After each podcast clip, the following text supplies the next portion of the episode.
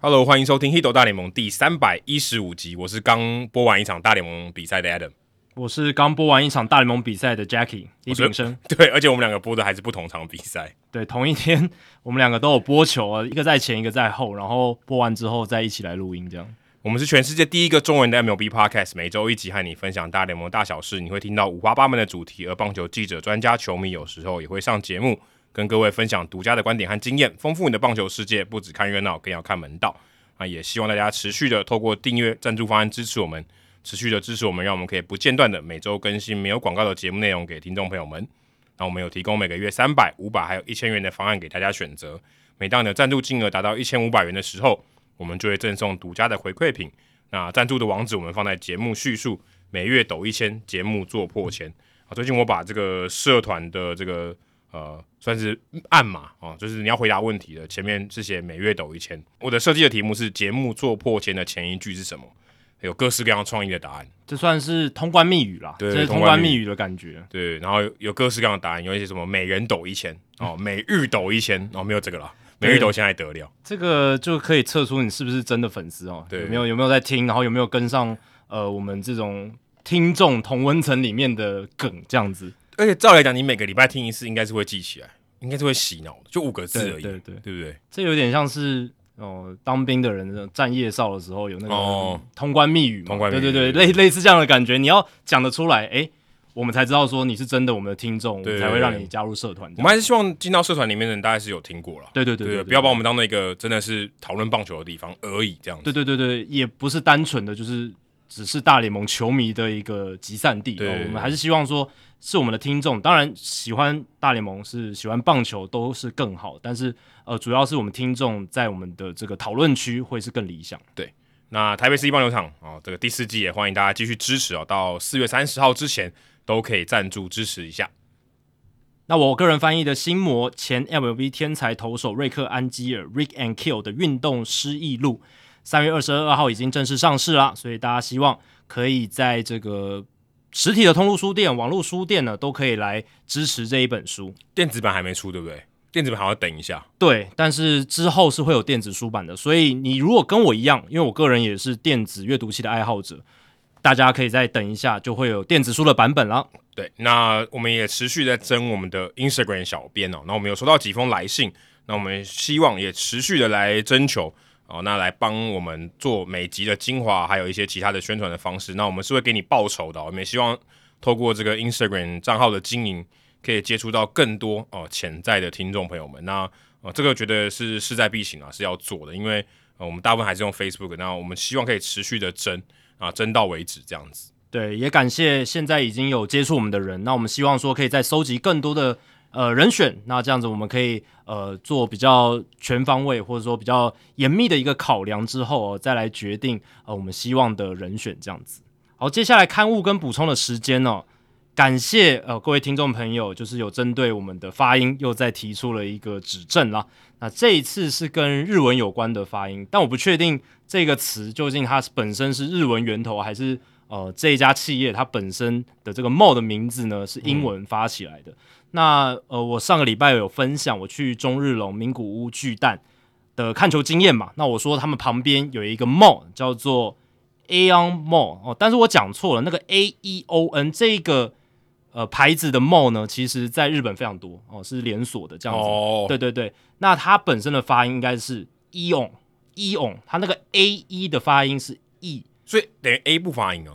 义对勇它应该是嗯，在英文的发音里面，其实 a e 这一个组合呢，像伊索寓言的 E 伊索嗯 Aesop，、它也是发哦一，发 e，对对对对对，所以。对我上一次发错，我发 a，对，所以是发错了，在此跟大家致歉了，所以应该是 E eon 这个很细呢，这甚至不是主节目的主要内容。是哦，可是我们节目就是这样子嘛，就是我们非常对于自己呃讲的内容是也是蛮斤斤计较的。那我们的听众也非常的仔细，林小汉还有 Josh Ma，呃，感谢两位哦，非常仔细的点出这一点，因为呃那个 Eon 它的那个日文片假名的第一个也是 E 嘛，就是那个片假名的 E，、所以呃这是我的疏忽啦。那也感谢大家提出指正。好，接下来念留言的时间哦。那 Spotify，我们来分享一下，我们现在每一集都会有这种半投票，那投票的结果，我觉得上一集的投票呢，结果可以值得拿来讨论一下。上一集我问大家的问题是，大家今年会选择什么样的管道收看大联盟赛事呢？因为上一集是大联盟开幕战之前的最后一集嘛。对，而且我们聊到那个有线电视有四台要播嘛。没错，没错。呃，应该说有线电视有两台啦。哦，对，有些两两台，然后加上无线 MOD 有一台对，无线一台，MOD 一台。 MOD 一台，对对然后 Hami 上面串流也都可以看，呃收视的管道是非常多。当然，大联盟还有 MLB TV，哦，对耶，对刚刚这样讲还少一个，算一个 MLB TV，网络也算。对，然后 Apple TV Plus 也是一个嘛。如果你只想看周五夜棒球的话，对不对？然后还有 CBBL TV 也加码说，你如果订 CBBL TV 整季的话，它还加码送一天一场的大联盟。真的是正品的感觉，因为是完全没有相关， 对对对对 对，一个是中华职棒，一个是美国职棒，就有点像你看这个台篮，然后就送 NBA，呃，有点像这样。对，你订购，如果未来以后都有台篮全家餐，哦、就是统包餐，然后我送你每天一场 NBA。钱维娟合并套餐，啊，对对对， 有点像这样子的概念哦。你说你要付多少钱，钱维娟就可以了。对对对，微捐微捐，一点点一一点点点就可以了对对对。那现在 Spotify 因为有这个投票功能哦，所以我们也鼓励大家，如果你不是用 Spotify 来收听 Podcast 的话，也可以来试试看。哎，这个对互动体验还不错。而且是免费申请，对对对对对，你不，用像你要买这个 Apple 手机你才能用 Apple Podcast，没错 Spotify 是你只要申请账号就可以用了。 Podcast 的部分哎、是可以可是好像电脑不能用，一定要手机。一定要手机对。 OK OK，好，那这个投票的结果跟大家分享一下，其实大家都看得到了，但是我们也来讨论哦。那我调查的结果是，总共有一百六十九人投票，蛮多的耶，其实蛮多的。我有看过我们后台，我们在 Spotify 上面的订阅者是有大概四千个，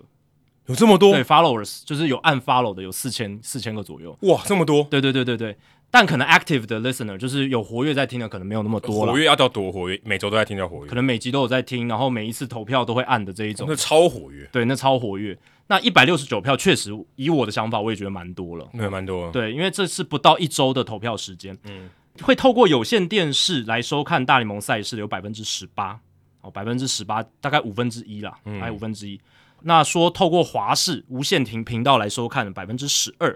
诶这个比我想象中的多一些。嗯，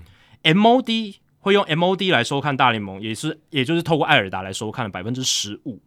那会说用这个 Hami 串流台湾的串流平台收看大联盟赛事百分之二十六，这个是最大宗的，甚至超过 MLB TV 哦。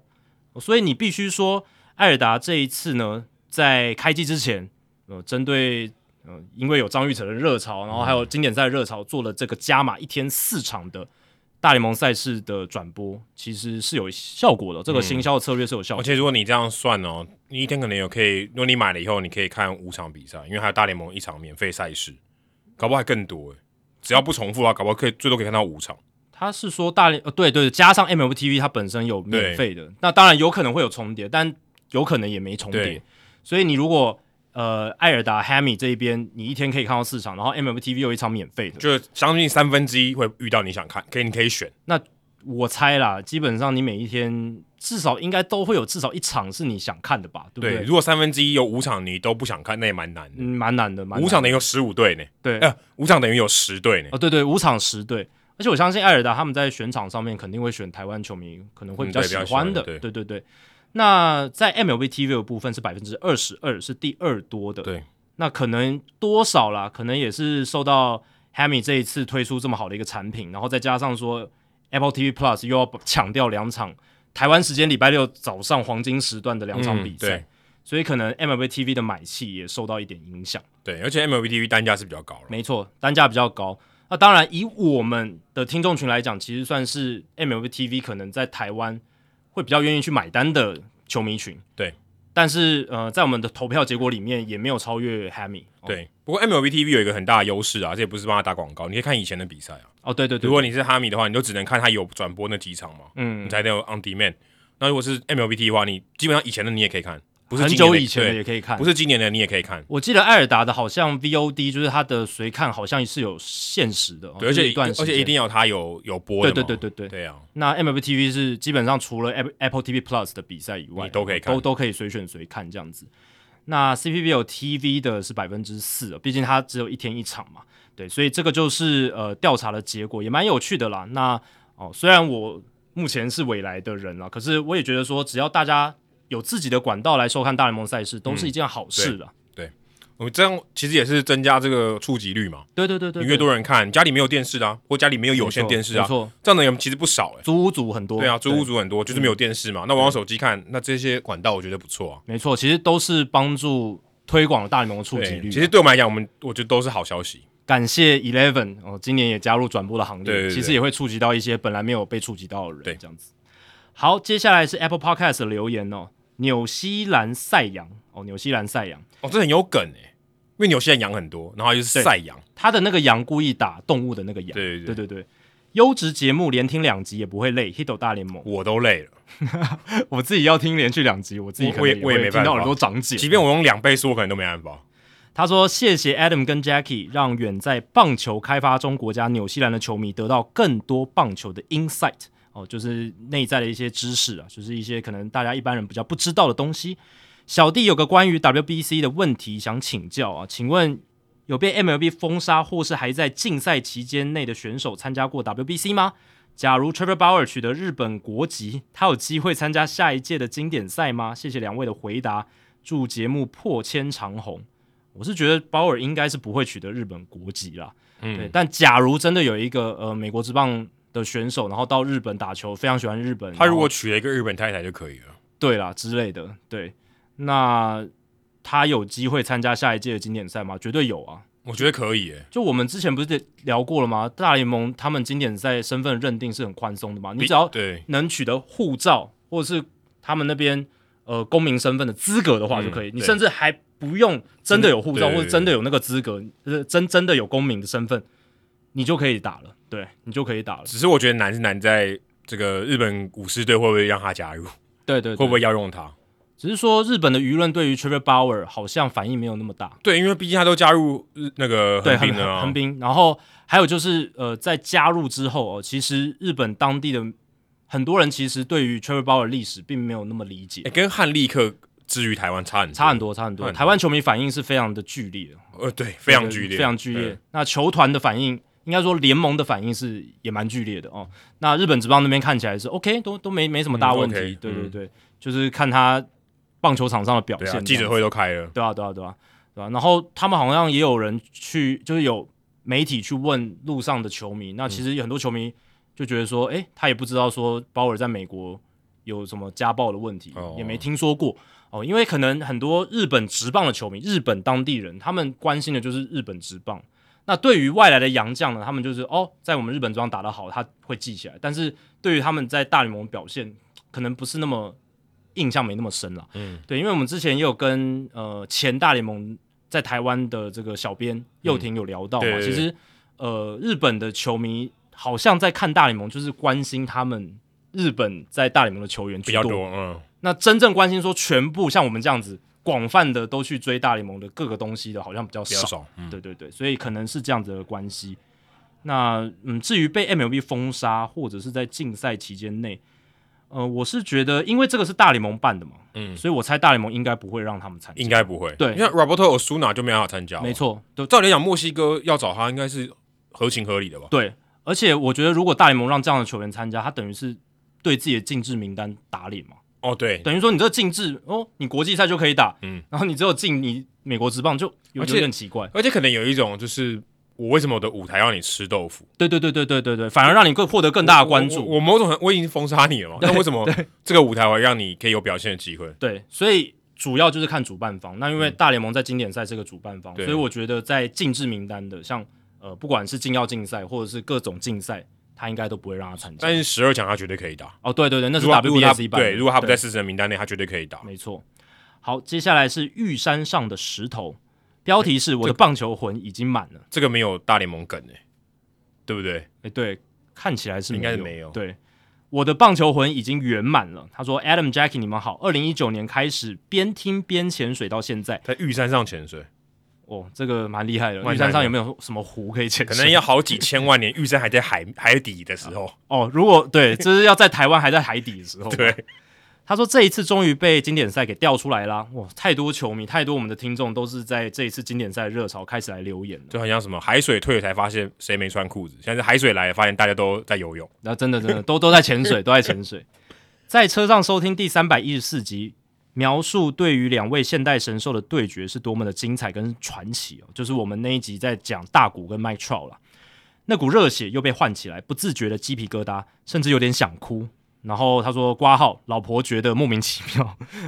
可能就像你们说的吧，我怎么有资格在有生之年亲眼看到这个对决呢？球赛当时就是日本跟美国的冠军战的时候呢，我立刻在我的 FB 上写上：身为棒球迷，我已经不虚此生。哦，这严重了，呃，这对有有点太严重了啊。从各方面来讲，这都是个完美的 ending。我记得投到两好两坏的时候，我满脑子想的都是：拜托不要投到三坏球，拜托不要保送，不论是全垒打或是三振都可以，拜托不要用保送来结尾。即使我知道三振才是最完美的结果，挂号，毕竟再怎么样也只是追平而已，后面会发生什么事也很难说。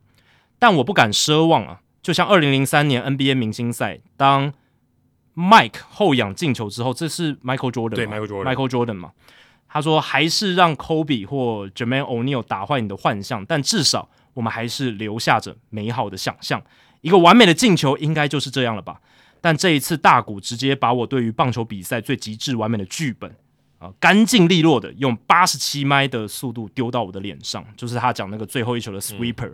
大啊横向的滑球，我真的是痛哭流涕。这几天我有事没事还是会把那个最后一个打席的 highlight 重新看一遍，真的太完美了。这集听完你们的描述，又让我深深感受到，能活在有大谷翔平跟 Mike Trout 的年代真的是太好了，能认识棒球真的是太好了。最后也希望大谷跟大哥能一起在天使队拿冠军。大谷跟大哥，大哥就是 Mike Trout，哦大哦、就天使大哥啊，乡民天使大哥都叫他大哥。 OK OK，好啦，不然进季后赛就好了。感谢两位主持人，祝两位事事顺心，发大财。哎、其实我觉得，呃，有活在大谷翔平跟 m i t r o 的时代，真是太好了。其实这个有点偏见，我觉得，其实很多人都在他觉得那个时代他认识的伟大球星就够了的那种感觉。可是会有这样讲法，也是因为呃，我们棒球迷常常讨论到说啊，要是我能活在有 Willie Mays 跟 Joe DiMaggio 的年代，该有多好。对我相信那个时代的人一定也是想说，哇，我没有 Jody Maggio，我没有 Willie Mays，够了的那种感觉。我反而会觉得活在当代的人没办法，比较没有办法去珍惜这件事情。哦对，是后面的人一直去缅怀说啊，我没有活在贝比鲁斯的年代，我没有活在赛扬的年代，所以我们才会现在有很多人会去反呼吁说，我们应该珍惜我们现在看到的。可感觉上说，我能活在这个时代真是太好了。这种言论或这种想法，嗯我觉得在周遭蛮常见的。例如什么 Rafael Nadal 跟 Roger Federer 嗯，这种对决，对不对？人家说，哇，我们居然有幸的看到这两个人打这么久，这种感觉。我觉得是比较现代哦，这种想法比较普遍啊。那也是因为说，其实因为前面很多的论述都是缅怀过去，缅怀哦过去的伟大，就像篮球迷一直在缅怀 Michael Jordan 的八零对对年代、九零年代。可是其实现在大家也会去告诉大家要珍惜说我们应该珍惜 LeBron James 有现在的还有黄金年代 Kobe，对不对 Kobe，失去才懂珍惜。对对对，所以我觉得是有这样子的一种论述上面的角力在。哦对对对，是有一种角力在。呃，我小时候可能大部分听到都是缅怀过去啊，可是这最近十年真的是大家都说，哎、对啊我们应该珍惜现在的运动员，因为他们真的才是最极致的哦。这样这样子，这种是比感较多，对不对？你会觉得这种论述觉对比较，多，尤其现在这这几年越来越多，可是也确实是如此啦。因为以现在运动科学、营养学，然后现在运动员的这种高度竞争性来讲，他们真的是很强、很强、很强，中华职棒好像没有这样论述哦，好像比较少哎、比较少，然后比较还是在呃缅怀过去的英雄的情况比较多。就例如说，恰恰退休以后，大家说可以有恰恰的时代真好，二代上的年代，大家不断去缅怀嘛，对，可是很少人说现在很好，比较少。是不是真的？呃，我我我我觉得我有，对不对以以我自己的感受是这样，我好自己的像人感家受是说这哦，样。我能活在现在中华职棒真好，对，那我觉得会有现在这样子珍惜当下的元素，也是因为我们现在对于职业运动的了解更深入，数据，然后对于一些战绩，还有一些呃选手他们动作难度，我们了解的更多了，所以我们更能去欣赏，更能去 appreciate 到底有多难。哦那以前人可能还没有这种那么深刻的体会的感受，因为他们没有那么多工具，没有那么多摄影的视角，对不对？去去看这个比赛，我觉得有一个可能性呢、欸就是传播的速度变快了。也是啊，也是啊、以前嗯如果我要看，刚刚刚讲说我看好几遍 highlight 嘛，以前要怎么看？对啊，以前电视没有重播，你就看不了，你你连网络都没有，连手机也没有，你要看什么影片？你要怎么看？而且以前也很难跟不同时代的球员比较啦，他可能当下的人就是看看那些球员，他可能哦，哦，这是我们这个时代最好的，可是他也很难去 appreciate，很难去说哦，我要珍惜他们这个黄金时代的球员。对对，我觉得应该是这样。所以还蛮以有后趣可的以后可能会越来越多，就珍惜那个世代的人。会啊，因为我相信这个竞技是会越来越强的，嗯，会越来越高竞争性。而且这都是世代级的人物是比较出来的。啊对啊对啊 对啊种每个年代都有世代级的人物。对，好，接下来是松山 Buster Posey，他说好久没有来留言了，这次听到 Tyler 的访谈一半就来兴奋的上来留言了。哦，这是我们之前其实有想要念哦，但是因为之前的留言太多，我高们级，对我们留到这一集。之前运动家球探 Adam 先生的采访这是 Adam Hisla，不是没错不是现在在讲话的 Adam。是运动家的球探的 Adam。那一次我们的访谈里面，两位说提到因为语言的关系比较难访，真的是美国人的业内人士的时候，我脑袋里其实就有冒出跟这一次访问模式相同的做法跟想法。哦，就是讲我、呃我们用这种逐步口译的方式来做外国人的这样的访谈，呈现在 Podcast 上。我觉得这可以当成一种很棒的听力练习，而且在听完一段的当下，马上就可以透过 Jackie 的口译来验证自己听的对不对。自己英文其实超级烂的，但是其实自己觉得每次跟体育搭上边的部分，就会突然都听得懂了。哦，这个频率对得上啦。嗯，啊，像这一次啊，其实 Jackie 没翻译的话，我大概也能听得懂大概七成，基本上不影响理解的内容。但是 Jackie 的翻译可以让我更确定自己有没有理解，跟补足剩下细节的部分。希望以后可以常常这样，虽然这样 Jackie 可能会抗议工作量太大，哦，确对确实如此啊。对对对，其实我们不是第一次，对，其实我们在很早期的时候也有访问过外国人，对 Josh English 的时候对，对对，那个时候好像是我记得还谈到了那个统一师的，对对也对，算是茶壶风 Freeman 暴，吧，对对对对，那个时候打击教练的对事情对对对对，有访问到他，然后我们那时候也是做一个逐步口译，那个也对，就是因为那一次以后，所以很久都没有。吓到了， 吓到有有点吓到，花的时间，而且那个时候因为我们很初阶，就是还很草创的时候，对对对所以对于我们来讲技术的难度更高，对，就或者说对于内容的掌握程度没有那么好。哎、对对，也也是这一点。然后他继续说，都来留言了，还是说一下收听的心得吧。从大四考研究所到毕业重考一年，现在已经硕二，在实习要毕业了。贵节目陪伴我从台北到中立的通勤时间，甚至让我决定了我的硕士论文做跟棒球有关的题目，而且也给了我很多的灵感。我本身是念财务金融的，节目中一直不断提到说各行各业都能跟棒球能有关系。我想表达的是，这个真的是真的哦，甚至是连看起来很专精方向的财务论文都能扯上关系，跟棒球扯上关系了。我本身也有一部分是因为看了《魔球》（Moneyball），看到很多 From Office，呃，就是管理部门的人是念常春藤名校的商学院，想说可以学习到数据分析才念商学院的。所以我想表达的是，两位说的真的是对的，真的可以把棒球融入自己的生活，不管自己本身从事的专业是什么。希望两位能真的录到第三千集，我会一直不推荐给我朋友的。三千集真的没办法，三千集我们可能已经变成骨灰了。 对我们可能以后用 AI，你直接把我们的声音用，就是用 AI 直接念出来。对对对，呃在我们的后代嘛，嗯然后他们用我们的声音，然后内内容他们他们自己来创对作对这样子。哎、不过我刚才突然想到，我想说，我他讲各行各业嘛，我突然想到，做花卉插花的人跟棒球可以有关系哦，嗯好像没办法哦。我刚还才是突然可想到以这件啊事，情还，是可以啊，你能插出一个大鼓跟 Mike Trout 对决主题的花篮，看能不哦能。它它这个插花它是可以有意境的嘛，对不对？哦，它可以是有一个主题，但那如果你放大到园艺，那可能就有关，因为种草嘛，那个很有关系。哦对对对对对对，那除非你去硬扯啦，对艺术上你任何主题都可以跟某一个主题牵扯上关对，系我，就想插花，因为我在卖花店的人，你要说跟棒球有相关，好像有点难哦。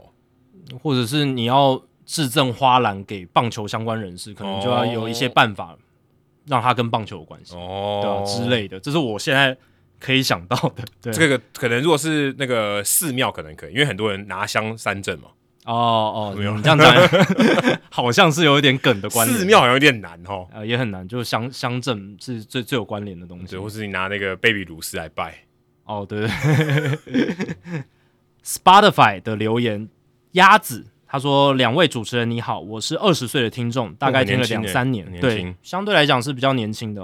哦，我们的听众群二十五到三十四岁这个族群是比较大众，比较对大，众。但我也必须说，Spotify 我不知道它怎么分那个区间的，哦，对啊，对对它那个区间很怪。不知道他资料从哪里收集的对。对，他说第一次来留言，总是习惯在睡前打开你们的频道， 在睡前摄取一些有关棒球的知识，确确认不是说培养一些睡意吗？总是在听到冷知识的题目之后就睡着了。哦，真的哦，真真的是有培养到睡意。然后隔天再默默打开同一集，再收听一遍，把答案听完，但偶尔还是会睡着。哇，这么的催眠呢、最喜欢的单元是棒球伊甸园，长度刚刚好，也很喜欢里面的内容，非常有趣。也祝福两位主持人能继续分享棒球知识。#hashtag 希望以后我儿子也能继续收听这个优质的节目。对，这个只要你有生小孩，应该就有机会。三千级太难，对，。三千级真的太难 呃，各位的下一代也许有机会了，对但是到三千集不能保证，对啊，有点难。除非我们真的未来有机会增加出节目的频率啦。对啊，对，不过你刚才说默默打开同一集，其实我们是有那个 time code 的，所以你如果听到哪里，你就可以跳到那个 time code，、啊对啊你可，以不用从头开始听。对。好，接下来是翁伟生，他说，哦，他的名字他把自己取的这个绰号是善化 Soto，、哦，来自台南。对于投球计时器啊、哦我觉得应该可以参考篮球的停表规则。篮球比赛当中，第四节的最后两分钟是会停表的，其余时间进球是不停表，以加速比赛的节奏。这个初衷跟投球计时器是非常雷同的。棒球比赛的投球时钟也是怕比赛太冗长，我相信八九这些比较后面的半局哦，应该不会有人嫌比赛太慢，所以应该也不需要计时。因为像是球迷的我，其实非常不乐见投球时钟是影响最后胜负的关键了、就类似篮球的最后一集，也不希望裁判过度干涉比赛。确实啦，伟生你讲到的这个也是，因为我现在有在转播，不管是 FIBA 规则的或者是 NBA 规则的篮球赛哦。那呃 FIBA 规则里面就有提到这个第四节最后两分钟，它是需要停表的。那在那之前就是比较没有在停表这样嗯子。对，对，所以呃，这确实也是一个大联盟投球时钟可以去思考的方向。只是现在大联盟在这个启用的第一年，他们是不考虑的。对，因为大联盟他们官方还是，他们其实也有很多球迷去询问他们这一点，就是要不要在第八、第九局，或者是某些不管是我们之前聊过的张力很高的时刻，你来做一个停表。对对但是他们的官方说法是说，他们不希望一场比赛里面有两种不同的规则。对，然后再来就是说，他们也不希望说投手，呃，在整个已经要应付投球时钟已经疲于奔命了，已经比较比较麻烦了，然后还要再去说，哎，有不同的规则要去试这样子。对，那但是这个其实说法是有一点自打脸，因为其实大联盟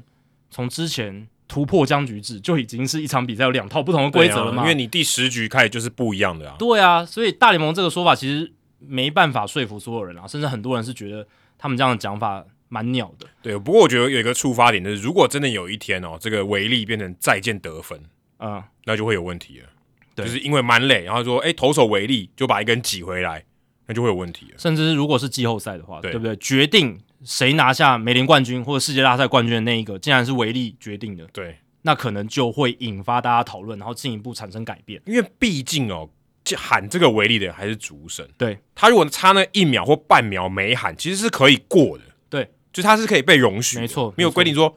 哎，你一到然后就被电，然后一到八秒你就被电，对不对？打者就说，哎，你没有没有眼睛对到他，因为那毕竟还是主观认定嘛。对对对对，就是这个还是裁判他有主观认定权。当然，大联盟我相信他们对于裁判一定有指示，说你还是要尽量严格一点，因为我们对嗯这个规则不希望大家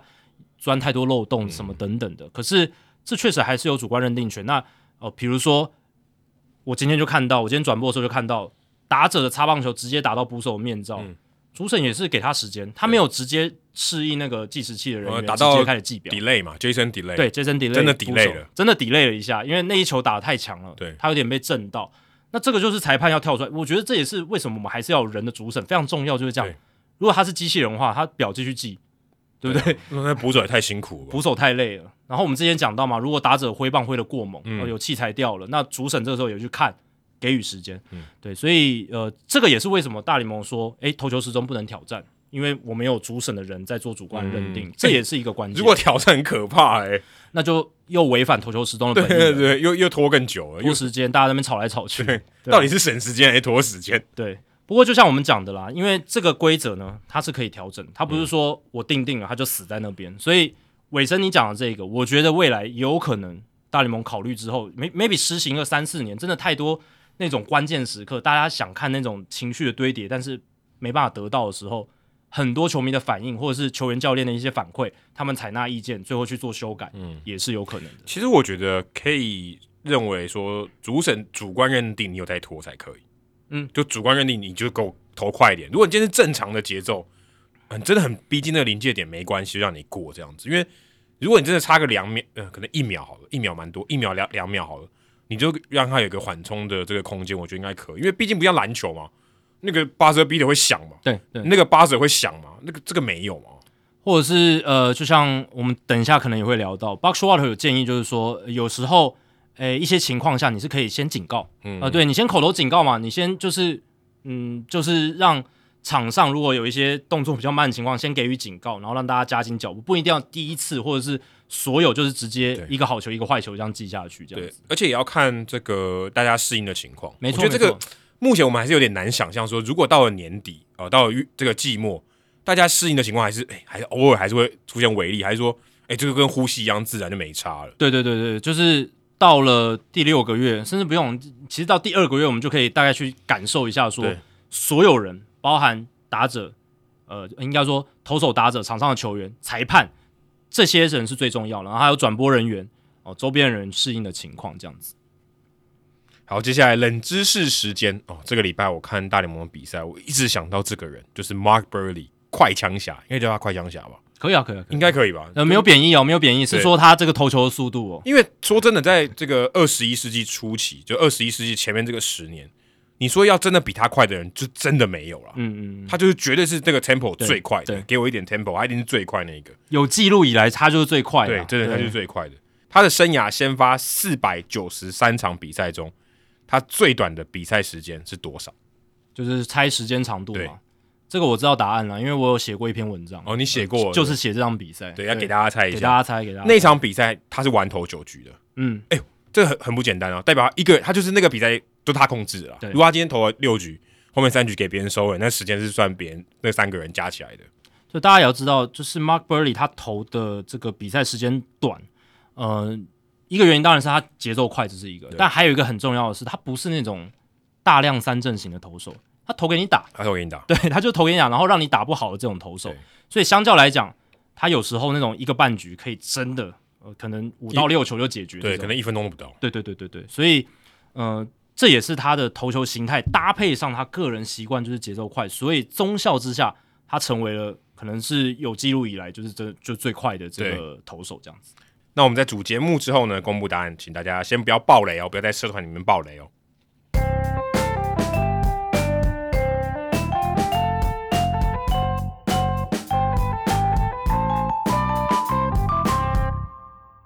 好，那这个礼拜哦，大家应该都有感受到这个心智上路的这种诶冲击感，应该多多少少都有一点吧。如果你有看整场比赛的话，应该会感受到一点。因为今天是开幕战以来的第五天大联盟的赛程，第哎对五对，天今，天录音的时候是四月十号儿童节。那我跟 Jacky 都有播过比赛，你播过两场嘛？两场，你对，播了一场开幕战，跟我今天也播了一场。然后，呃，我自己的感觉，我今天播天使水手这场比赛，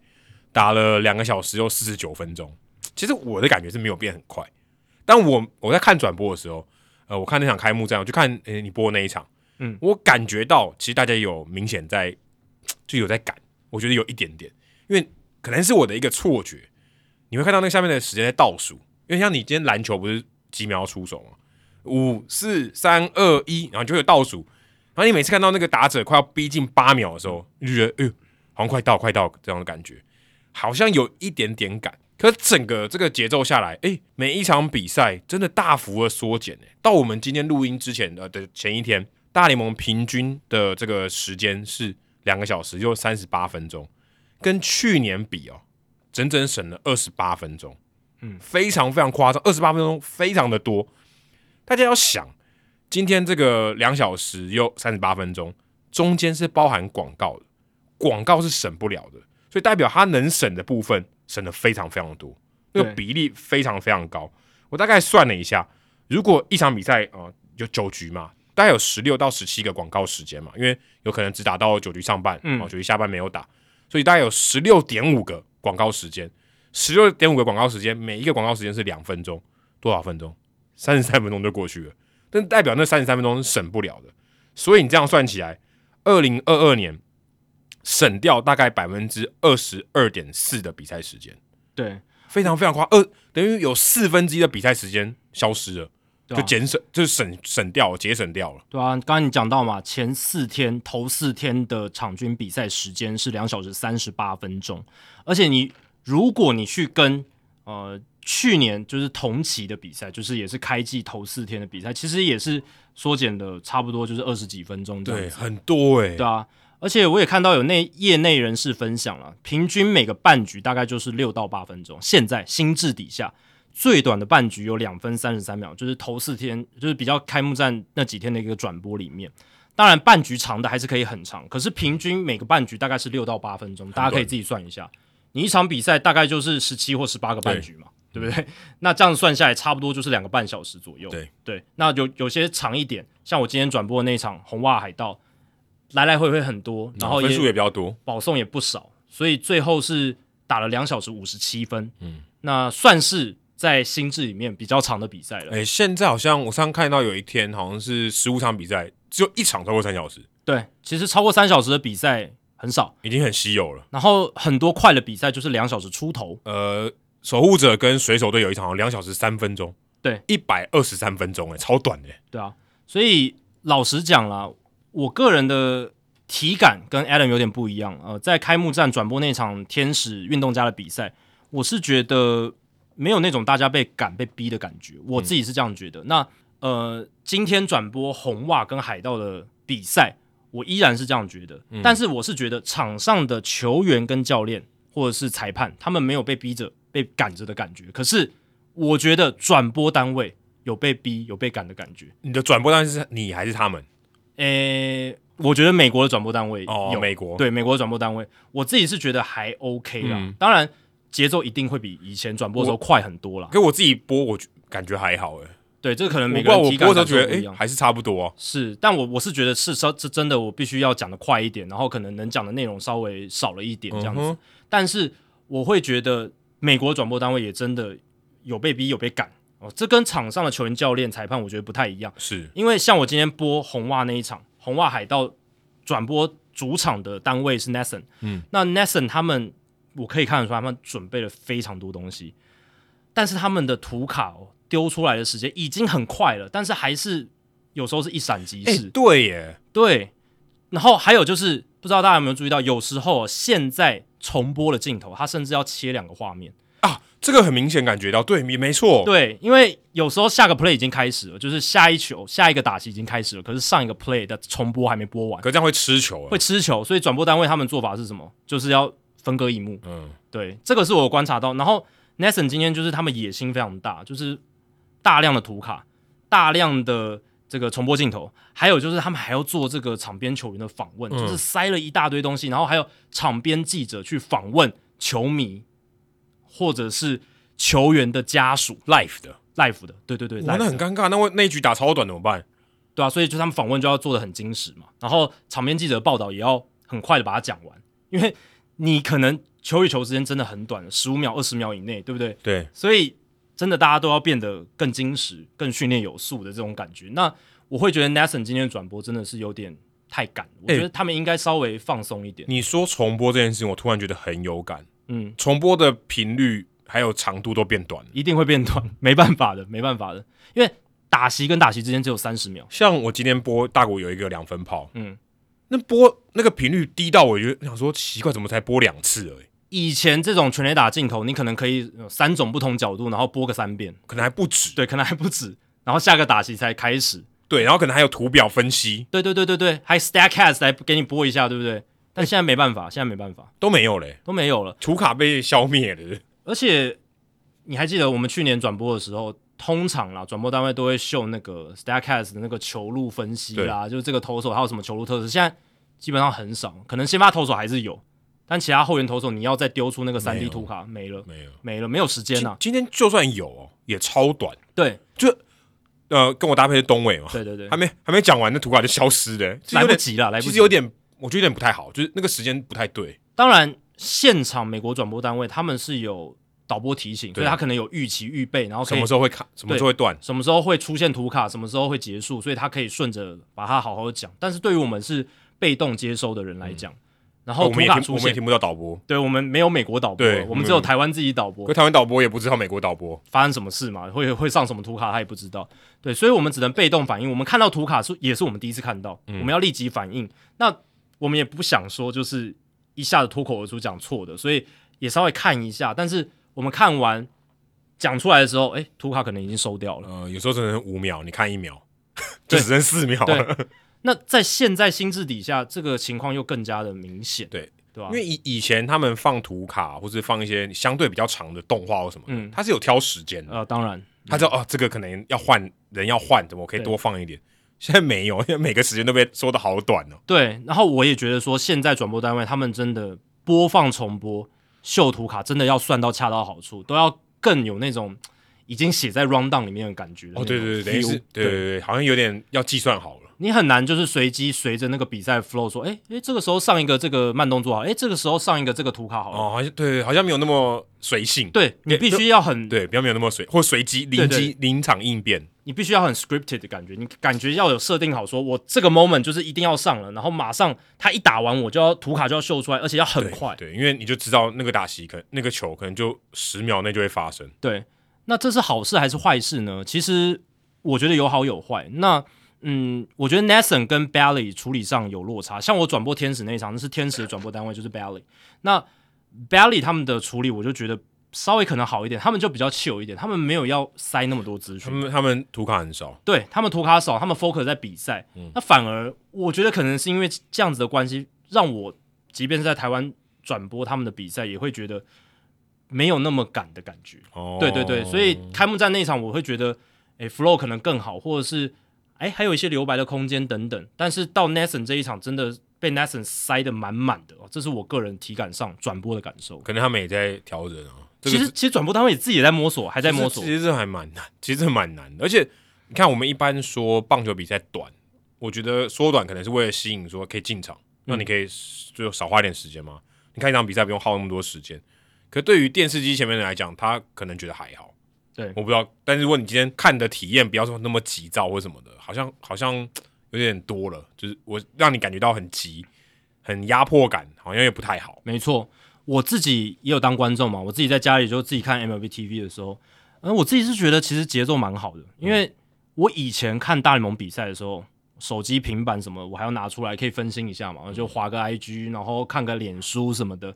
我都有时间呢、我看完一些东西，我看完一个贴文，那个打席还在打，对不对？嗯还没有结束，而且甚至下一球都还没丢特，别是比赛后半段，如果垒上有人更慢，没错，后援投手上来，他每一球就是在那边磨很久的时嗯候。但现在不会，现在我可以真的坐下来，就是专心的看每一球、每一球、每一球，然后我不会觉得我时间被拖很多的感觉。其实我个人以身为观众，不是转播的角度来讲，我个人觉得这个观赏的体验是真的好非常多。对，如果我们让那些重播或是图卡的压迫感减少到没最少，错，没错，那我觉得是有机会。嗯，诶，我特别去 FanGraph 看了一下，FanGraph 他们有一个 pace，这个两个球之间的时间差，它跟我们讲那个 pitch tempo 不一样，它是因为你它每一球都会记录嘛，对，它等于是足球中间的那个差，它是球出手跟球出手之对间的的时间、啊，的时间差，所以对嗯它中间包含了回传，包含他思考什么。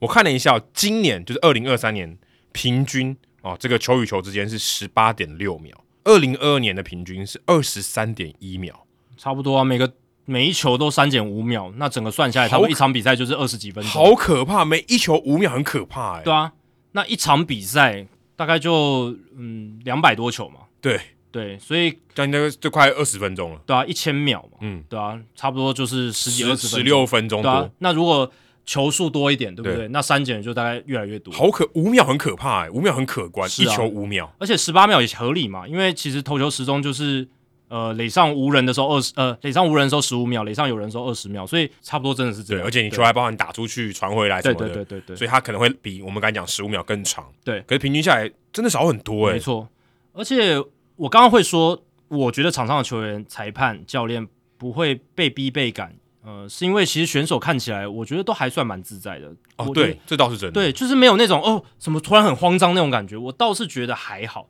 哦，就算是有判投球时钟违例的，他也可能就只是单纯那个那个 moment 他没有注意到而已，哦，他们还是蛮在自己的 pace 上面，会不会大家是都知道，会不会只是我还在 pace 上看篮球的关系，你看那个，你有看道奇队的转播吗？他把那个时间是印在投手球上，我觉得压力超大，哦，好像那个就几秒要出手嘛，篮球二四 shot clock 一样，嗯，好像他一定要赶快出手，这事实上他都不急不徐。我是觉得还好，而且今天我看到红袜队的投手应该是 Kelly 吧，然后呢，他是还有就是主宰那个 tempo 学 Max Scherzer，、就嗯有一球他刻意到真的，他其实六秒就已经就绪了，嗯但是他刻意等到一秒的时候才出手，很明显哦，就是他要就扰乱打他者有在看时间的，他有在看时间的，他有在看，所以有一些投手他也试着把这个规则拿成自己的武器来利用。那投手他本身还是掌握着什么时候出手嘛，所以对这可能反而是潜在一个投手的优势。就是他如果可以赶快一点准备好，嗯对他讲这个时间反而是优势，嗯，因为你就不知道他那五秒什么时候要出手。而且我转播开幕战嘛，开幕战大谷先发，当然那场比赛大家都知道，就是熟悉的天使最对位，就是大谷投打都很好，但是天使输球。但我想讲的是，其实大谷很不容易，他之前去打经典赛，经典赛用旧规则，他回来天使之后，其实春训最后尾声他没打几场，对，他好像投一场而已吧，对我记得好像投球就只有一场，而且他投打两端都要适应嘛，所以他等于整个春训只投了两场，对啊，就是在春训比赛里面，身为投手端，他也要去适应投球时钟；打者端也要去适应投球时钟。而且他从经典赛回来时间比别人短，可是他第一场的先发开幕战投的超级好，我看他对于这个新规则的适应是相当的 OK 欸的。可是他原本的 pitch tempo 超慢，，哎对，这也是我想讲的。他本来是慢的，他应该是受灾户，对啊就。是他应该是受灾影响比较大的。你如果看他之前的这些数据，就是投球节奏比较慢的选手，可是他就是有办法调整适应到最好，而且他的时间比别人短。而且感觉他好像就是至少在控球上或是体力调节上没有受到太大影响。呃，当然大谷本身就是有时候会，呃，控球有时候会不太稳定啊。可是因为他球威够强，所以还是能够压制。但是整场比赛六局的投球是主宰力依然十足。当然必须说他的对手是运动家，打线本来就袅袅的、哦对，可是至少啦，第一场先发、欸，对不对？然后在新规则底下能够有这种高于平均水准的这种演出，而且他的配球策略又跟去年不太一样。而且我觉得最大的关键在于他自己配，我看他嗯按那个超明快的，他他按他袖子嘛，对对对，对他他这个他看起来投手 pitch count 就是投手可以自己决定摆在哪里对。有些人是摆在这个手套的这个手腕的对地对方，对对，有些人是摆在像大鼓是摆在这个二头肌附近的袖子里面。他会这样去按一下，然后很快就他按准备超好，快，他没有在选，他就好像知道要按什么。很直觉吧？对对，很直觉。那因为当天先发捕手是 Logan O'Happy 是新人，嗯，对，那本来也不是他要当开幕战先发捕手，对是对因为对 Max Stassi 受受伤，不然他应该跟 Stacy 了。对啊，因为 O'Happy 毕竟还年轻嘛，而且他跟天使队这些投手配合的还没有那么多，而且肯定的，因为大谷才春训才投两场，他能跟他配多少？春训也没有机会跟大谷对，配即到便，即便在牛棚里面配，那还是不一样，实战跟那不一样哦。而且大谷对于自己的配球，我感觉是蛮有想法的对。你我觉得看这他个，是很关键，就是他对按他已经决定好要按什么。而且他的配球模式跟他经典赛是一贯的，嗯就是他在经典赛看起来今年的整个至少头两个月，他就是 sweeper 大横移的滑球使用比例最高，嗯接近五成在那场比赛，然后四缝线球的比例大概三成四、三成五，指叉球是他这两年的一个最大的变化，就是指叉球使用比例它减少了，变少了嗯对，然后就是增加了大横移的滑球，然后还有呃深卡球跟四缝线速球的对比例，但从这个经典赛到现在，感觉他深卡球今年也减少使好像也用，没什么在用哦，我看他今年赛也很少在用啊，对啊不多。所以反而是以真的就 sweeper 就是大横移的滑球为主了，几乎是一半的投球使用比例，而且这一个滑球看起来他的控球状况是很好。那一天他四缝线速球还有点乱喷，嗯，反而是这个滑球真的控得很好，所以他现在对于这个滑球的信心是爆棚。可是去年的大谷也告诉我们，你不要觉得说，诶、他这一套就会用到季末，他有可能季中会做改变，他可可以能调整。他可能在下一盘很大的棋，对，就其是实你在季中或什么，你有一些配球策略改变，我觉得蛮合理的、啊。他毕竟武器这么多，他可以选啊。嗯对，而且也许他觉得他现在状况比较好是这几个球，嗯，他可能其他球路他还要再花点时间再找回感觉，我觉得也是也是可以合理的推测。而且天使虽然第一场比赛呃平打，可是后面几场打击完全打出来。其实整体来看，天使今年还是进步的啦。所以，嗯，大谷感觉今年真的有机会跟着天使一起挑战季后赛，这这是有机会的。对，今年的天使，我是觉得是有不一样，真的有做到一些蛮有感的补强啊。像今天他们也是呃击败水手嘛。对，七比四还七比三，对，七比三，七比三，对啊。然后大股开轰当然也很重要，可是天使这个赛季在打线上面补强 Jury 今年、今天有贡献，嗯，而 Shella，然后还有那个 Hunter Renfro，嗯对不对？那说到 Hunter Renfro 开幕战有个接杀，不知道大家还记不记得、那应该可能是年度最佳美记了。 No Look Catch，对不对？但那一个没有看球，而且背向球，然后手套向上一甩就接到了这个接杀。老实讲啊，主要也是 Hunter Renfro 自己判断不好才造成的一个美记。如果他那一球就让他判断错误，然后变成一个二垒安打，好像大家也就觉得普通而已。但就其就是实那一个正常的错判断错误。对，但是这种美技呢，哦，就有点像是我们过去常常亏 Mac Camp 哦，就是说，呃，Mac Camp 常常有一些扑街，常常有一些滑街，哦，很精彩，但主要都是 Mac Camp 他的防守范围太小，所以变成说一些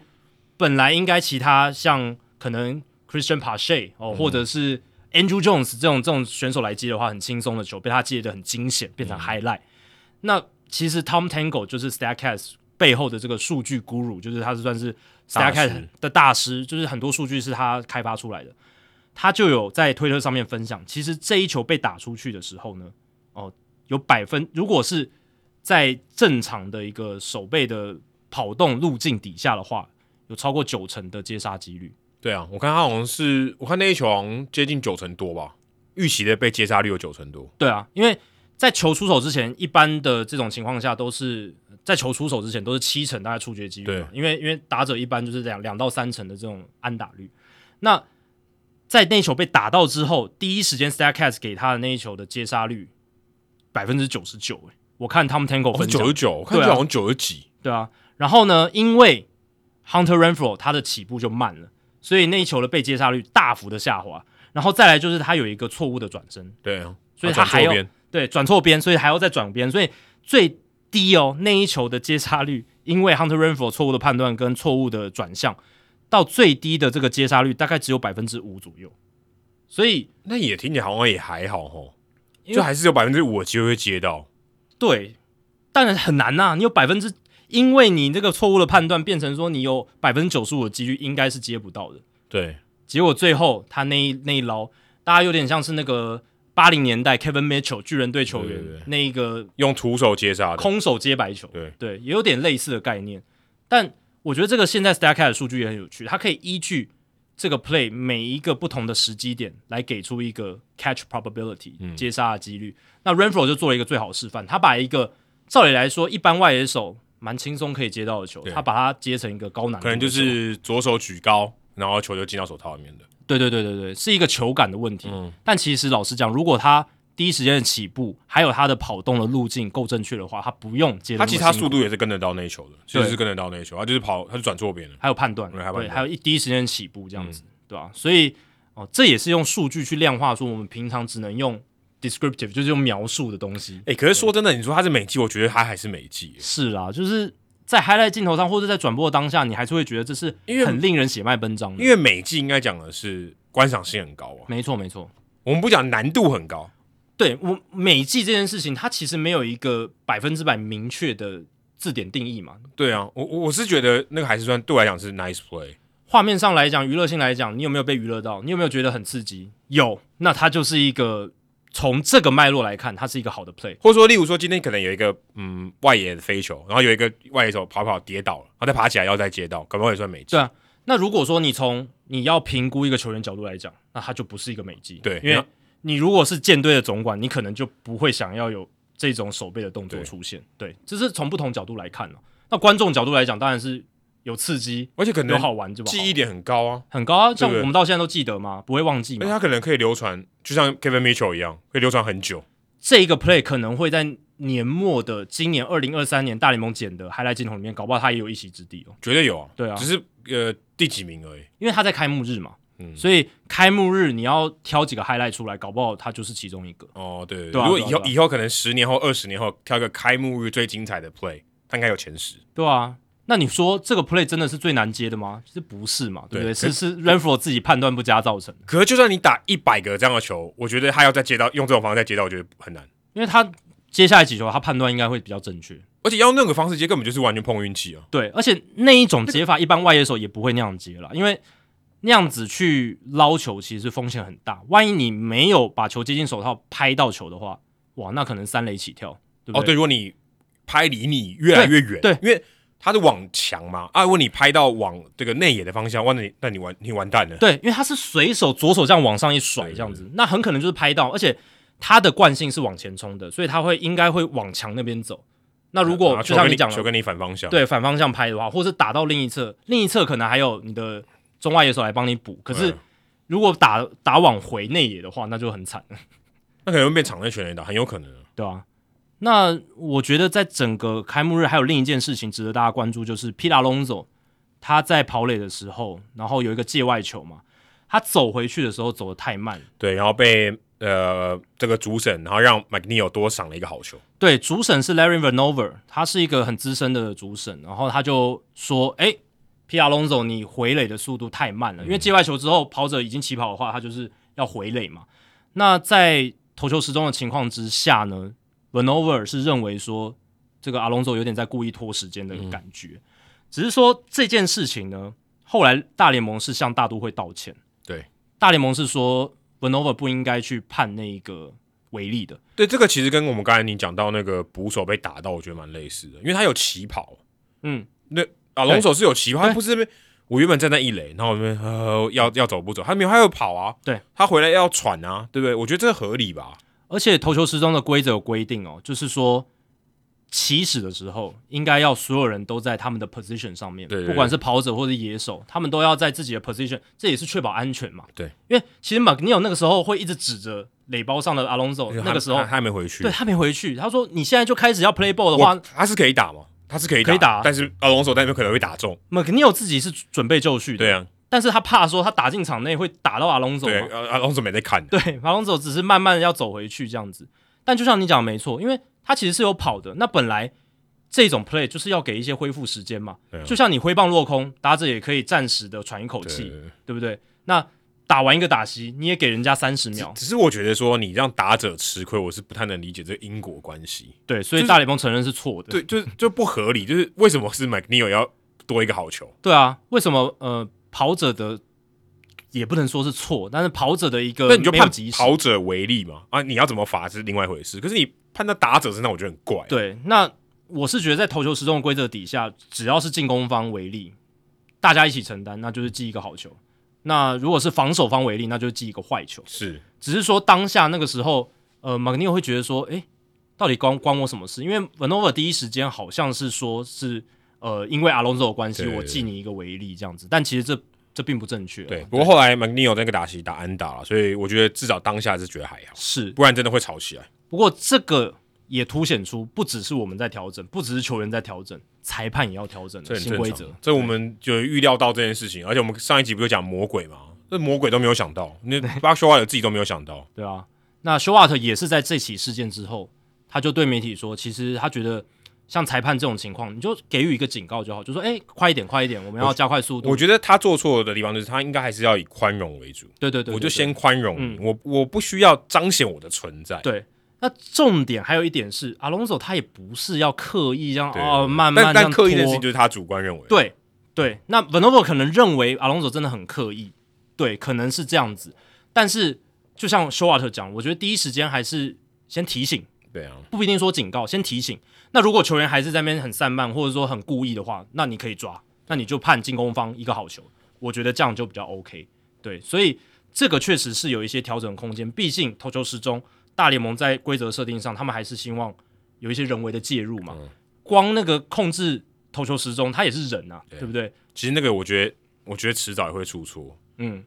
那个人。哎、你看篮球那个常常表没有归零、欸，会或者啊，表时间不对还倒回去，问题一大堆。这这常见嘛？NBA 常常见有嘛？常有就是描述不对，常有对回去对不对？对对对对，计时器坏掉也是有的。这个我觉得，我觉得一定会有。哎，比赛这么多球，对，那大家也不用太惊讶哦。对，之后发生的话不用太啊我惊觉得我觉得一定讶。会有。对，我看到开幕战有十四个为例，然后我想查到底有哪十四个，结果我居然查到一个 Adrahando Kirk，他居然也发生一个违例。违例是什么？他们被多判一个坏球，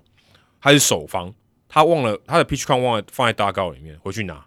这样被判一个坏球。哦 呃这不是我们上一集讲的，对啊，就是你忘了就是忘了哦，就是不会给你宽容的时间选的。举其实很好笑，就对是啊投投手也蛮无辜的，所以对这个一定就是春训或者之前小联盟实验的时候有发生过。对，所以他会把这个细项在开幕之前我来提醒你。对啊，我已经提醒你了，你再犯，我没办法，我就是要给你一个坏球了。因为也很明显这件事情他应该也不是故意的，对不对，对不对？他也不是故意拖延啊。其实我们看到大部分也都不是故意的啦，嗯就是说我故意要拖嘛，对不对，或者什么的，大部分是可能忘了，或是他被别的东西 occupy 了，嗯然后他在想说，我等一下要不要传二垒？对，那个在跟二垒手沟通的时候啊，时间超过了，我今天转播也有遇到一个案例哦，就是海盗队的后援投手 Dowry Moreta，他在换上来的时候是在第五局，然后是在一个局中间的换人，上来之后要做热身嘛。那大联盟在投球时钟规则底下，换投跟换局都是两分十五秒，两、分十五秒，你要在这个时间就是开始 play ball 这样子，所以变成说转播单位他进广告也要快。就差差不多两分钟，因为十五秒进来，差不多暖热身一下这样。对，哎，结果 Moreta 他投面对 Kike Hernandez 那个打席，马上在打席开始之前，投球之前就已经有一个坏球了。为什么呢？是因为他在热身的时候，在倒数三十秒之前，他没有完成最后一个热身球。这可能是大家比较不知道的。关于投手热身的规定，就是两分十五秒你以内里面呢，你必须在前面的一分四十五秒完成你的热身投球。其实也蛮考验的。如果有些牛棚是在外野，你光跑过来，你如果稍微喘一点，你还真的没办法投诶、欸但没办法，这就是现在的要求，这就是要快。其实真的蛮难的。是，然后这个情况其实转播单位 Nathan 也很细心，他有把它调出来，所以我就有看到整个经过。那主审 Adam Beck，他其实在快要到三十秒的时候，他就已经在提醒 Moreta 说：“哎，你要快哦，已经时间快到了。哦可是 Moreta 好像没有理他，他就继续自顾自的把按照他自己的节奏把最后一球投出来，所以。等他投完的时候呢，已已经低于三十秒了，所以那时候 Beck 先生就直接说：“哦，指着他的手腕就是投球时钟为例，所以那个打席一开始就是记一个坏球，打者不知道怎么想哦，还蛮爽的啊、就赚到。赚到了啊、而且那个打席是什么保送，所以那就一真的赚一到定有影响，一定对有啊，那影响。差那个好，差那个坏球差很多。零好零坏跟零好一坏开始，那个差超对多的。啊，对这啊个期望值差很多了，打击率就差很多了。对，所以嗯，这个也是我在转播中有观察到一些细节。那你刚刚讲也是一个很好的例子，忘记 pitch com 或者是投球的热身，对不对？投手的热身，这都会是大联盟裁判很注意的。可真的省时间省到有点很细哦，对不对？对，可是我是觉得这是你必须要执行到的，因为投球时钟的精神就是它要避免漏洞、严格执法，对，也才会有牵制、限制这对些对配套对措施。对，其实老实讲，大联盟一开始设计投球时钟的时候，他也没有想到牵制、限制。不然我因为觉得一直无限的归零嘛。对他一开始其实没想到，结果后来选手他们都会有一些钻漏洞的方式。那在实验的过程中就发现一个一个漏洞都出来，嗯，那最后就是大联盟在实验之后，就是不断的把这些洞补一补、补一补，最后才会这么多配套的规则。但是我是觉得啦，就像我刚刚前面提到了，我自己觉得大家没有被逼被赶的感觉，就是在选手、裁判、教练，然后长时间下来，我是觉得这个投球时钟的规则就会像、呃我们在看篮球的这些计时器一样，会像呼吸一样自然。我真的这样觉得。说到计时器，我看到那个水手队对守护者的比赛，水手队的球迷还会喊呢、倒数，哦，对对对对对，有有有有有那个 highlight 有被卷出来，而且那个倒数应该是假的，就是秒数根本没那么低。他五四三二一，他故意喊，可搞不好还剩下十秒。我没有，当然这是举例啦，要让你觉得很赶嘛，嗯、我让你不舒服，因为你这个东西我知道你明显会不舒服。以前没差嘛，对，以前我喊五十三二你才不管我，对不对？现在哎、诶告诉你可能真的时间有在赶哦，如果你没有注意看旁边的头那个倒数计时的话，你可能会被赶诶、嗯你赶的话，你可能出手就不对了。对。那如果是自己的投手在场上的话，可能就不会这样喊了。不会，对对，但我觉得他是他就是赶这个客队的投手，对我觉得这好像也是蛮不错。我之前看到春训就有这样子，嗯，就有人在喊，对啊，那你刚刚有提到开幕日当天十四次的投球时钟为例嘛？那开季的前五十站放大样本是四十一次的投球时钟为例，场均零点八二次，哦，少很多，然后二十九次在投手，十一次在打者，只有一个在捕手哦，所以大部分都是投手为主捕手的干那个嘛，就应该是 Kirk。对，应该就是 Kirk 那一个， 对，应该就是 Kirk 那一个。我觉得那个那个发生的机会很低啊，对，那就真的是就粗心了。所以投五十场也就四十一次而已。我相信这个数字，这个频率哦，在接下来应该会下滑。我们刚才讲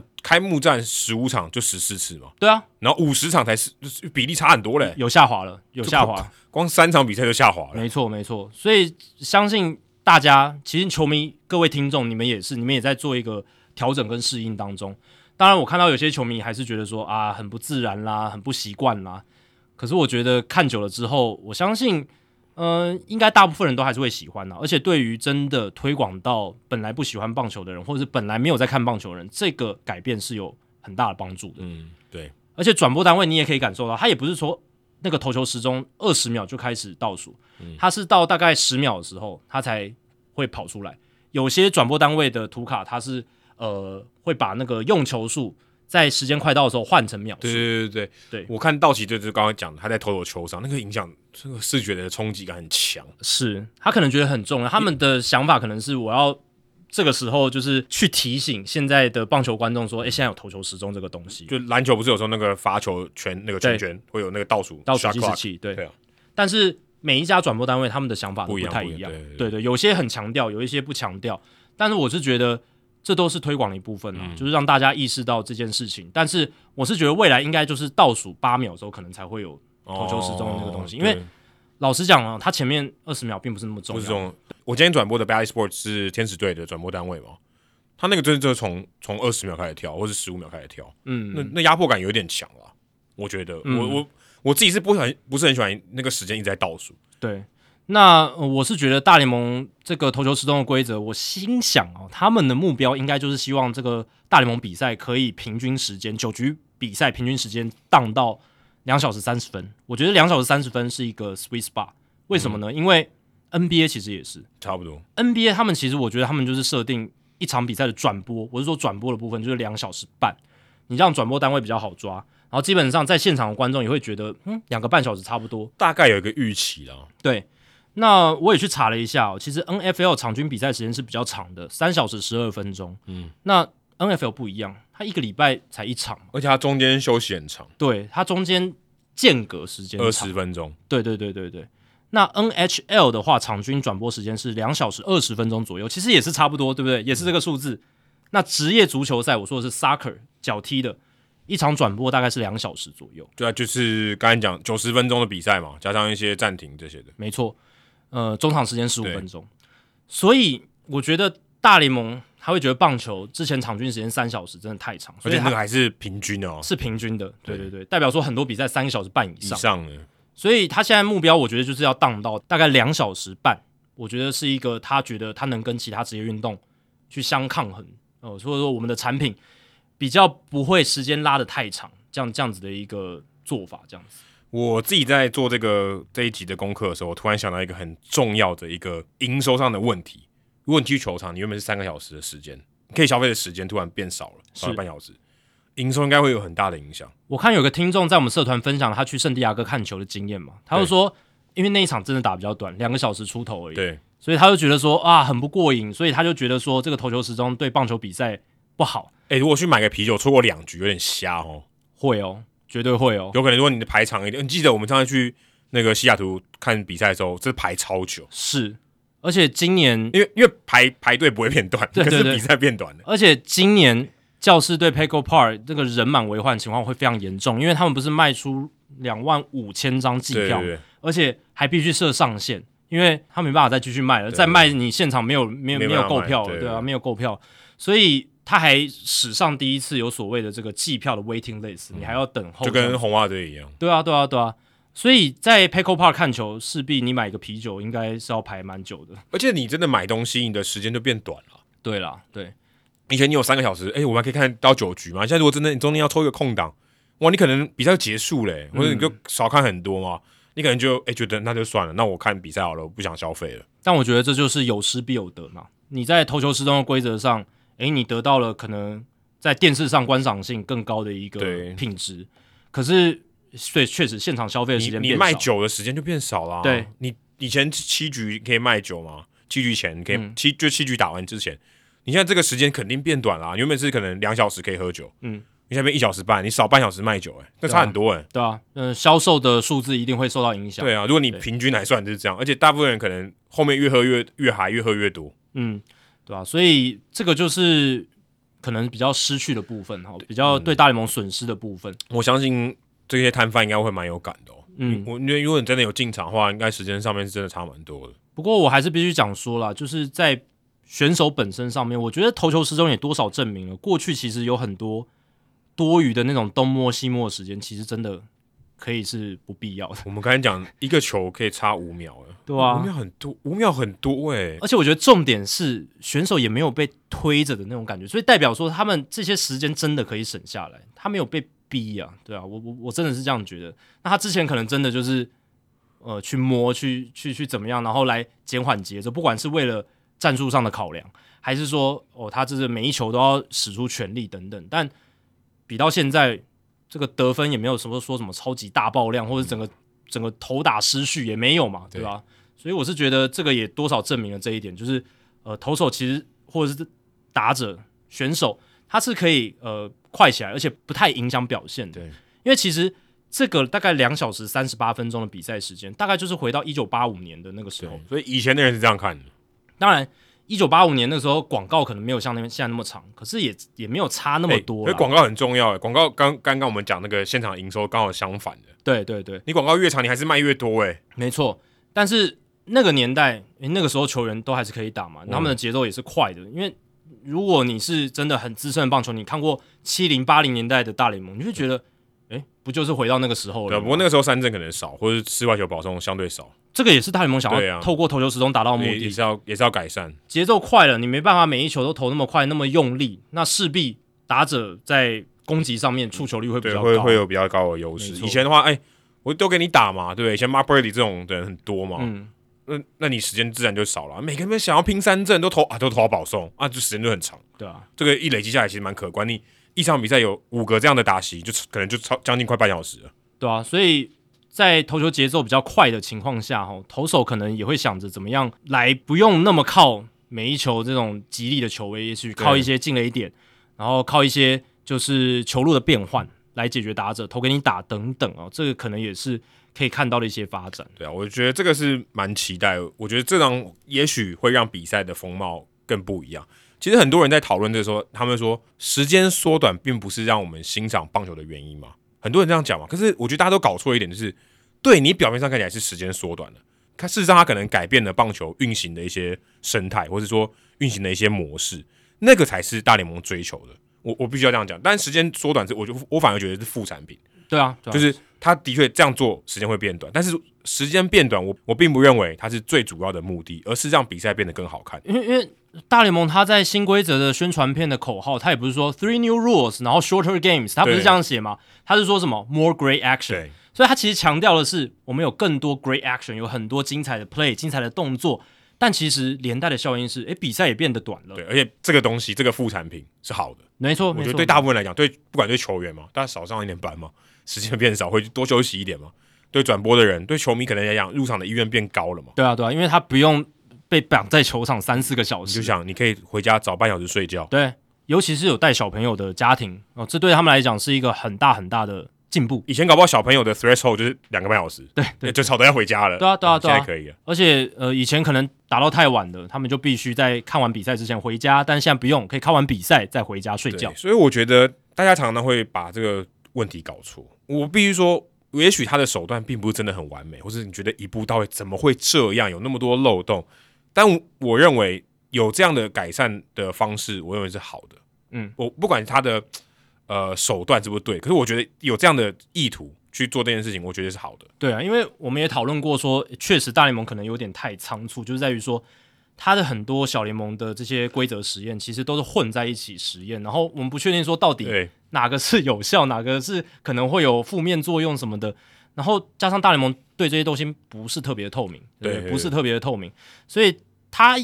通常都是已经强行实施了之后才告诉你，诶，可能会有什么效果。对，这个这个是让人家感觉不是太好。因为像这些投球时钟这些新规则，其实在投票的时候，球员工会这边的代表是全部都反对，对对对，只是因为大联盟他们人数比较多，就是他们的代表人数比较多，所以他们就有多数决的话就有优势。对，这个我觉得很正常啊，就是大家会会有这种反抗、抵抗，对于改变的抵抗的力量，我觉得是很合理，可以完全可以理解的。但还好，值得庆幸的是，至少嗯、呃这些新规则实际在今年的大联盟实施起来，确实跟我们过去呃小联盟实验或者是在春训看到的其实差不多啦，就是对并没有那种真的太毁灭性或者什么，对就是很不理想的一种一对些改变或状况。我觉得整体来讲，那个产品的品质基本上还是棒球嘛，大家都看 看得出来是棒球嘛，而且其实也有很多精彩，然后很多新的一些。诶，我我今天就看到两个跑打战术，诶，嗯大联盟的比赛不是中职，诶，所以有更多的 action，然后也有一些诶左打拉打的安打这些东西，所以我是觉得还不错啦。对，而且看这个盗垒也真的就变多了。没错我们讲说不管是牵制，不管是垒包加大，或者是刚才讲的投球时钟，多少也有帮助这个盗垒的增加。其实，诶、有人都还说这个是会大盗垒时代来了哦，因为你看到这几场比赛，我看到呃，在我们播转播的今天之前呢、呃，在开幕系列赛哦，尝试了八十四次的盗垒，有盗垒成功七十次、欸诶嗯，这个盗垒的成功率是百分之八十三点三。对按照这样的平均来讲，盗垒绝对划算。嗯我们之前不是讲过吗？百分之七十五就划算了。对，就你可以赌啦，因为这样的话，你的得分期望值会变高嘛。所以代表说，这样它会变成鼓更鼓励大家盗垒。八十四次并不少诶、对啊，对啊，其实才呃三天的三到四天的比赛而已。尝试变多，成功率变高，这跟之前小联盟实验还有春训的一个状况都是一样的。现在盗垒成功率大概就是你刚刚讲百分之八十三，我们算这在百分之八十五左右嘛。去年整季其实是百分之七十五，就哦所以就是大概上升接近十个百就分点。你如果盗得好，你是赚；你盗不好就是亏。对，那场均盗垒成功的次数现在是一点四次，那去年开季的前四天是零点六次，哦，这差超多，差超多差的两呃一倍以上、啊对一倍以上。一倍以上。那我也提供大家，活球年代场均最多盗垒成功的这个年份是一九八七年，那个时候是场均一点七次的盗垒成功。嗯，那现在开季是一点四次嘛，所以其实已经蛮接近了。而且蛮接近我觉得我肯定这会变多。嗯，因为大家会习更习惯这个没有牵制的这个情况，对对对，牵制变少，有次数限制。没错。而且如果投手真的牵制两次之后，跑者起跑的几率真的大大提高。而且我今天看转播，牵制真的超级少，啊，对啊，对啊，对啊，现在大家对于牵制很吝啬啊。就对，好像好像一个就是有一个技，就是一个技术的，就是就他他如果用掉就没了那样感觉。对，以前免费的嘛，对以以前你牵制免费，但现在可能我今天看好像，我今天看好像有没有加起来有没有五次啊？现在好像每投一次签字要收你一千块的那种感觉， 对不对？真的，对啊，就是少非常多，真的很少非常多。除非呃，他有一些战绩上的考量，真的想要给跑者一点压力，他才会真的来丢一个签字。可是第二次签字真的很难出现。而且我看那个开幕战，万诺瓦库尼亚 Junior 有一个盗垒就是这样，他已经被牵制两次，他说你不可能抓到我啦，嗯，对啊，对啊我对啊离垒超远，看你怎么抓，对没不对错？，没错，你好，如你有有本事把我牵制出局嘛？但啊我往二垒跑，你还得传呢、嗯，我往二垒跑，我如果离垒够远，你等于我已经占尽了盗垒的优势。是你你想办法先阻杀我啊，对不对？如果我已经占了优势，你有办法阻杀到我，那是你厉害嘛？可是我的优势就大很多了，我可以无理取闹的离垒嘞。没错。开幕战当天总共有二十三次的盗垒尝试，然后二十一次的盗垒成功，十五场比赛，对不对？十五场比很赛，夸张啊了就已经有这么多的数字。然后我自己转播的那场天使运动家的比赛，就有两次的盗垒成功。哦我今天也有一次，对我也有一一次个你看，我们以前可能我们两个人一起转播，或者是我们各转播一场，可能都看不到盗垒，也有可能。盗垒绝对比全垒打少超多。呃，真的真的。然后呃，在这两个盗垒成功里面，一个是 Taylor Ward，一个是运动家的 Seth Brown，诶，都不是那种腿 s e f 特别 r o 坏 n 也不是的，很快啊，对啊，他也是胖胖的，对对啊对啊。 但是他的跑垒判断是不错，可是也是因为垒包加大跟这个牵制的限制，可能提高了他盗垒的诱因嘛，对不对？那我也看了一下，我们刚刚讲的是盗垒成功的场均次数，场均的盗垒尝试次数在开季的头四天是一点六八次。哦，比去年整季的一点三六次也是多了很多我。去去年有一点三六四哦，对，去年蛮有，蛮多的。去年其实盗垒有回来一点了，因为变得球比较不弹嘛，哦，对，球比较不会那么飞哦，所以大家小球变多，然后盗垒也变多这样子哦。但是其实 top 的盗垒者其实比较少的，对对对对，因为去年只有一个嘛，John Birdie 超过四十次，，对，就一个而已。但今年我猜哦，可能不止五六个以上，四十次以上盗垒的，对不对？都有可能。五六个，对，那也也给大家更多。对啊，可能有超过六十次盗垒的成功的人都有可能出现。嗯那也提供给大家，就是活球年代最多的是一九八七年，场均是二点四二次的盗垒尝试，但那个年代盗垒成功率只有大概百分之七十，而且我觉得，正是因为我们刚才讲到得分期望值有这样的概念进来以后，大家更不想到了，没错，因为你你摆明理性上就是就是亏嘛，就好就有点像告诉你，你今天买彩券，你买一张就是赔十块，至少赔十块，平均就是你拿到九十块，等于拿一百块买九十块的东西，那你要买吗？你你买就买一张赔一张，但有一定的几率你可能会中，嗯，那那你要不要做嘛？那要盗垒，你你盗一次，你的分数就少一点，你要不要盗嘛？对不对？对而且在就是新规则底下呢，因为现在盗垒成功率提高了哦，所以变成说才会出现这一种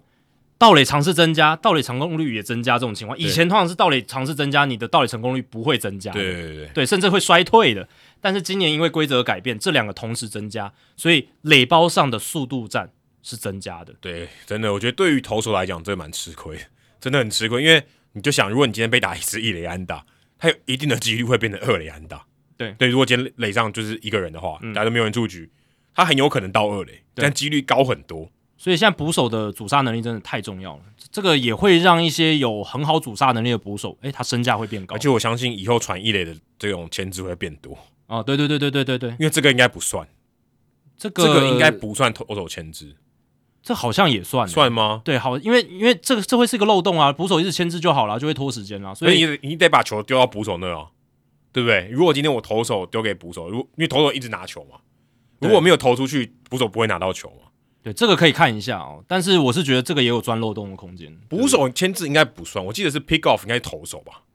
可以，这个我们可以回去再研究一下。对哦，但我觉得就精神上来讲，他应该可要能是算哦全全部都要算进去，我猜的啦，对吧、啊不然就是捕捕手也对啊，就是都来一直尝试，对不对？因为投手的球数可以很多嘛，对，万一那个打席十球的话，那捕手不是可以牵制十次？理论上对，但你爆传的风险也会增加。对，但是我相信这个就是有一些钻漏洞的空间。对，对啊，对啊不。晓得有没有算呢、我我觉得应该是有应算，该有算是不对，是。我觉得应该是有算，但这个就是大联盟他们投球时钟规定上面它规定那么细，哦就是它嗯有它的 道理在。不过这个盗垒战的增加也是大联盟确实是想看到的啦，因为对他就是想要有这种，当然要回到 Ricky Henderson 很难啦，因为你也不可能真的那么毫无顾忌的去盗垒，也而且很我难。而且我相信，就算有 Ricky Henderson 这样的速度人，他现在也不可能到人这样不。可能，因为以这个进阶分析的角度来讲，你真的那么长盗的话，对方也很好啊抓。对，对方也很好抓，因为大家知道你要到。你到一个临界点之后，你过于盗垒频繁，你的那个盗垒成功率就会开始下滑，不会一直回，你就说哦维持在八成我我五。每一次你就跟打电动一样，对啊你每次上垒都要到。他其实如果在真实世界里面，他是很好抓的，你再快，你还是会被抓到，对对啊，而且甚至被 pick off 被被牵制的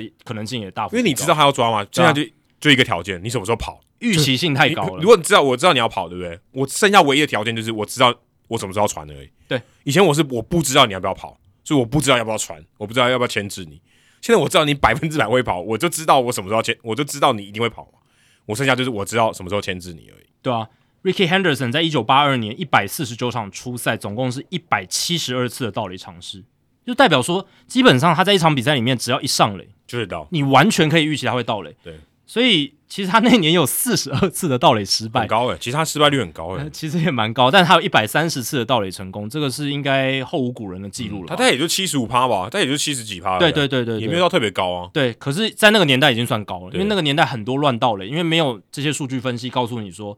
你这样乱盗是会伤害你的球队的对，对吧、所以，呃，在现在各个球团那么精明的情况下，他也知道说你速度再快，你是 Cobin Carroll 好了。你频率上面你还是有个临界值对，那到了某个临界值，你那个边际效益逐渐递减，它会变成一个负值啊。对所以这个情况之下，我是觉得今年整体联盟盗垒次数还有成功率是会提升，可是，在单一球员最高的次数，我猜应该六十次左右，哦，你会这样看，不会到七八十次这因么夸为张。真的要那么快的人好像也没有。哎、之前 Cobin Carroll 他连续两球到垒，嗯就前几前前天吧，嗯，他不是从一垒到二垒，二垒再到三垒，就两连续两球啊，就这样倒。但还是像运动家呃新的中外野手 Estory Ruiz，他在小联盟去年呢八十几次盗垒成功，哦很猛，还是有这种人哦，所以运动家把他找来，可能也是背后有一些动机哦，着眼在这个球界的新规则。可是你要在大联盟盗那么多垒，我是觉得很不难太可啊，能，因为对捕手的程度差很多，水准差太多了水准。差对多对对，不管是整个内野的防守、二二游要去这个触杀你的，跟捕手那个差距太大了。你这个三个环节，还有加上投手看管你的程度都不一样。我们这样讲起来，好像诶，我们刚刚讲很多，你像速度战变多啦，然后防守布阵呃也会增加这个左打拉打打击率，甚至整体的联盟打击率都有所提升。呃，这是一定的，那大家就会想说，哇，那这样不是都是对打者有利吗？诶，可是在美国这种运动博弈的赔率制定者，他们反而不这么想、欸。像我看美联社这篇报道，他有问到 Caesar Sportsbook 凯撒运动博弈的这个赔率的制定者 Eric Biggio，哦，应该跟那个 Craig Biggio 没有什么关系啊， 搞不好远亲呢。欸这哎个哎姓这个姓姓氏其实很少见，也有可能，也有可能，不不好说，不好说，我其没实有很仔少，细去真调查的，真的很少见。对，但总而言之呢，反正就是 Eric 他就说呢，他认为新规则其实在投球时钟的规则底下，投手可以更主宰投打对决的节奏，打者反而会不利哦。所以跟我们刚刚讲的一些对打者有利的环节，这样子一相抵消，可能效果下来，可能整体的得分不会差差太没多。有很多对对对对，可能不会差得太多。但我个人会觉得攻击还是比较有利一点。嗯我觉得，因为刚刚那些条件，我觉得对于打者的影响有利的程度，我觉得大过投手。嗯，投手真的能占的优势，我觉得还是相对比较少。对啊，就像我们刚刚讲，就是可能就是他在投球时钟的操控上，他有一些主导权。就这样，对，但这个打者也可以去做准备嘛。对对对对打者会习惯的。对对对，那像牵制、限制这个，还有这种防守布阵这个，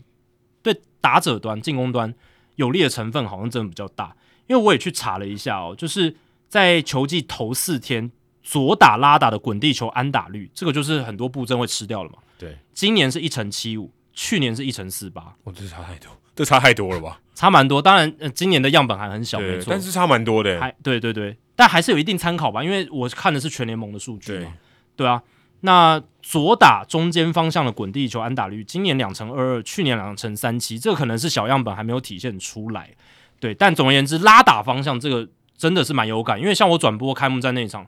大谷还有 Seth Brown 的安打，我觉得都是跟防守布阵限制有很大的关联性，因为你右半边就是只能有一个对二垒手嘛，那一一垒手有时候也可以去协防，但是主要是二垒手在防。我前阵子看到皇家队，他们不是有一把右外野手手超前，等于嗯有点像是之前防守布阵的时候，有一个拉在二垒后方、对对，对，就是他也也有人这样做，不过他后来漏接，不然可以变成九传三是刺杀。因为外野手是可以自由站位的对，是可以自由站位的哦。那呃，在这样的情况下，你看面对 Joey Gallo 的时候，嗯就是球队还是会摆出一个极端辣打布阵，只是他要牺牲一个外野手这样对，子。等于他就是呃原本那个右外野手站到二垒的位置，对对对对因对为二垒手很深的那个布阵，然后另外两个外野手去 cover 整个外野，对，或是直接把左外野拉到这个拉打的布阵里面，对然后然后中外野跟右外野站在他们差不多的地方对之类的，对啊。那我还看到就是 Bet MGM，哦，现在大联盟都跟他们合作嘛，对，他这个资深的赔率制定者认为说，呃，限制守备布阵会增加这种左打拉回式的打击率，可是呢，哦、在内野还是你可以做一些战术性的微调布阵嘛。我看今天也有这个游击手真的就站在二垒，正几乎是正后对方我，今天也有手看到一球，也是真的手下来，对，就是面对强力左打的时候，其实游击手还是会站得很靠近二垒，或者是强力的右打拉打，他还是二垒手会站在很靠近二垒的地方。对我今天大谷好像就有一球打到中线，然后被 Chippy Crawford 拦下来，对，所以这一位赔率制定者认为说，外野手还是可以自由站位，加上我们刚刚讲的这个战术围布阵，那这种战术围布阵的还是可以使用的情况下，他觉得打者在防守布阵限制的得力上面，可能没有想象中的那么大哦。不过这个真的也很难说，也很诶难说。对我觉得以后大家可能也许在我们这集节目上线之后，你可能就会看到九传三。嗯，或是七传三，但是因为那七只左外野站在这里啦，但我觉得外野手传一垒这种出局数以后应该会有会出现，因为以前九传三的话呢，通常是击球抛垒员超慢，对，或者他打一个非常平的球，他马上直接灌一垒，对，然后击球抛垒员自己不注意，有对没有慢慢慢慢跑，以为自己安安打就是安打了，但是结果被这刺非伤，常非常罕见，一年可能都发生不了一次。非常罕见了，对啊。那我也看了一下，美联社有去算了，就是开季头四天的平均打局两成四六，那去年开季的前四天是只有两成三，然后左打者平均打局两成三二，去年是两成二九，右打者两成五四，然后去年是两成三，反而右打者增加的比较多，这没道理哦！如果你有按道照理。布阵来讲，因为我觉得这个数据比较是有意义的，因为呃，现在是开机的头四天嘛，对在我们录音的前一天，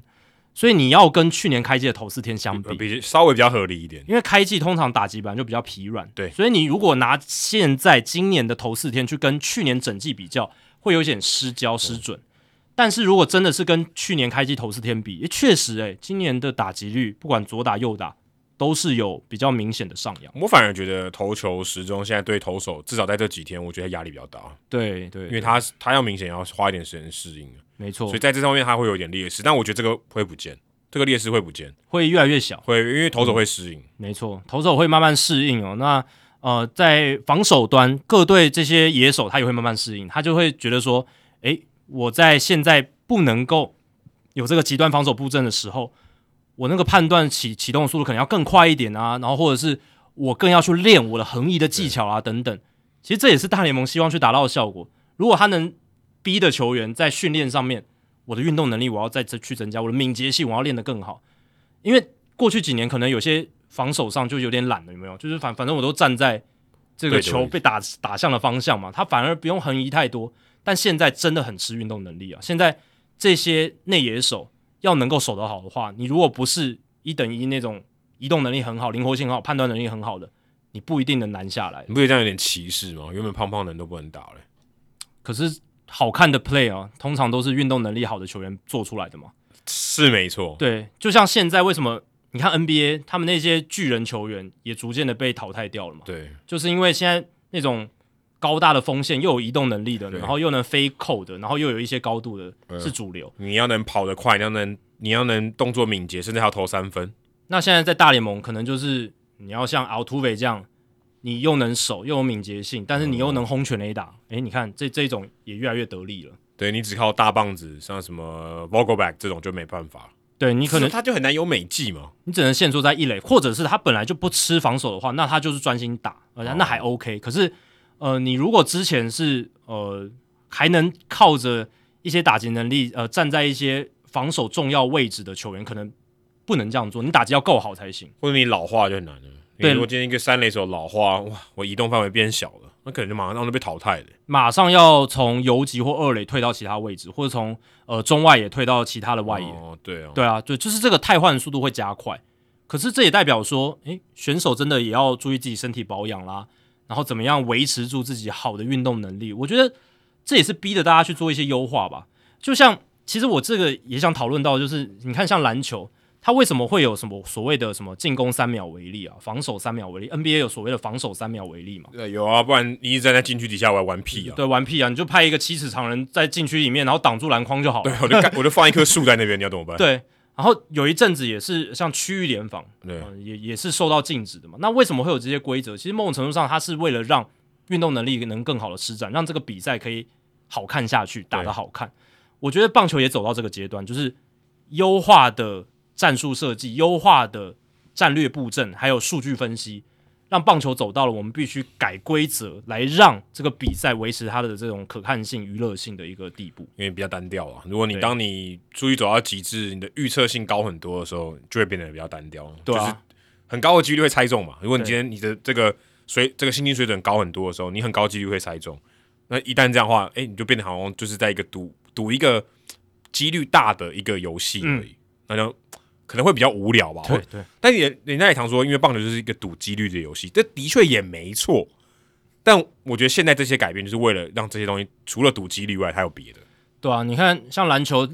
篮筐底下还有进攻免责区，嗯对不对？那那那也是因为他们在先前的规则没有这个东西的时候，他们发现说，哇，太容易进攻犯规了。太容易了嘛！我一进去，我只要一一跳起来，我全部都进攻犯规，那对，那因为这样我只要怎站么在玩那啊边，我就固定的不动，你就进攻犯规了。对对，所以我我觉得呃，棒球这些规则，现在的新规则，大家可能会觉得很不舒服，很不自然。可是我觉得久了之后，也会像我们看篮球那样子一个角度，而且甚至会去找适合这些规则的球员。对，然后这些适合规则呃适合这些规则的球员，其实某种程度上也是大联盟想要看到继续在大联盟赛场献技的球员，因为他们好看哦，他们能打出更好的球。我对刚才我们讲那些不好看的，他就不要手背，就打 DH 就好了。呃，对对对对对，就是呃，应该是讲可看性更高了，应该应该这样讲比较精确一点。我 nice 对 play 会会多一点。对对对对对，你看像八零年代他们在推的就是 Ozzy Smith 嘛，对，到现在嗯还在推。对，现在还在推啊，对啊。然后呃，我们刚刚讲的道垒多就是 Ricky Henderson 那个八零年代的球风，大家觉得蛮好看的，至少呃大部分的人觉得蛮好看的，所以呃现在大联盟也希望把这一块去拉回来，对。对，我觉得至少全垒打太多，或者说全垒打定局的成分太高。我想大联盟是绝对希望这件事情是稍微校正回来一点。嗯嗯，对你全垒打太多，呃，我们精彩片段都是全垒打，然后也没有因为全垒打就不会有美记的嘛，除非你把美记这个拦回来，不然你会场内球多一点，产生美记的几率高一点。我觉得这都是大联盟思考的一个逻辑。但你说真正结果会不会是好的？其实我我我觉得大部分可能也都还蛮存疑的。所以大家看到这个结果出来，时间，然后比赛的这个精彩程度没有受到太大影响，我想蛮多人应该是松一口气，就是哦哦也不过就这样，然后时间变短了，这个副产品很好。像我，我觉得我也是松了一口气的那一群人吧，因为我其实，在这些规则开始实施之前，我也是蛮担心的，尤其是我对限制守备布阵，其实起初反感真的是蛮大，对，我就觉得说，呃，你为什么要用这么不自然的手段去限制、呃大家在防守上的一个站位？对，当然，我现在还是在一个嗯比较中立的态度哦，就是比较也没有特别去支持，可是呃，至少在开季这还有春训的一个情况，就可以看出，其实这个限制守备布阵，它确实是让一些尤其是二游的野手，他展现了那种横移侧滑，嗯然后那种甩球高难度的防守美技，嗯或许不一定是那个选手本身能力好，可能是他真的防守范围太小，但不管 Derek Jeter 他真的就好看嘛，对嗯不对？大家永远记得 Derek Jeter 那个空中腾跃，嗯然后一百八十度转身的传球嘛。那不一定是因为他守备能力真的超级好，而是因为他可能防守范围小。那人长得帅，做什么都帅。呃，对对，这也是一点， 这个颜值高哦、就是老天爷不公平。可是这个我觉得就是呃，作为一个职业运动娱乐产品，它需要起到的一个效果，所以至少现在效果看起来是不错。那虽然是牺牲了说，诶，让各队去斗志，用这些数据去分析说我的站位在哪里最优化的这样子的一个成分，这一份这一部分是被拿掉的也。许欣赏斗志的人相对少一点吧，相对少一点，真的欣赏进阶数据，或者说愿意去钻研这些东西的人， 真的比较因少为数。其实我觉得这两面都是对我来讲，我觉得都是有趣的，也许方向不一样。没错没错，一个是比较静态的去研究嘛，对对不对？我就分析你说说我站在哪里是最优化，，哇，神站位，对对不啊对？对啊，这对啊也是你会讲神站位，你也是在欣赏他咯。真的。其实我们之前在转播也会觉得说，哦，诶，真的耶，他常常打到这里，那些野手就是直挺挺的站在那里就拿到球了，他不用太动。对，但这个好就不好看。就画面上来讲，对于很多主流大众来说，他可能就觉得无聊，诶，那球都打在那个地方，啊那就结束，就就 out 了，就没有后续的动作，对对啊，哎，所好以这条好像要穿了，结果对没穿。又没穿，对啊，所以呃，当然也让一些呃运动能力没有好的这些防守球员有很多空间。可是现在大联盟对这些规则的修改哦、就让这些选手比较没有空间，然后让呃这些防守能力好的，呃他可能这种运动能力带给他的价值是提升，对不对？嗯守护者搞不好就看到这一点，没所错以，才把 Andres Jimenez 用七年延长约绑下来。没错因，为 Jimenez 第一个他年轻嘛，第二个他也很健康，第三个他防守能力真的超好。超强，真的超好。你说真的，他如果今天这个完全鸟棒，啊，就是完全打不出任何火力，我觉得他都很堪用。他真的就是，我觉得几乎快要变成现代的 Ozzy Smith 那种感觉。重点是他还打得很好，对，都是他打的很好。 对，这个是更有有点逆天的这种感觉。其实你我我我到现在，如果以此时此刻来讲，我甚至都觉得 Francisco Lindor 这笔交易，守护者队已经赚了。对，我觉得到现在为就到此时此刻为止，我也认同，因为领舵嗯给能带给大都会的，其实已经已经没那么多了，或是他他的他的薪水实在太高。然后你看 Himenes 他的薪水现在这么低，他是七年一亿零六百五十万，对，比领舵低非常非常多。当然他的长城炮我没他那么好，可他防守绝对不输领舵。没错，我觉得就战力还有这种球员 CP 值的角度来讲，守护者赚烂了嘛，对对，赚烂了， Rosario 等于负正的，对啊。而且就算当初守护者要用延长约留下领舵人，他们要付出的钱绝对是远远超过 Himenez 这个钱啊，呃，甚至 Rosario 加 Himenez，如果 Rosario 之后签了下来的话，Rosario 加 Himenez，然后再加其他的，应该都不会超过领舵了，对不对？你 看我现在如果你看 Jose Ramirez 加 Himenes 也差不多等于领舵， 差不多就等于领舵了，对啊。那差很多哎、我对啊说这样子，一那个守护者赚烂了。对啊。不过我想讲的是，如果算上这种明星周边效应跟大都会当时想要的这个有人来作证这支球队的想法的话，大都会他做那么那么多还是有道理的。那也领舵也也不是笨啊，对，然后领舵也没有让他们太失望哦，至少虽然有一阵受伤，然后有一阵低潮，可至少他有维持住他该有的水准这样子。但 Himenez 这张约，我是觉得守护者哦也立了一个好的延长约的典范，对球队来讲，那当然他有可能是双赢嘛，很难说。就 Himenez 的角度来讲，他可能也觉得他就是现在需要这个一亿哦，他很需要哦，所以他现在签他觉得也 OK，其实对他来讲，他是一个高点，因为他去年打太好了。没错，他现在二十四岁而已，你能在二十四岁以前就在大联盟打出这种巅峰赛季，什么 DRS 防守分数也超过十，而且嗯守的是二游，其中二垒。当然，他还是有具备游击守备能力我，觉得现在是因为 Rosario 在游击，不然他其实应该是守游击。他未来要移防游击也是绰绰有余啊。对对对就跟 m a n i Machado，他当然现在不一定了，之前他要回防游击也是可以的，嗯对不对？那这一张合约七年买下 Jimenez 一个底薪年、三个薪资仲裁年，还有三个自由球员年，而且他后面还有一个球队的选择权嘛，两千三百万美金而已。那个时候其实 Jimenez 也才三十岁，嗯，我觉得那个球队选择权守护者执行的几率蛮高的。蛮高的。如果他这样继续再这样打下去的话，就是维持着这样的水准。当然，这样的水准有点难，但是至少不要崩盘的话，以他的防守、他的跑垒，然后他有不错的上垒上垒能哎还力，还有健康了，还有健康他现对在啊他现在很健康，没错，对吧、那我我是觉得是几率蛮高的，因为三十岁也不是说太老，就等于合约走完之后还对啊蛮。还就是还算是现在就是标准的自由球员的年龄啊。哎、没错没错，就是一般球员他二十四、二十五岁上大联盟，三十岁差不多他进自由球员市场第嗯一他次等的于年就纪，是等于把他的仲裁年这些全部都买下了，嗯，对啊，那打击能力很不错，然后 power 的话，以二垒手来说非常够了。去年你看球变得那么不谈，可是他依然有十七轰，嗯，哎，二垒手对吧、二二垒手角度是很好的，他的保送率其实没有那么高，可是他上垒率为什么去年是三成七这么高？主要是因为他触身球很多，很多了。对，用肉去换的。出生有二十几个，加上保送也很多嘞。对啊，他二十五个那个触身球保送在去年是美联最多，所以他上垒率才能那么高。打击姿势有点影响，我觉得他打击姿势蛮蛮靠近垒包，蛮像那个 Victorino 之前那种打法，对很啊容易很容易被打到。没错，Anthony Rizzo 也是蛮靠近嗯垒包。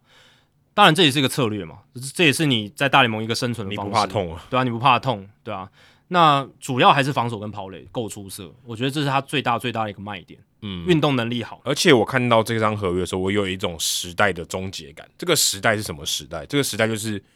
呃，领舵离开这个印第安人，当时是印第安人嗯嘛、的时候，那时候游击大乱斗，对，有有 Rosario，有张玉成，有这个当时还有 Ernie Clement，可能还有对 Owen Miller，Owen Miller 会被挤到一垒，嗯他们都是小联盟都是守游击的，对，哎、这这些人全部不见了，没有一个人在守护者，对，啊，现在还有一个 Tyler Freeman，啊，对对也对，是年轻的，但他你像 Himenez 在那边，你就不可能了嘛，对不对？对你之后的游击 Rosario 如果没有签下来，Himenez 一定是守游击嘛，对啊代表这个争夺的战国时代已经消失了。嗯，那这个战国时代为什么之所以让我印象深刻，就是因为张玉成在当当时也参与其中哦。没错，因为如果今天领舵走了，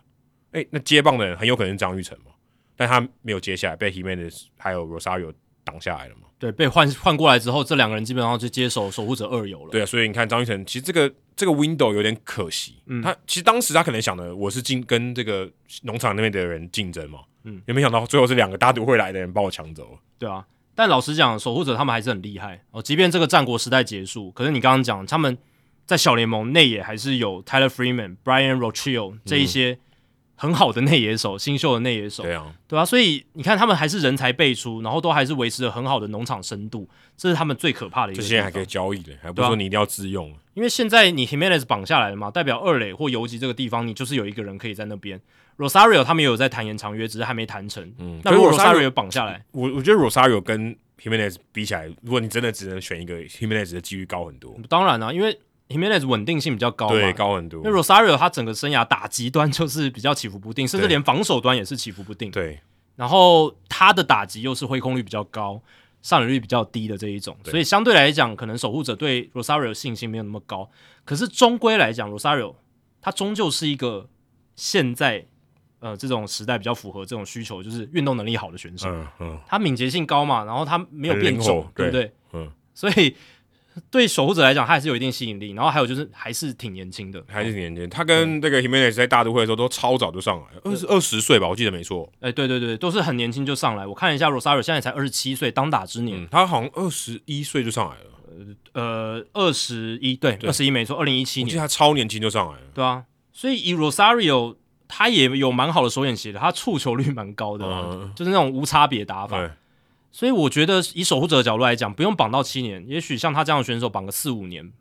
在他巅峰这种触球率还高的时候，我觉得看 Freeman 吧，看对啊 Tyler Freeman 如果有养起来，可能 Rosario 就会放掉啊，也有可能，因为 Rosario 接接下来会变贵一，定会变贵的。对对吧、所以这都是守护者他们可以去考量的部分，对吧、你看，像 Himenez，他去年的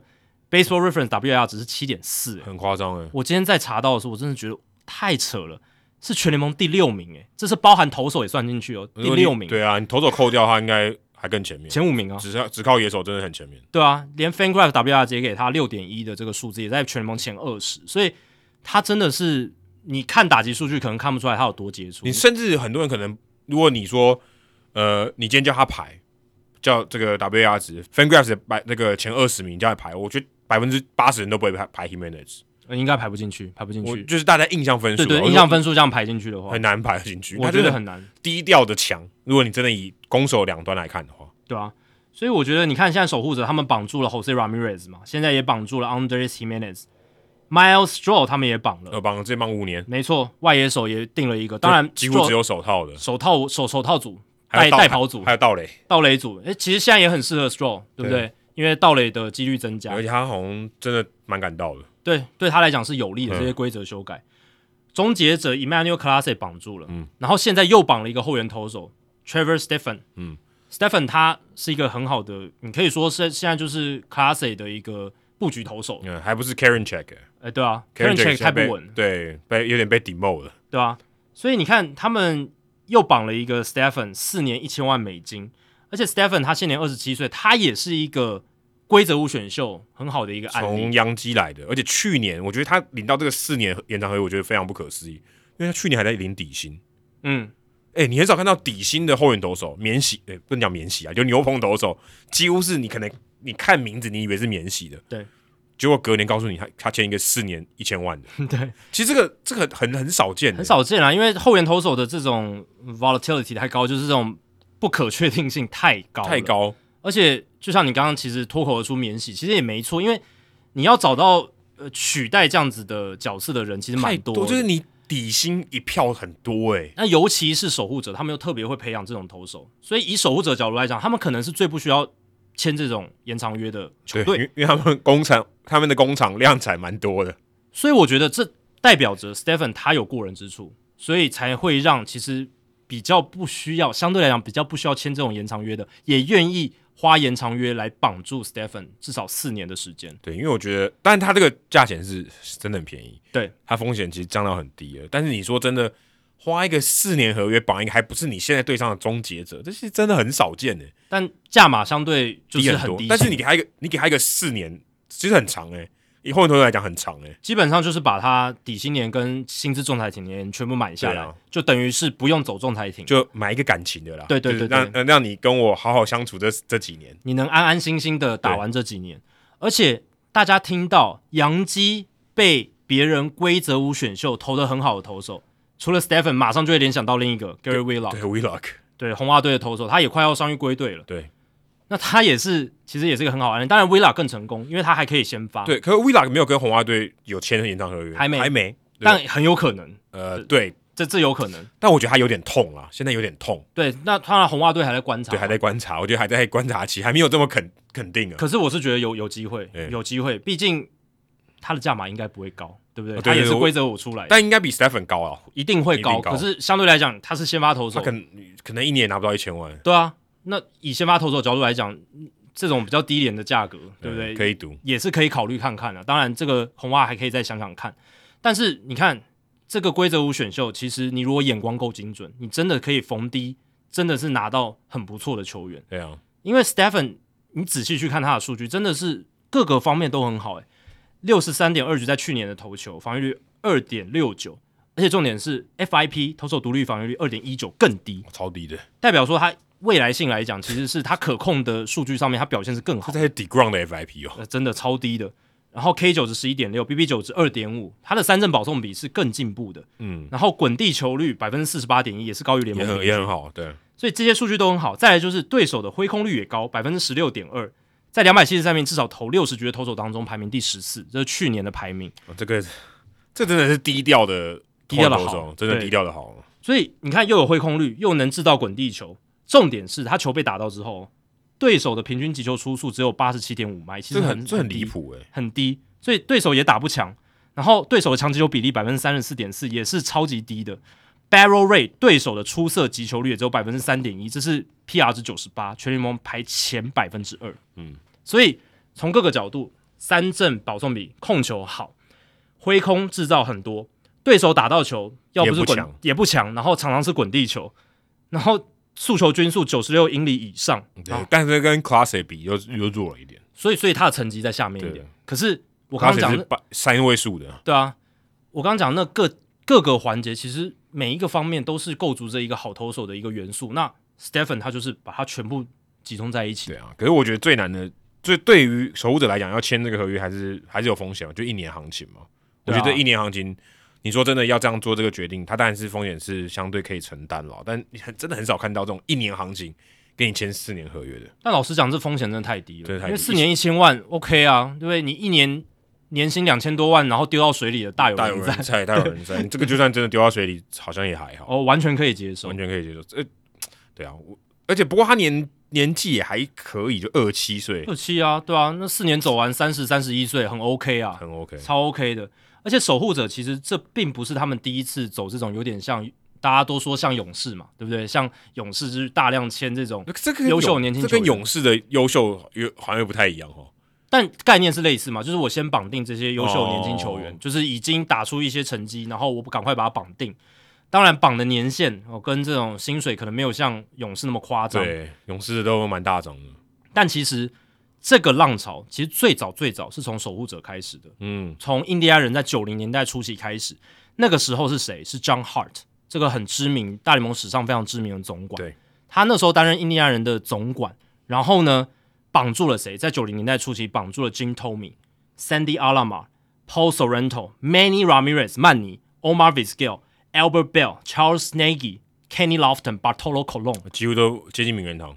而且是头打，哎，都顾其得实这非蛮常好，夸张的。如果你呃回呃这二十年后来看，这蛮夸张的。很扯啊。就所以这些人都超强，所以为什么印第安人可以在九零年代中后段那时候打到世界大赛我？想我相信勇士队那些管理阶层一定有看到这这段历史。没错，没错。那张浩算是开启这一段就是这种方式的总管。然后他在受访的时候，其实有讲到，这有两个优点嘛。第一个是避免让多数的优质年轻球员同时进到薪资仲裁的程序。诶，我让一部分人他已经搞定了，我就不用跟那么多人同时翻脸，或者关系处不好，我未来以后要留住对他很哎他难。他知道这个处理的这个 capacity 是有限的。没错，没错。你说我一次处理五个人，跟一次处理十个人，我可能就最多就是五个人了，剩下那五个我真的会疯掉。你可能没办法面面俱到，呃，可能有一些谈判你就有点不欢而散，或者搞不好这十个都搞不定。对啊，就有点像酿酒人跟 Cobin Burns 对，搞到现在关系那么糟，呃，未来要留下来很难。 就有点像你的属下嘛，对不对？你雇好几个，你雇的人数是有可能有上限的。那第二个好处就是说，你等于是告诉球迷群，球队我球队是要认真的搞长期强盛的。这就像勇士现在勇士的球迷就很开心，接下来十年基本上他们搞不好可以强十年，但也有可能刚好相反，也也有可能啊。对但也有现可能在看起来是这个荣景的几率比较比高。较高。啊对，对，那主要是球团在散发出一个讯息说，我是认真要搞，我我我是一个呃负责任，或者说我是一个很想要把这支球队经营好的球哎，队。其实我觉得这有点像什么，你就好像装潢哦，嗯，我就装潢好一点，你就觉得哦，我就是要长期住在这里。啊，对对，我今天什么都是对对对对对，就是那种随时都可以搬走的家具，然后就呃算了，我对这也是 OK 嘛。我说你保持一个弹性也是很好的，嗯对吧？对不对？你保持一个随时都可以 tear down 的环环境，或者说想要争取冠、想要争取季后赛的时候，我就补强，这其实也没错。坦白说，我觉得这也是一个很合理的策略。但你建立起的信任感就会比较低。对对对，那像张哈尔他这种大量签延长约，他你你会让球迷很信任你，然后你看在九零年代末期的时候，印第安人的票房是相当的好，那我觉得这完全的关键在于眼光好不好。你也眼是你也往是眼光不好，你绑那么多合约，妈这是这场灾难 呢、绝对是灾难一场，绝对是灾难一场。呃反过来看就是这样子嘛，对吧、因为像其实守护者的前身印第安人在二零一零年代中期，诶他们也绑了像是 Corey Kluber、Jason Kipnis，对啊，Kluber 到后期真的就是受伤走下坡对，可是他也强了蛮久啊，Kipnis 确实也就是蛮稳定的啊，对在蛮在蛮稳定在手在印第安人的时候蛮稳定的，但也是比较早就衰退了，对对，也比较早早衰退，现在已经退休了，对吧、所以呃嗯，守护者这一种操作，其实他们是有更深的渊源。当然，John Hart 后来有离开，有到游击兵，然后到二零一零年中期，他也到了勇士队，嗯当资深顾问。所以大家如果还记得，其实勇士队在最近这五年大量签这些延长约之前，他们在二零一四到二零一七年大概那个时候，呃，就是呃 Frank Ren 跟 John Showalter 比较晚期的那个时候，他们也签了谁？Jason Hayward、Freddie Freeman、Craig Kimbrell、对 Julio Teheran，还有 Andrelton Simmons，呃，只剩下 Freeman 哦，一个都没剩下。第一个都全全部都走光了，哎，对耶全部都走光了。 ，Freeman 还算是有啦，Freeman 算留到很后面。啊对，留到很后面。但这些球员也是当初他们提早签延长约留下来的人，对对所以勇士队他们也有这样子一个血脉，也有这样子一种经营的传统在，然后一直延续到现在。所以你看，守护者其实现在的守护者当然不是 John Hart 在领军，是 Chris Antonati，可是他也知道说这样操作，以他们有限的团队薪资的资源来看，这个是最合理的。那牌打的还算不错。对我觉得 Antonati，我觉得他最难的地方是在于 Stephen 跟 Jimenez 都不是他自己选的，嗯，都是交易来的，或者是这个规则五选秀，基本上不是他们原本的 Prada。嗯，勇士队那一群全部都是，对，嗯除了 Matt Olson 不算，对不对？其他基本上都是我选对，我从选秀那一刻，或者我这个国际业余签约的时候，就我选的，嗯，我最了解，没人比我更了解，对吧？对，你今天别人卖过来的，代表别人可能认为有一点点瑕疵瑕疵、嗯 damage goods，你还能搞成这样，我觉得是蛮厉害的，那信任感很强。没错。那或许有些听众会觉得说，哇，那 Jackie 你是不是这样子要把这个印第安人也就是守护者恶职的标签撕掉？其实某种程度上，我觉得是有好转的啦，因为前几年他们真的是也不签延长约的嘛那。Ramirez 跟 Jimenez 不就最近这这几个月签的吗？对，以前他们呃应该说前几年他们真的是就是一直丢球员嘛，然后一直不投资嘛，然后基本上就是靠着自己很贪小便宜的农场养成。当然这是他们的一个功力，我也承认。可是他们没有太多的投资，让其实印第安人很多的球迷是流失的，对守护者很多球迷是流失的。但现在你看，管理阶层跟老板愿意花一点钱，至少把这种年轻球员、看板球星留住，我觉得这是一件好事。你先等一下，你先把 s h a n Bieber 留住，你就可以把标签撕掉了。对，现在大概撕了一些，你把那个角角抠起来有没有？你那你要整整张撕掉的话就对 Bieber 给我签延长合约， ，Bieber 对，你这个很重要，这你养的。那、呃、当然 Tristan McKenzie 开季又受伤，他是对受伤率蛮高。但如果 McKenzie 能够嗯、呃今年大半球季都健康的话，他也是一个可以考还虑不进入错，长对，而约。且他明显的进步。没错，对吧、那如果他们更愿意绑更多人，然后重点还是在休赛季补一些自由球员进来，对像他们这个休赛季就补 Josh Bell，我觉得很好啊，啊，不对？嗯所以他们如果愿意多做这些事情，都能如果愿意再给 Antonati 多一点的资源，那也许这个标签就可以慢慢的撕下来。对，先说上次我不是讲要补一个王牌投手进来，拜托对啊啊、哦你如果想要冲击季后赛，想要冲击世界大赛的话，至少要补一个王牌。你看 McKenzie 如果受伤，你 Bieber 你可能走多，你能走多远？那因为现在我看了一下，二零二三年守护者队团队预期的薪资九千两百万美金，还是很低啊。很低，一亿都不到，我觉得要到一亿五吧，这个这个标签才会慢慢的。呃一亿五可以补两张王。王牌。对啊，可以啊，完全可以啊，因为以他们这种投手工厂、好投手工厂的这样子的一个实力，只要你外援补个真的先发投手部分补个一两个进来，在美联中区真的太好打对、了，啊，而且这个永远都有市场，总是有球队要当卖家嘛，那球队总是有王牌嘛。对啊，所以我是觉得守护者确实有慢慢在改变他们的形象。那至少现在守护者的球迷，你有 Jose Ramirez、Jimenez 可以诶认真看、好好看、常常看，对不对？哦，这是什么？这是一个口口号。号， 这我是要随便乱想的。但就是至少你有，诶，我买了这个球衣，不会说一两年之后它就不见了，对不对？当然还是有可能了，不不不会说百分之百没有这种交易的可能性。可是至少这个约是签下来的，对对对，对啊，呃，应该是没办法指望这个 Dolan 花的跟 Peter Seller 一样多没钱，办法，没办法，但是哎、我真的也搞不懂，教室还在签呢、还在签呢、我还其在实签不，我其实真的，我其实真的不能理 解，已经超乎了合理想象的范围哦。就是你要绑这么多人干嘛？我其实真的不懂哎、呃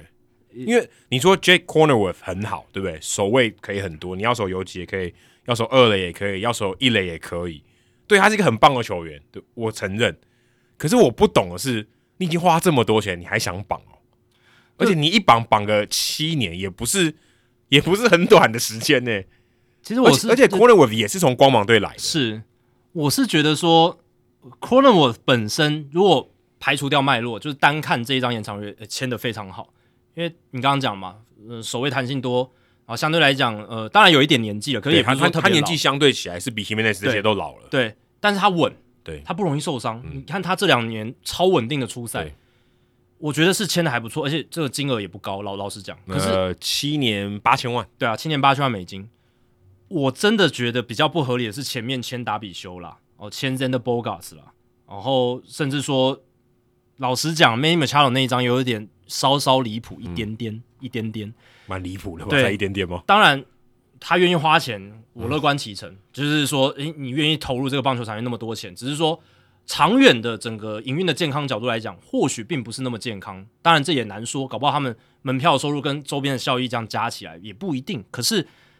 就是让人觉得比较疯狂一点。但这一张，老实讲，如果你排除掉呃 Machado，我刚刚讲的，还有达比修有 Bogas 那那几张的话，老实讲，我是觉得这张呃签签的还算不错了。哎、你刚不能排除那几张，那几张很大哎、对啊，所以我就觉得如果顺序反过来的话，那你会觉得这个是相当合理的。哦，如果你说先对先先延长合约 Cornerworth 的话，然后在后面再其他的对，在后面还没有发生的时候，哦然后先签了 c r o m 你就会觉得诶 o k 非常好，非常合理，这个于情于理，然后就战绩的考量上面，CP 值都 OK。对啊，我哦我我是这样觉得啦。当然你会觉得那么离谱，是因为前面已经我有我那懂那了几张挡在这样前解面。释，这个就像小这两呃冷盘，这个是冷盘，你吃东西的冷盘，嗯先先开胃菜，你这个冷盘最后再上没道理。你都已经吃的很饱，鸡汤都已经喝完了，对，你上冷盘是怎样？还要硬撑，对不对？ 对你冷盘要先上，有有点这样子的感觉你。顺序很重要。对对你是对你你你是好菜没错，没错没错你冷盘要先上，对啊，不然这个，我就真我是真的觉得很怪啦。你前面花这么多钱，你现在也没有必要。说真的，你也没有什么安抚球球迷的心的这个疑疑虑了啦，完全没有啦。球迷嗨到爆了。对你，你 你有必要吗？对不对？嗨到九重天，没有十重天，好不 好？对不对？没有，我觉得没有，我我是觉得这这个多花是没有必要啦。但而且而且你绑那么多人要干嘛呢？你整个你几乎球队先发九人，你绑五个人，到底在干嘛？勇士队也是啊，对，可可是这个贵多了啊！对，这就是教室这几张达比修，还有那个 Bogarts、Machado。 ，Machado，然后还有 Tatis Junior，不要忘记了，那塔蒂还好是他相对年轻嘛。相对年轻，我们刚刚讲的那三张 Machado、Bogarts、达比修，那个都是要到四十几岁了不。要忘了龙虾你还没吃嘞，Soto 你怎么办？我我现在觉得 Soto 可能性又更高了，他把他留下来的几率又更高。我哦说今天有高级对啊冷盘，对对啊不对？你看龙龙虾要上了，之前达比修签了之后，我们就说下一张会不会是 Soto，然后塞德勒又会再继续做其他事情的几率更高了。我果然他又再签了 Corona w a 所以就是你已经吃完主菜，又吃完冷盘，又再上一道主菜，对啊，而且你看大都会，我们那时候也在讲 Steve Cohen 大都会老板，他那时候签 Carlos Correa 也是这样嘛，就突破大家的想象嘛。就你觉得他已经对啊不会再夸张了，他就没是有要再夸张下去，这这个龙虾上来被端到别桌 去，对，他最后没吃到最，后没吃到，这已经端上来了，但是他是有这个意图的嘛，他愿意花那个钱的嘛，对吧、所以 Sider 也是，我觉得他就是嗯，没有所谓的极限啊，没有所谓的极限，他就是无限上纲。那对于有些球迷讲说，你这样你这样花不合理，然后什么呃太太扯了什么的，然后去来批评 Sider，我是觉得其实他在做好事、欸，诶，他在帮助球迷，他在帮助整个棒球的产业，对啊，那至于球队这支球队未来的营运、财务健康不健康，诶，那也是他的事吧，对不对？对不对？不，我我觉得我觉得这样花，他第一个他负负担会很大嘛，这是合理的嘛，但我觉得那就是他的问题嘛。对，可老是实我讲，球迷你可以反应不用那么激烈，我我会很怀疑他能花多久、欸，因为他花得起，我我是觉得他真的花得起，但他可能会觉得好算了，有一天我不想花了，呃，也有可能，也有可对能，吧？这个是有潜力可循的嘛。因为现在 Steve Cohen 他也在做的就是，呃，他在做一个下一盘大棋嘛，因为他就是等他的农场养好之后，他也要走向道奇那样子，他不用花这么这么多的钱，对然后还能够靠源源不绝的农场战力。那 Sider 的感觉是没有这样做，他是真的就是疯狂的，现在我就是要拿冠军而的一且个我心态。们之前讲到，他不得过罹患两次癌症嘛？对啊，他想说，我不晓得，我揣摩他的心情，我就花到我我看到冠军对为止为止，对啊，有点像 Mike Ilitch，就是已故的老虎队老板，在二十一世纪头十年那个时候做法很像。因为我真的觉得这样花真的已经就是已经就失去理智了。我觉嗯得，就尤其我看到 Corner Wolf 那张，我想说，诶到教室真的有缺签这个吗？但他其实还是有理智在里面哦。为什么要拉到七年？其实也是我们之前讲的对 CBT 的考量，就是呃奢侈税的这个团队薪资计算的分担，对啊对，不要全部集中在呃最近这几年所以如果 Corner Wolf 真的不行，你就把它 release 掉，你还是吃得下的。对，因为这张合约老实讲签到三十六岁也不是那么合理，因为 Cronenworth 又不是什么大明星。对啊，对，好用，但没必要这样啊。老实讲，他这种性质的球员延长约很难签到三十六岁的，以他现在这个年纪，完全没有意义。对啊，呃，但至少这几年他的巅峰年你是把他留住了啦。对对，而且呃，平均年薪真的蛮低的，且你一看千万出头我而已。我们不讲教士队，你有金合成，对不对？你至少还有在用嘛。嗯，你有 Bogarts，你有 Tatis Junior，你有 Manny Manny Machado，你缺二垒手 吗？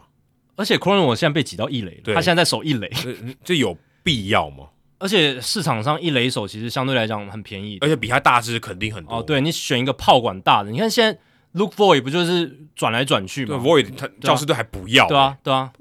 ，Why 但其实他的炮瓦是比 c r o n e n 的好。好很多吧？呃，但是 c r o n e n 我刚刚讲了，他最大的卖点就是健康，对啊就不容易受伤。那这个这个光这个就是很大的卖点，而且他也提供了深度啦。对呃虽然他炮啊不大，可是就是稳稳的，大概点七零零到点七五零的 OPS。谁受？伤我都顶得上。对你二垒游击一垒呃有缺，我全部递得上去，对不嗯对？我都可以。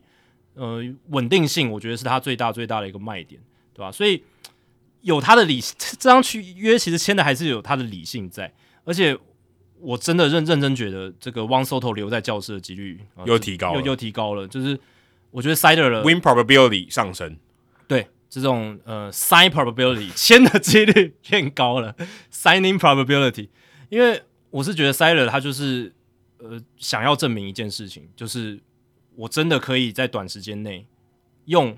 我拥有的资源去砸出一个冠军，比 Steve Cohen 还厉害。对，而且我觉得他也是想把握住现在圣地亚哥，他就是只有一支棒球队的 window 啊，这是棒球独占的市场。虽然它不是特别大的媒体市场，可是他现在棒球独占，而且球迷群已经养起来了。对，我们刚刚不是讲吗？教士队的季票已经卖到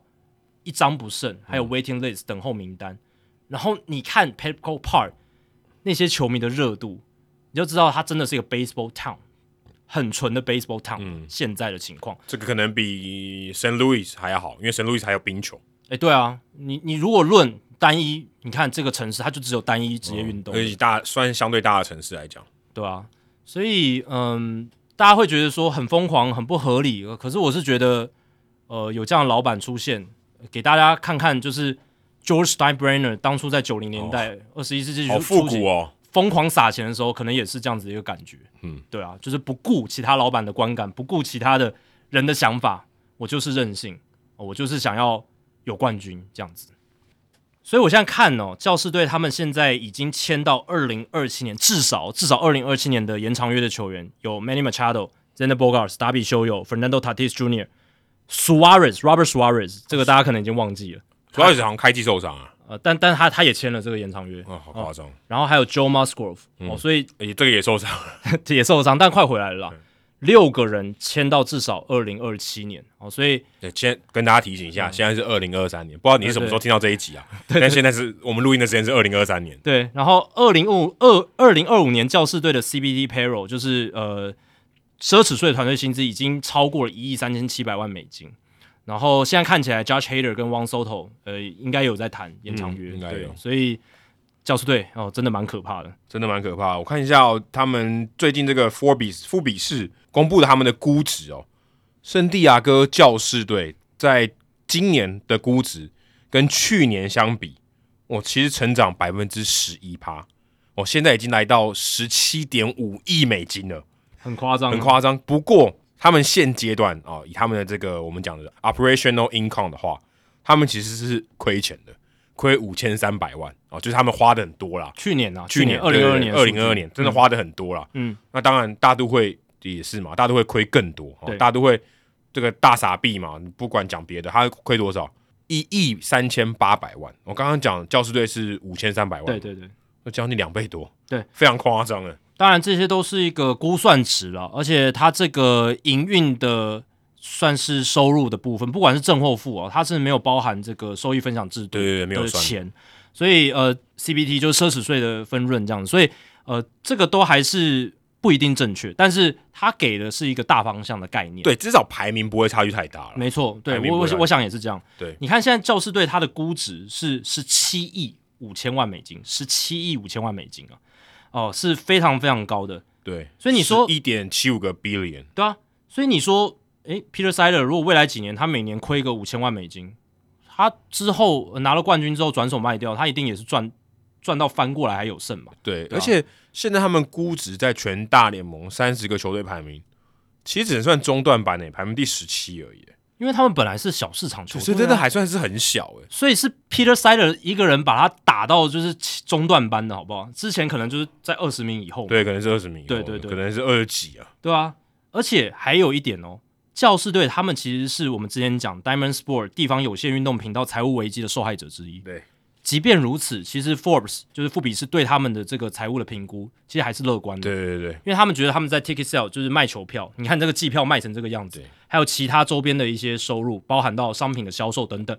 可以去弥补掉在有线电视转播权利金的这个收入对，哎上面。诶要跟大家强调，这估值是富比是他们的估值，他们估的这啦，个这个这个这个算是呃怎么讲，是有品牌立场的，啊，对对对，这这个 BNI 估可能不见得是这个数字，但要要要强调一下这一点，富比是老品牌嘛，对对对他们从一九九八年就开始做这个，所以算是有公开出来的估值里面最权威的，对对对对，所以以大家才会去呃参考他们的数字。对，但是真的说他要卖或者什么，只是说这个数字单还是仅供参考，并不对说哎、我跟你我要买我就按照这个标价卖哦，没绝错对绝对也不是这样子的，诶但有一个案例是例外哦，因为它里面有写到 r t Moreno 今年一月不是还有说要卖天使嘛，后来不要了一，月份反悔的嘛。嗯那在这个卖之前，根据知情人士指出，在他反悔说不卖之前呢，有人出价天使队要买天使队，出价二十七亿美金。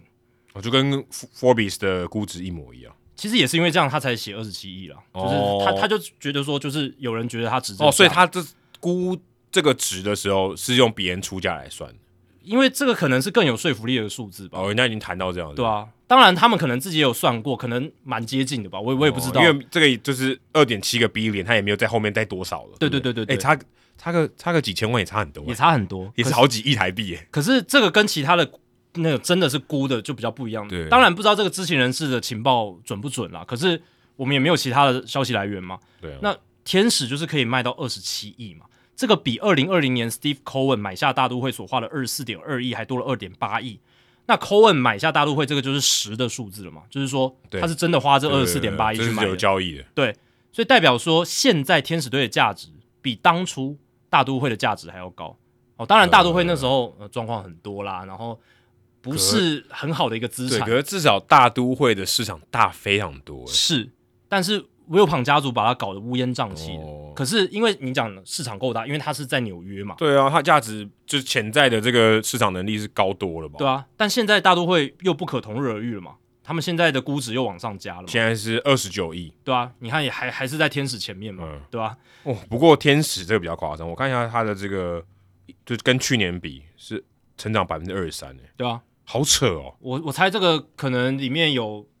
maybe 二十个百分点都是大股贡献的嘛， 我不知道啦，随便对讲讲。好，如果是这样，如果是你说是大股嗯贡贡贡献的话，我我那我好奇问你一个问题。那西雅图水手队成长百分之二十九是怎么回事？对啊，这个就很难讲嘛，不好一定。夸张哦！但去年有 Julio Rodriguez 啊，对，可可是这个很夸张哎，但大股效应是远比 Julio Rodriguez 强嘛，大对不对多了吧？现在大你多了去台湾随便路上找一个，你知道大股还是忽略了一个，可能百分一百比一吧，但水手有一个效应是他们暌违非常多年打进季后赛，暌所以违二十几年。暴增。对，如果去年大股二到零那样子，然后天使还打进季后赛，我猜可能估值增长百分之三十，对不对？有可能，我觉得有可能啊不止。因为天使是烂了整个，从五月份开始就烂哎掉了嘛。我觉得你这样这样说不好。水手队烂了二十几 年，对啊，所以我的意思是说，去年休去年整个赛季天使烂那么久，然后他们估值还增加了百分之二十对，啊三，二十年没打进季后赛的水手队，所以他们去年强，然后打进季后赛，那个期待感，然后加上整个大家的关注度是有拉抬起来。对，我成觉得关键点在成这长里，二十九趴，这很夸张。哪有没有这种没有这种投资的？对啊。但也不是所有大联盟球队都是诶这么乐观。你看，像国民队的吸引力就没有那么好，他们没没没成长，零趴。在重建当中嘛，嗯然后呢，他们最近又要说转卖，然后再来就是他们跟精英队共同持有的地方有线运动频道 Mason，对不对？还在打官司，跟精英队的这个纠缠还没有结束，这个对于转播权利金拆分的诉讼，所以有这样子的法律问题在，它的卖相就不好。那国民队的这个现在还在转卖嘛，还在对转卖过还程还在中还在这个销售阶段。那根据消息，它的获得的报价就没有超过二十亿美金。嗯，你看跟 Arti Moreno 的天使获得的报价就差了多少？重点是他二零一九年还拿过冠军呢、其对啊实他应该算是相对比其他这些球队来讲，应该要再高点的，但他现在这几年跌的蛮多的，跌的蛮蛮深的。对啊对，而且他重建的这个这个决心感觉蛮强的，所对啊以的确，你刚讲到这些，刚我看了一下，水手队他们也是这个 operating income，就是算是营运收入排名最高的、八千六百万营收嗯赚到的赚到哦，吼吼吼吼全大联盟三十队最多，第二名是这个巨人队，七千五百万，第三名红袜，哎呦，红袜省钱省得有有道理哦，，对啊有赚到钱。金队也有六千七百万，也是不错，他们也是刻意省钱嘛，然后对来赚这些钱啊，对吧、对，所以真的是还还还蛮不简单的。这个数字会让精英队球迷更愤慨。哇，你营运收入赚了那么多，然后结果你还不花，今年休赛季给我食言，本来说要花大钱去补强，结果也没补强什么。对啊，对啊我觉得这个是真的还蛮厉害。不过我自己看哦，他这个榜单里面，我觉得有一个蛮有趣的地方是，他说，呃，这个整体的营收有百分之六十四是来自门票，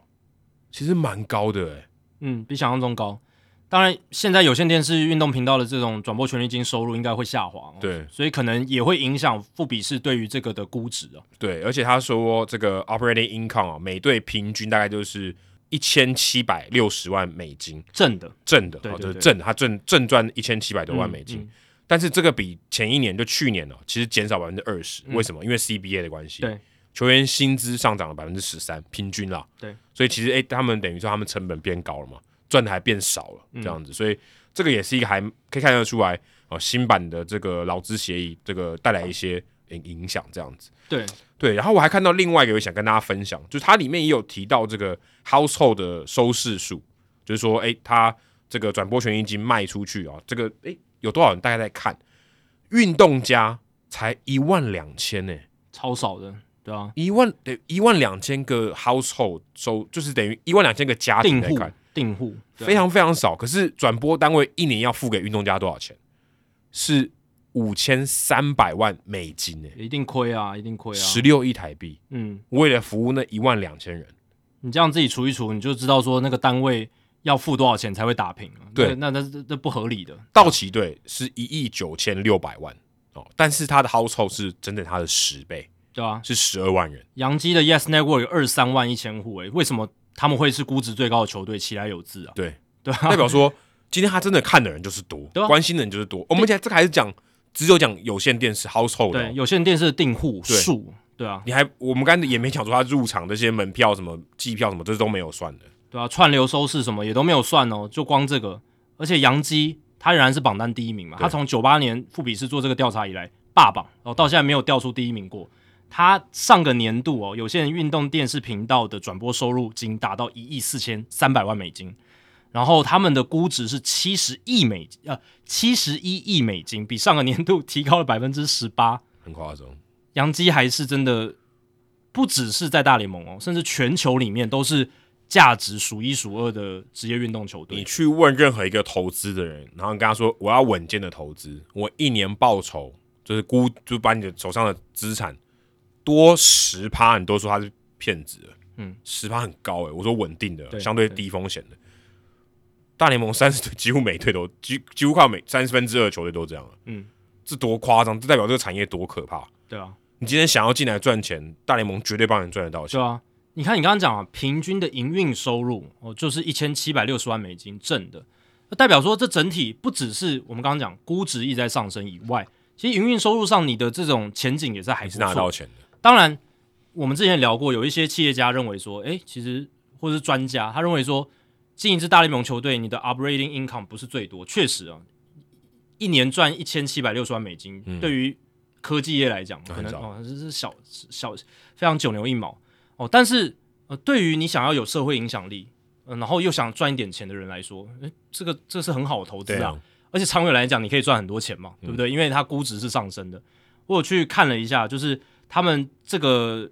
调查里面，大联盟的这个各队的转播权利，呃、应该说就是他们平均的估值跟上个年度的比较，平均哦是上扬百分之十二，对啊，很多估值平均哦、对啊，上扬百就分就是之十说，二。如果你今天投资三十岁老板，平均都对赚，就是你花一百块赚一一百一十二块，对啊，花一百块你拿回一百一十二，对，就是你你可以回过来的一个报酬。所以现在这一笔调查里面呢，大联盟平均每一支球队的估值是二十三点二亿美金，这是平均值，啊哦，这蛮高的。二十三点二亿。对，当然有些比较低，有对些被比较洋高基。队拉蛮多的。洋基队拉高蛮多的啦，嗯，对那洋基队一个人就七十几亿了，对，因为有很多像像马林鱼最后一名嘛，啊，马林鱼最后一名的话，它是只有十亿美金而已，只有十亿美金。那运动家十一点八亿，然后红人十一点九亿，就是这一些小市场呢，你想到很多是在中区哦、西区的球队蛮多的、哦，他们就是大概就是十亿美金出头的估值，守护者是十三亿美金，嗯，所以你可以知道，就是洋基、道奇、红袜、巨人这些，真的把这个估值拉得很高。可嗯是也还是老实讲啦，你长远下来看不会亏的一个东西啦，这很很少稳赚不赔的，对啊吧、真的真的，这个真的太厉害。你说平常的收入你是亏钱，可是你整个品牌其实绝对是赚钱，而且还你把那些亏的都扣掉，还有剩哎、不过 Bally Sports 还有这个 Warner Bros Discovery，就是这些有线地方的运动频道，他们的这个破产的问题，其实还是会有一些影响的。那媒体专家认为，像响尾蛇、红人、守护者、洛基、双城、海盗、运动家，还有教室这一些，他们的地方转播权利金会减少。一定会啊！你刚才讲，我刚才讲一万两千户，你少超多的、欸。对啊你如果真的说没有的话，刚才那个五十几五千多万你就不见了欸、对，不过我们之前在开机前有聊到说，诶，会不会大联盟来接手？但现在看起来，在这个破产之后的宽限期里面 b a l l y Sports 还是正常的来运营。啊对，因为现在看起来他们的 logo 都还在上面，对，对对对，而而且且要被拿掉。都还在拍嘛， 都都还在做嘛，所以我猜啦，就是在这宽限期，他还是就是目前还在谈，就是可看有没有什么 restructuring，就是重新调整他们的合约我。看到教师队的，就是圣地亚哥好像有付了对啊，有付钱了，因就为是他没有破，他没有他有偿还债务因。为你实际开始播了嘛，所以你你开始要有运作了，你要给钱了。对对，那可能在这段期间，短期内还是可以这样去做操作，可能看跟球队谈，可能 maybe 给你的钱少一点啊，什么嗯之类的。对，但就是我刚刚讲的那几队是最有可能，因为他们媒体市场本来比较比比较小小，，所以他占的比例高多了。而且对于 b a l l y Sport 就是 Diamond Sport 来讲，那个是最亏钱的一些球队，对所以他们可能就是必须承受这种地方转播权利金的损失。对，那这个也会影响到这些球队的估值。一定会，对因为一他定会影响因为他他们这是他赚钱的能力。所以在这份报告里面呢，其实没有球队的估值是负的，就是说负成长的，都最最低就是百分之零嘛，领就是呃没亏，应该说没有变动，他呃他没有贬值。没有贬值。对，可是某种程度上它贬了，因为其实有通膨嘛，对不对、呃对，之类的？如果你这样去看的话，因为现在然后如果你如果你要把通膨算进去，少于可能两趴的都算亏。因为你没有你没有涨嘛，你真的完全没有涨，那可能就是代表你你就是变变变不值钱了，对，相对对更不值钱一点。对啊，那我们刚刚讲那几队，尤其是呃像响尾蛇、双城、海盗、守护者、红人、运动家这几个是估值没有变化的球队对，对啊，呃，所以战绩烂，通常都不太会有变化了。对啊，而且营运亏损上面有亏损的球队，这几支也有份哦，像红人哦、洛基，然后双城哦都在亏损的里面，这样子，对啊，所以也不是说百分之百啊，大家都是非常非常的呃健康，可是说长远来看，然、后整个产业的体质它还是不错的，对啊，你投资的角度来讲，绝对是赚的，嗯，绝对是赚的。三十个球队的老板，这三十个球队每一支心应该都是笑呵呵才对。对，至少就估值上来讲，你只要呃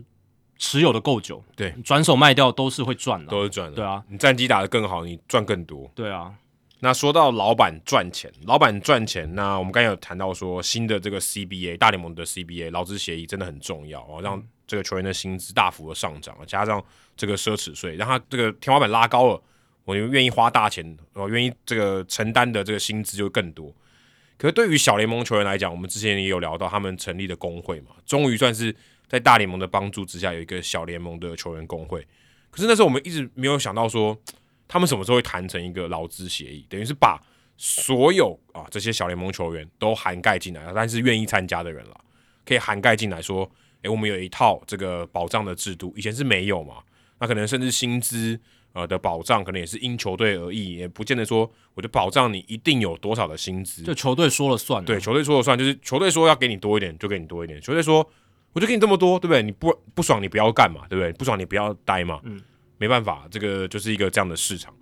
那现在现在这个劳资协议，诶，居然突然就冒出来了，嗯哦，突然就有一个劳资协议给谈成了。但是我想，因为大联盟的参与啦，所以也许他可以谈成的机会会更高一点啊，因为毕竟球员工会跟大联盟可以直接谈这件事情了。也许 Tony Clark 可能还帮助小联盟的球员工会，诶，我们怎么样去跟他谈，怎么样去加速这件事情的成立？我想这个应该是蛮有帮助，因为整件事情其实这个酝酿期蛮短的，就、对啊，就我们知道有球员工会，到有这个新的劳资协议，这是大概从一个多月的时间吧，就一个是一两个月的时间而已。去年九月其实就有传出消息，就是大联盟球员工会要开始去帮小联盟对球员争取啊。确实哦，就是忽然之间，诶，这个小联盟的劳资协议就谈成了。那其实大家就把它视为是大联盟球员工会在做这件事了，对啊因为主要主轴就是他们在运作。只是你可以想象，他们就是开了一个分支哦，我有小联盟分部，那小联盟分部哦谈成了一个劳资协议这样对，子。就有点其实跟大联盟对于小联盟球队更像了啦。大联盟现在就是有办法管理小联盟球队了嘛？对对对就对，他有有有点像这样就子。管理他的赛程，对，管理他的可能可以嗯规范他的球场，对不对？对这些东西他是有管理，都会有一些控制权的。同样的道理，呃，球员工会它下面也分支一个小联盟的球员工会，对，有点 比较垂直系统的感觉。对对对对不管是在联盟方还是工会方，好像都是这样，对就是都还是大联盟的联盟方，还有这个球员工会方，诶、主导的情况之下，诶、来谈成的这一个劳资协议这样子。以前呃是只有三个，只有大联盟啊，大联还有小联盟，还有大联盟球员工会，嗯对以前是没有小联盟球员工会。对对对对对，然后现在是连在一起了，等于对说的大联盟球员工会跟大联盟是和是对等的嘛，是一啊个对抗的关对系。对对对他们彼此下面又多了一个附属的，对啊，因为。以前小联盟也有自己的单位，可是对现在小联盟单位也已经就没了，就对解散了，等于就变是成大联盟直接来对管辖，对，有点像这样的感觉。然后这个我觉得真的也是非常忽然，因为这中间没有什么、嗯太多新闻的披露，哦、嗯没有什么谈判进度，没有可可能可能也没人在乎。 Evan Drellick 很在乎，就是 The Athletic 那个记者，他非常在乎，可是他也是突然就爆出来，然后就不像我们之前在呃疫情年的时候，那时候劳资互相有冲突的时候，哎，几乎每隔几个礼拜就一爆一爆一爆，哦，对，对对我们还记得，我还印象非常深刻对对。我们就说你要谈就谈，对不对？你不要对那边透过媒体吵架，那这个就是刻意的放话，对，就刻意放话，就是明显就是一个招数嘛。对啊，你要谈你就谈，然后定期跟大家说，哎，我们谈到哪里，这样就好了。对啊。但这一次真的就是，诶，其实还是比较理想的一个谈判哦，就是完全没有走漏什么背后他们吵架或者怎么样嗯都没有透露出来，那最后就是一个结果。这可能就是我们当初在聊大联盟劳资冲突的时候，一个比较理想的一个谈判的一个流程跟最后的结就果是。双方比较尊重啊，我觉得对比较尊重，对对你对不需要，你就两个人谈判，他们就你们两个两方的事情嘛，没错，不要把媒体好像拉进来说变成你们的工具，变成武器，对对让对让刺来刺去这样子。然后对大家雾里看花也没用。没错哦，当然，呃我我觉得有用的地方是媒体更多的曝光是教育大家对于这些劳资的一些观念。可是对于大联盟方跟球员工会方实是际形象上的损害。而且实际进展可能也没帮助，因为他们根本没谈嘛，他对们就是在媒体上放话，你也没坐在桌子对面谈啊。对啊，但至少那个时候我们真的是诶了解到很多谈判的一些细节，这倒倒是是真真的的。对嗯，那这一章的小联盟的劳资协议，它是合约为期五年哦，所以也蛮长，现在是老板也已经投票通过了哦，对这个就比较形式上的，因为他们基本上已经互相同意，联盟方跟工会方，所以老板已经投票通过了，我猜可能今年就会生效嘛。那应该就是应该从马上就生效了对吧？啊，就是老板投票同意就生效，所以算从今年开始算五年，那就到二零二七年嘛。对对对，就到二零二七年。那这一份劳资协议包含的人非常多，五千五百名小联盟球员都被包含在他保障的对范围里面。诶，这个是从原本这些人五千五百多人完全没有保障，到忽然你有一个劳资协议的庇护，这个转变其实是我觉得是小联盟球员跟小联盟发展革命性的一个变化，真的，如果今年加入小联盟的人赚烂了，好爽！ 他没有，等于是他黑暗期已经完全过了，黑暗时代已经过了哦，可以说完全过对了对，。真的，因为这个东西呢，大家通常会看到的是，诶，最低年薪大幅度的提升，可是它所代表意义远超过所谓最低年薪大幅度提升而已。对，而且最低年薪不是每个人都领最低年薪的、对对对，这个有些人其实本来领的还不错，啊对对对，但他也会因此受惠，因为整个水平往上提了嘛，所以他一定会有，他不可能说大家都往上提，就他还留在原地，没错所以他原本可能比最低薪资高很多，但是他一定也会往上提啊。对啊。不过这些数字还是蛮重要的，所以我们也来看一下，就是在 Rookie Ball，就所谓 Complex League，就是在他们春训基地新人联盟，新人联盟的最低薪资，从原本的年薪四千八百美金，好可怜哦， 到一万九千八百美金，哎，这个涨幅都是好几倍在涨的诶。哎对，可是就算两万块美金好，其实还是非常少。对，还是非常还是非常非常少。至少从一个你完全无法理解的数字，到一个好像还可以看出一点合理性的数字，有没有？但 Rookie Ball 打的不够，不会很久啊。对啊说真的，你要一直长期待 Rookie Ball 是不合理的。是，通常待的时间很短嘛，因为你大概嗯就你如果你今天你待 Rookie Ball 待两超过年两年都很不合理你了。就被淘汰了，你对啊就不会待 Rookie Ball 了。对啊，对啊，对啊。那再来就是 E A 哦，现在已经没有所谓低阶 E A 了，他就对直接写 E A，也一万一千美金的年薪升到两万六千两百美金哦，这个折算台币也是大概呃七八十万。七八十万，然后呢，高 A 高阶 E A 其实涨幅不大，呃，应该说跟 E A 的变化不大，一万一千美金涨到两万七千三百美金。那 Double A 就是二 A，一万三千八百美金涨到两万七千三，然后三 A 就是也是有涨幅的，一万七千五百美金涨到三万五千八百美金，哦，所以基本上都是两倍以上的涨幅。其实我教大家看一个哦，你对如果对美金的薪水没什么概念的话，其实你就把它当成我们刚才讲说美金的月薪嘛，嗯，呃，美金美金的年年薪薪，美金的年薪三万五千八百块嘛，嗯，你就把它换算成月薪台币就差不多了，对啊，它差不多是月薪台币的这个薪资水平。我对说换算成当地你生活的情况，差不多就是这个价钱。所以所以如果你达到三 A，你大概就是一个一个月领三万五千多块的人，对，这是考量到生活物资水平的对哦、对对所以对，就是现在调整之后变成三 A，你底薪至少有大概诶、台湾上班族三万五千八百月薪的这种水对，准，因为美国相对它的底薪 高很多嘛，然后对对生活对物价水平也高很多。所以还是比可能美国一般这种、哦可能大学毕业一刚开始的劳工，可能还是高很多，哎，低很多，低很多，还是低对非常对多，还是对低很多的。呃，可是至少是一个活可以活下去的数字嘛。对，而且它这个房租是可以有可以有帮你补贴的，呃，没错没错，这个很重要。以前你还要跟大家可能自己还去找房子，然后球队可能还没给你保障，你还没有宿舍可以住，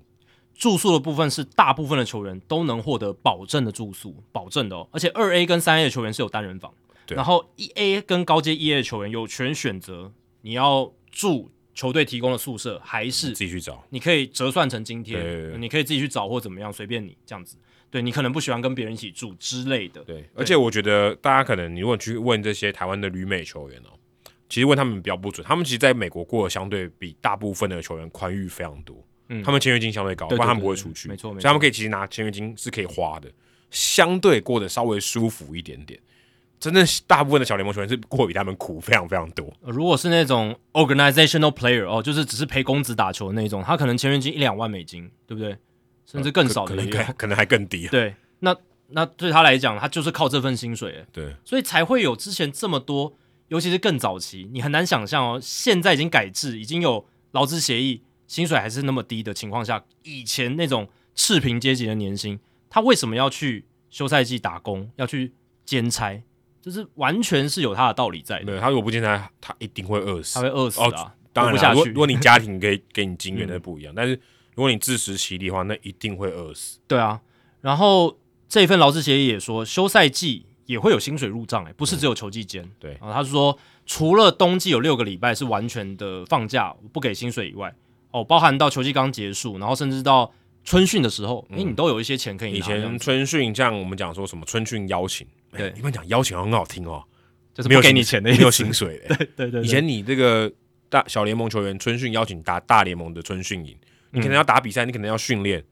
抱歉你没薪水，这很不超级不合理。超级不合理的啊、我其实听到这个的时候，我觉得超级不合理。我今天去是上班，你不管你付我多低对好了对啦，对，我不管先不管多低，你付我零元，我是真的我干嘛啊、对我义工哦，因为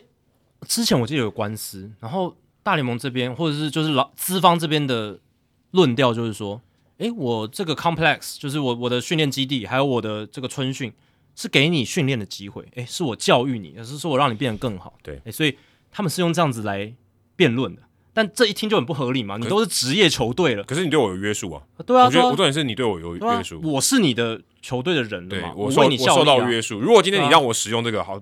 ，OK，我我没有要付出什么，那对 OK。可对是啊我今天受你的约束，你要你要我去比赛，我还要听你的话耶，对啊对啊，那那我一定要得到报酬嘛。嗯，对啊，就算你是训练我没错，可是对啊，你约束我，你你有掌控我的权利，对。如果你训练我，搞不好还要付你钱呢。对啊，我说对啊如果这样，那你如果是这样交易，那也 OK。可是你不显然就不是啊。没错。那这张协议里面还有一个就是球队对小联盟球员的控制年限减少了，就是如果你是满十九岁之后才签小联盟合约的球员，你只要满六年年资就可以取得小联盟自由球员的资格，而不再是七年。所以，呃，这个小联盟球员控制年限从七年降到六年。对，这个我觉得对于台湾球员影响蛮大的，嗯因，为台湾蛮多大学大一才去才签约的，十九岁以后的，像潘文辉啊，像沙子成，这些对都是念到大大一的。没错。如果他超过十九岁的话，其实对于球队来讲，我觉得他可签性会变低，嗯，因为我签你这样合约，我只能用你六年嘛，嗯，以前是七年的、对对对，我可以帮你绑七年。差一差蛮多的，对啊其实差蛮多的。对啊，那呃，对球员来讲就是比较早呃，可以变成自由球员，可是呃，这不一定是好事哦，就是有可能会降低他的一个诱因嘛，被签的诱因。不过也必须说啦，我们他毕竟也不是说我把你什么六六年或七年用好用满嘛，因没为错毕竟没错这个还是有一个发展期的。他如果发现你三年就不行，他就把你 release。提早试出也是很多的啦，对，也是很多的。对就我说用好用满的情况当然不多，可是如果你真的以讲说，我就亏了嘛。如果我今天我可以说保存期限就是比较长，我要要丢不丢，要吃不吃，我选我决定嘛。对，我今天买的东西保存期限变短了，我我可能觉得我亏了一点嘛。但对啊，就就球队来讲也是有一些让利的啊、对毕竟有一他些本让来可以控制的更久，对啊，对啊。那还有一个就是，就是整个美国职棒他们同意在这张合约期间不再缩编小联盟哦，所以前几年不是有大量的缩编这吗？边一百二十对了，嗯变成一百二十队，但至少在这五年间不会再缩了，嗯就是一百二十队这样子。那球员工会也让步哦，因为你资方让了很多步嘛，那球员工会势必也要有一些让步，这样子才能谈得成。 对，没没有谈判是都是一方拿的。对，所以从二零二四年明年开始，球季期间最多的合约球员上限从一百八十人下修到一百六十五人，休赛季期间从一百九十人下修到一百七十五人。诶所以这对球队来讲，我不需要留那么多球员对，我不需要负担那么多，所以他加快淘汰的速度。所以呃，虽然说不能再缩编，可是他还是透过减少球员，嗯来达到他想省薪水或者是不想持有这么多球员的一个目的，这样子。对，可是其实持有越多球员，对他来讲，对他的负担或品质应该是下降。嗯就他能花那么多钱， 他要照顾一百五十个人，照跟照顾一百二十个人就不一样了。对，这当然大联盟他们的论述就会这样讲嘛，对啊就说我会优化呃我们的球员训练啦，我们能呃每个教练能顾到球员更多啊啦、什么之类的这一种哦。但是嗯，老实讲啦，就球员的角度来讲，这个机会就变少了，对不对？你本来对啊对啊一队本来还可以到呃休赛季一百九十人都可以留在球队里面，但是现在就只能下修到一百七十五这样子，对吧、那呃球季期间减少到一百六十五，那有些球员本来有机会，搞不好沉浮在那个名单最后面，意外的打起来的，那这种机会可能就没越办来法越少，没办法，这个这个是他他必须要这样，一定要让利了。我觉得对啊这个是相对我觉得合理的，嗯，因为毕竟原本可能我们之前也谈谈到嘛，小联嗯盟人那么多，某种程度上没有效率。现在这个养成的效率越来越好，其实我不需要这么多人来筛了。对对以对，前我说啊，以前我筛的能力差一点，嗯我要两倍的人我才能筛出来。现在不用哦、我现在就是这样这么多人，我就有办法养成的效率够好了。对，不过一定还是有一些地方棒球人士会觉得，哇，这个球员减少，那势必未来可能这个球队数也会减少。那有一些比较地方的这种小联盟棒球市场呢，就没有球队什么的，对对对这个是大家比较担忧的部分。因为很多人会举例说啊，某某年份会有这种选秀很后段的，然后后来成为大联盟成功球员的案例，或者是。某一些的地方经济受到小联盟球队的刺激，然后有很好的发展等等，那这些的故事可能就会变少。这这样子没办法，对，这就是对权衡吧，对对不对对？对，这就是一个时代的演变。有些地方，如果你说小联盟球队，它就真的就不见了。嗯嗯嗯，但它对对啊，你我觉得还是有可能有别种就独立联盟啊，或者什么，还是有别种形式啊。对，不一定要大联盟体系嘛。你说对小联盟，呃你说棒球队这个这个当地的棒球队完全消失，我是觉得这个有点太过头了。你真的还是，如果你有球场，你还是有办法做一些球队嘛，或是像这种 Banana Bowl 这种对啊独立联盟一直出来的话，也 OK 嘛，对不对也 OK 啊另另谋出路嘛，对不对，？你说真的一定要这种 affiliate 的嗯球队吗？也不说真的也不一定吧。只是说 affiliate 有附属在大联盟的旗帜底下，就是大联盟球队付薪资嘛，哦对对，付球员的薪资，相所对品对质会好一以点，是但是你说真的没有棒球吗？我倒也不觉得呃。也不至于，对，对也不也至于。又不是说哦，棒球从此在这个这个镇就消失，这也不合理。独立联盟棒球就发展不起来也，也不合理。对但后面这几个劳资协议里面还有更重要的哦、我觉得这几个听起来很基本，但是非常非常重要，就是终于有退休金制度，以前没有，以前没有诶、欸以前小联盟球员你就是你被解约你就自生自灭，你没有什么保障啊。不过我觉得，因为大部分的人其实待的时间不是很长，是绝啊，嗯大多数人，如果你在我说单讲，你在小联盟的这个时候，我觉得你小联盟你要超过七年，就刚才讲自由球员的年份，其实就已经非常少了。对，你你除非对台湾球员很多这样的，对不对？像江绍兴就是这样，像吉吉角广冠就是这样。他们为什么会待到最后面？因为他们签约金很高。嗯，他你七年还没有 cash cash in，好，那我没办法了。对，一般的说签约金低一点，他三年就把你 kick out 了。对，他也生涯规划上，他也觉得不能再耗在这里。对，以所以这个是我觉得这是一个自然的现象。你说他真的损失掉退休金很多吗？我觉得未必，对，就但等是于他那三年有点像无业这样子。但主要哦，还是说他毕竟还是劳工嘛。对那你劳工就要有一些基本的保障，对，这是一种权益上的尊重。最基本的。对，就我对应该要给你的。因为他给的就是所谓的四零一 k 退休福利计划，这个是美国私人企业通常都会有的。就是跟台湾劳保一样、哦，对对对对，就是很很通用的这种退基本的退休金制对度。对对，劳保至少有，至少有。嗯对，然后还有一个，我觉得看起来好像只是一行字带过，但我觉得很重要，就是小联盟球员现在得到了征询第二医疗意见的权利，不是球队的医疗说了算就算，其实我看到这个时候，我也蛮疑惑的，欸就以前到底是怎么样？应该就是球队怎么弄，就是他们有有权来决定你到底要不怎么样安排，不会因人设事嘛？如果你是大物，就说好，你要不要再看一下？我们再去问第二个，他应该会有一点差别待遇吧？有可能啊。那这样就是那些比较不会被差别待遇的人，他就比较衰嘛。对，就好要要要你开刀就开刀，对，要开刀就开刀，要要你修就修，你没有第二句话的余地，嗯对不对？那现在所有人，我如果我对于我自己的伤势觉得没有那么严重，哪有像你们说的那么严重？我可以自己去看一看或，是有可能我觉得很严重，那你们觉得不严重？啊，也啊有可能，对不对也有可能啊，我手不行了，拜托让我去开他刀。把你超爆，对不对？对那我觉得我真的不行，但是你们一直说，哎，我们看起来就还好，那对那我也也许可以征询第二意啊见，搞不好我就报，搞不好生涯直接报销，因为你让我狙头。对对对，都是都都都有可能的，所以我是觉得至少有保障嘛，至少有个基本的保障，而不是说就是资方怎么说怎么算这样子。然后还有就是，如果你被判禁赛了，就不管是禁药或是家暴等等，你有仲裁机制了。以前是没有，哦对小联盟球员就是被禁赛就被禁赛，不像这个 Rendon 还可以有一个上诉的权利，虽然他没用，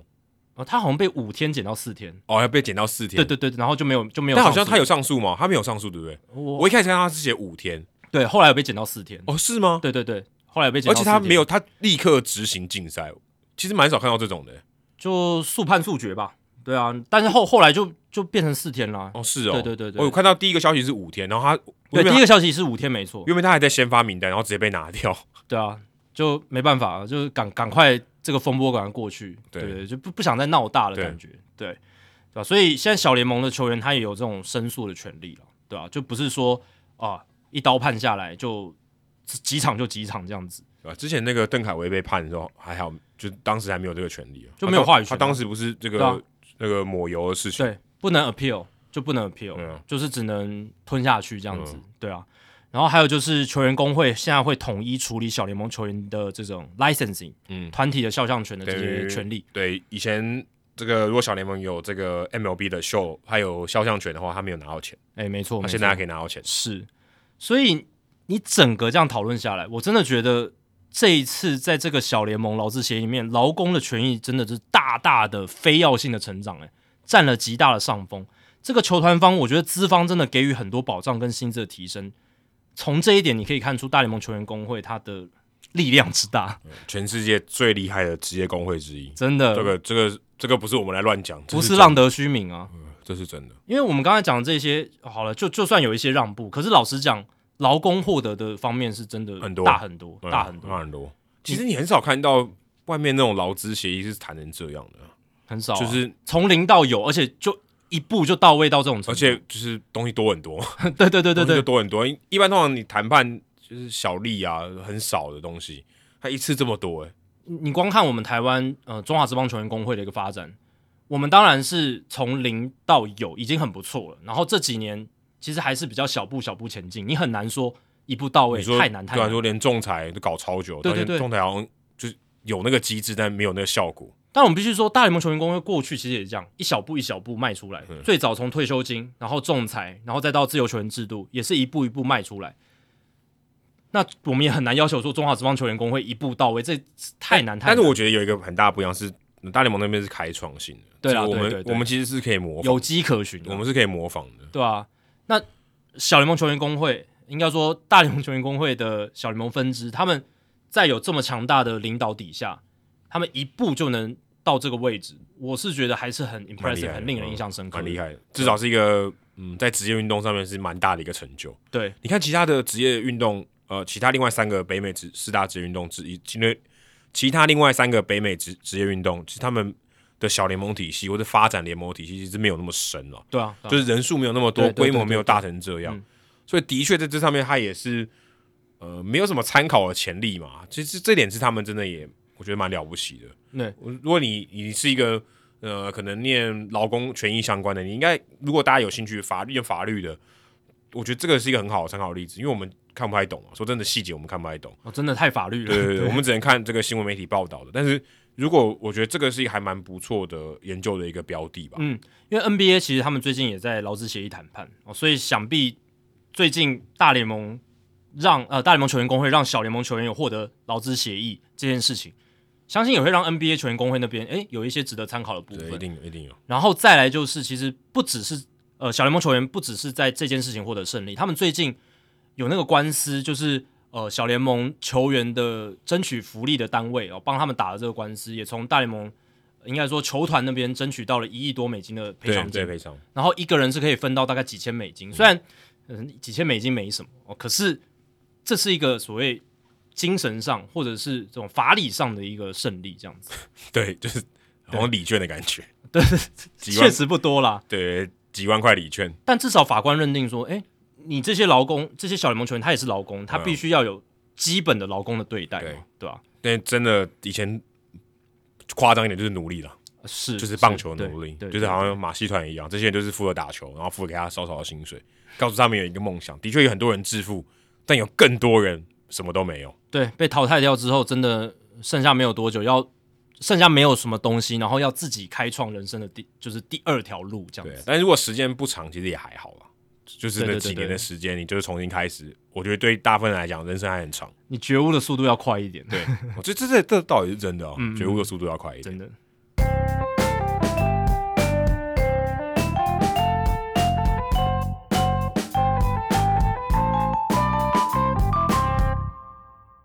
好，接下来公布冷知识的解答，Jacky 刚才已经知道了是不是，对，因为那个我 Mark Burley 投一场比赛最短的时间，因为我以前有写过这个文章，而且这篇文章在运动世界的这个点阅的排名还算不错，哦，一小时三十九分钟的光速对决是这一场吗？没错，就就是这一场非常好记， 就是九十九分钟，哎、对对对对对，多好记。因为它是大联盟二十一世纪最快的九局比赛，所以我还特别写了一篇文章。对，二零零五年四月十六号对到西雅图水手队哦，最近不是西雅图水手队对守护者队也是两小时三分钟，对，水手队真的很快，对，很厉害， 很快完全很快不拖泥带水，而且这种比赛要打得短哦，不只是你要有 Mark Burley，你的对手也要投得够快才也行。要够快。对对对，我特别看了一下这个，我们刚刚有提到 FanGraphs 的 pace 这个这个数据哦，就是球与球中间的这个时间秒数。我看了一下，从两千年到现在哦，所有至少投超过两百局的先发投手里面，Mark Burley 的秒数是十六点 七，第二名呢，整整差他一秒，十七点七 Ben Sheets，嗯之前酿酒人队的王牌，很夸张哎，对啊，他就是 Mark Burley，他在这个球与球之间的 pace 就已经是快要达标，现在投球时钟垒上无人十五秒的这样子的一个规定。对，而且我们跟你讲，那球要打出去，哦还对啊还一对啊大堆其他事情发生，中间超多事情的，而且那个时候还没有投球时钟的规范，所以大家会拖啊，就是其他野手可能会拖啊，即便是这样，他还平均十六秒，对十六点七秒， 很而且扯重点是赢第二名赢一秒、哎、哦、很这个这个幅度也很大，对，这个很夸 margin 是非常大的，非常，因为总共也不过十六秒，对对对对对，这很夸张。而且我发现一件很有趣的事情是，前面十名哦，就是这个 pace 很快的，居然有两个是蝴蝶球投手、哎，Tim Wakefield 第五名，然后 R A Dickey 第八名，一个是十七点，一个是十八点零秒，另外一个是十八点四秒。你知道为什么吗？因为他不用想，他他不用想了，他配什么球啊，他就丢就对啦，对不对？就跟我们刚才去点卤肉饭，只有卤肉饭可以选。对对对，你品相只有一个的时候，你就不用思考了嘛。蝴蝶球投手他只有一种，基本上只有一种球种，或者是他有时候指节一些变化，他可以变速，但是他不用思考，他就是投这颗球，所以我觉得非常合理，就是蝴蝶球投手节奏快。然后之前来台湾播的那播球跟 Tyler Mong 一起的这个 Ryan 嗯 Roland Smith、第四名诶，他也是快枪侠，十七点八秒，也超快诶。所以下次遇到他说 “You are so fast”，真 的很快。这个我们刚才讲的是两千年到现在投两百局的先发投手，其实蛮多人的。嗯嗯嗯，你要排到前十名，我就觉得蛮厉害的。对，而且这几个真的大家都也都知道，什么 John Nees、Way Miley，然后 Joe Blayton，真的就是投给你打中人诶。对啊对啊，我我管你的，我就伸卡球一直丢一直丢这样子。达比修、松坂大辅这种是永远不可能排进这个榜单里面的，永远不可能，因为他就是要追求三振，就尤其是达比修前期，现在可能好一点，这个他前期他就是想要三人振，家的 pitch count 上面按钮还不够 用对啊，太多了十几个抽中，对不对？ 他按不出他想要的那一颗， ，Wakefield 连按都不用按，对啊，不用想，诶，可搞不好如果 w e l f i e l 还在投啊，不用 pitch count 啊。好像不用，啊，还还是要进了一点，诶，他也没办法控制，捕手也不知道，大概可以啊，他大概呃大概可以的方向他今天还是可以大概可以控制。所以可能还是要 pitch count 嘛，但是就不用选球种，对不对？对然后我特别也看了一下这个 Mark Burley 哦，他可以投这个间奏速度这么快，更夸张的是他先发的四百九十三场比赛，其中有两百七十场他投超过一百一球以上，嗯，投就是一百零一球或以上，嗯，这超夸张的。欸对，现在很有可能一个投手生涯可能十次投超过一百球啊，对啊，有可能。就是对啊，确确实也是如此哦，对啊。现在很少看到一百球以上的，很难的。你说单场的用球数，对啊，对啊，先发投很难的，应该是说现在投手的调度真的跟当时改变太大了完，全不一样改。变太大我了。看，我看我今天播 Demers 跟这个 George Kirby 都八几球就换了当然现在是开季第一个礼拜，啊，这也是真的。对，这是一个影响。可是你就算到球季中后段，其实现在愿意让投手投超过一百球的总教练越来越少。然后你说要像 Sandy Alcantara 投到一百一十、一百二这种，几乎没几乎有了没有，几乎没有。一年算下来的场数，单一投手一百二十球单场以上这种，我觉得十只手指头应可该能数数得应该完不到，对对对，应该很少而。且可能还有些人是拼无安打的，对，这个绝对可以查出来，只是我们没有没有没有查到这个，但是就是数量绝对是比往年少非常非常多。那你猜猜看，pace 最慢的，符合刚刚条件最慢的是谁？ Pedro Baez 吗？不是哦，先发投手，哦，先发投手对哦，，先至少发投手两，百局的先发投手，从几年到几年？两千年开始。两千年开始到现在吗？，对我提示你好，是现在的，哦现役在还在的吗对，现在还在投现，在还投哦，对，节奏特别慢的而投手，且跟最近这个改制很有关系的。改制很有关系。对对，对哇！但我现在 on top of my head 要想，好像有点困难。有改姿势的科小吗？没有？诶，科小有改姿势吗？诶，都好，我直想接给你不出来打 Louis Garcia，哦，他是最慢的，二十六点一秒你。是说太空人的那个对 Luis Garcia？因为现在 Luis Garcia 很多啊，对对对要要要确定他不哪是一那个摇摆的那个，哦，因为他摇摆摇太多，，对，是现在没有了。也不能摇摆啦。第二名大谷，大谷二十六秒，所以咯，整整比这个 Mark Burley 将近慢了快要十秒，对啊所九以点三秒。我们刚才前面有聊到，为什么我更惊艳于大谷在开幕战投的那么好，就是因为他其实就是去年或者说整个生涯都是节奏慢的，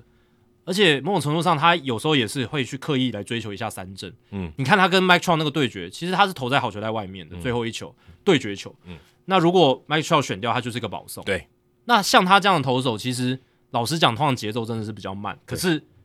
诶，大谷调整的很好，哎呦，这哦真蛮真的这厉害适应力蛮厉害。哎，我们刚才讲两千年到现在，他真的够慢的，嗯，他真的够慢，他第二名慢的，哦，第对二啊慢，，他投球样本数也已经累积的蛮足够对了啊，啊，然对后啊，三百五十五局啊，蛮多的。对啊，对啊，对啊， 所以这个给大家参考一下哦。现在每一个人都逼近 Mark Burley，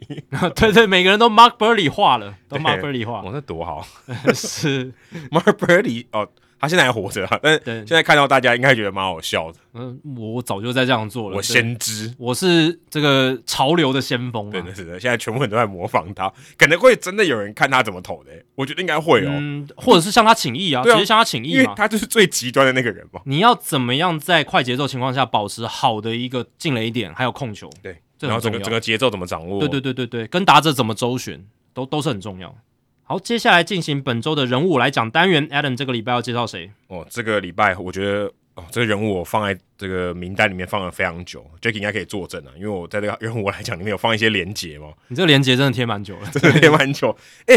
但很适合这一集，好不好？这个人叫做 Gary b o r s h e s 他是我、哦、这个姓氏真的很少见，他是一个密苏里州的人，现在四十一岁，他以前也是小联盟的球员，在巨人队小联盟打了六年哦，是投手，后来变成律师。嗯为什么要介绍他呢？因为他就是之前哦，这个小联盟争取球员工会的一个代表之一，嗯，非常非常重要的一个人哦，他算是可以算是嗯，我们可以讲得出来最重要的一个功臣之一啦。b r 那你 o s h e r s 你刚刚讲这个 Brochus，其实他这个姓跟那个杨基以前那个 Scar Brochus 蛮像的啊、哦，对耶，对啊，其实蛮像的，蛮像，但是我印象中就是 b r o s h e r s 这个姓很少见耶但差了一个 H 了，哦差了一个一个 H， H，对 brochures，哦，这个 B R O S U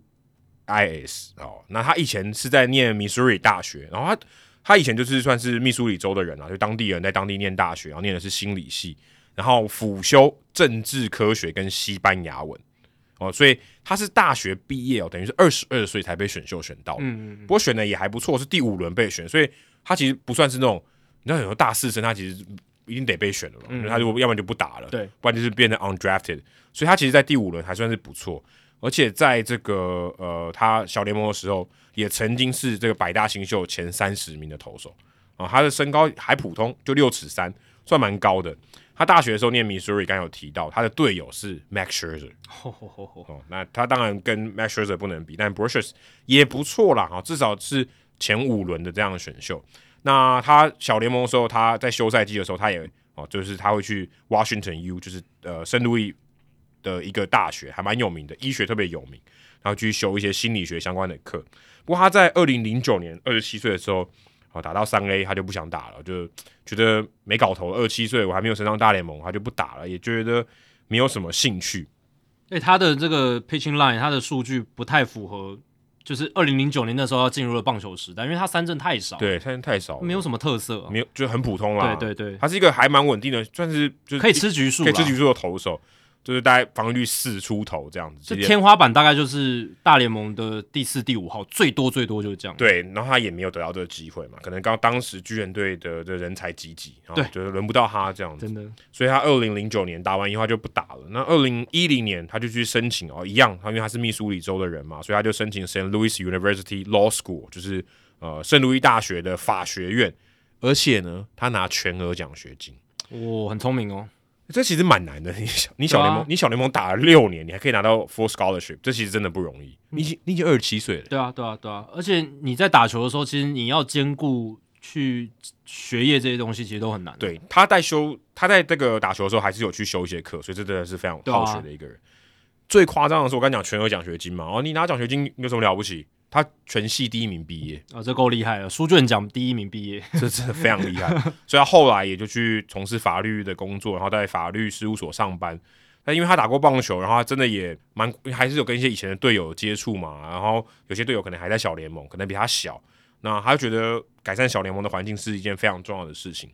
所以他后来哦也去担任这个运动经纪公司的算是经纪人，有点像类似顾问啦，他并不是那种、呃照顾起居啊，或是专门负责签约的，比较像是去争取一些权益，但也有点可能要兼任一点保姆的角色，所以他就去做这件事情，但他完全就是你服务小联盟，你也你签约你也没有考米秀可以拿嘛，你大联盟球员你签多少你可以拿个五趴嘛，对不对？小联盟球员都自顾不暇了，还给你 commission，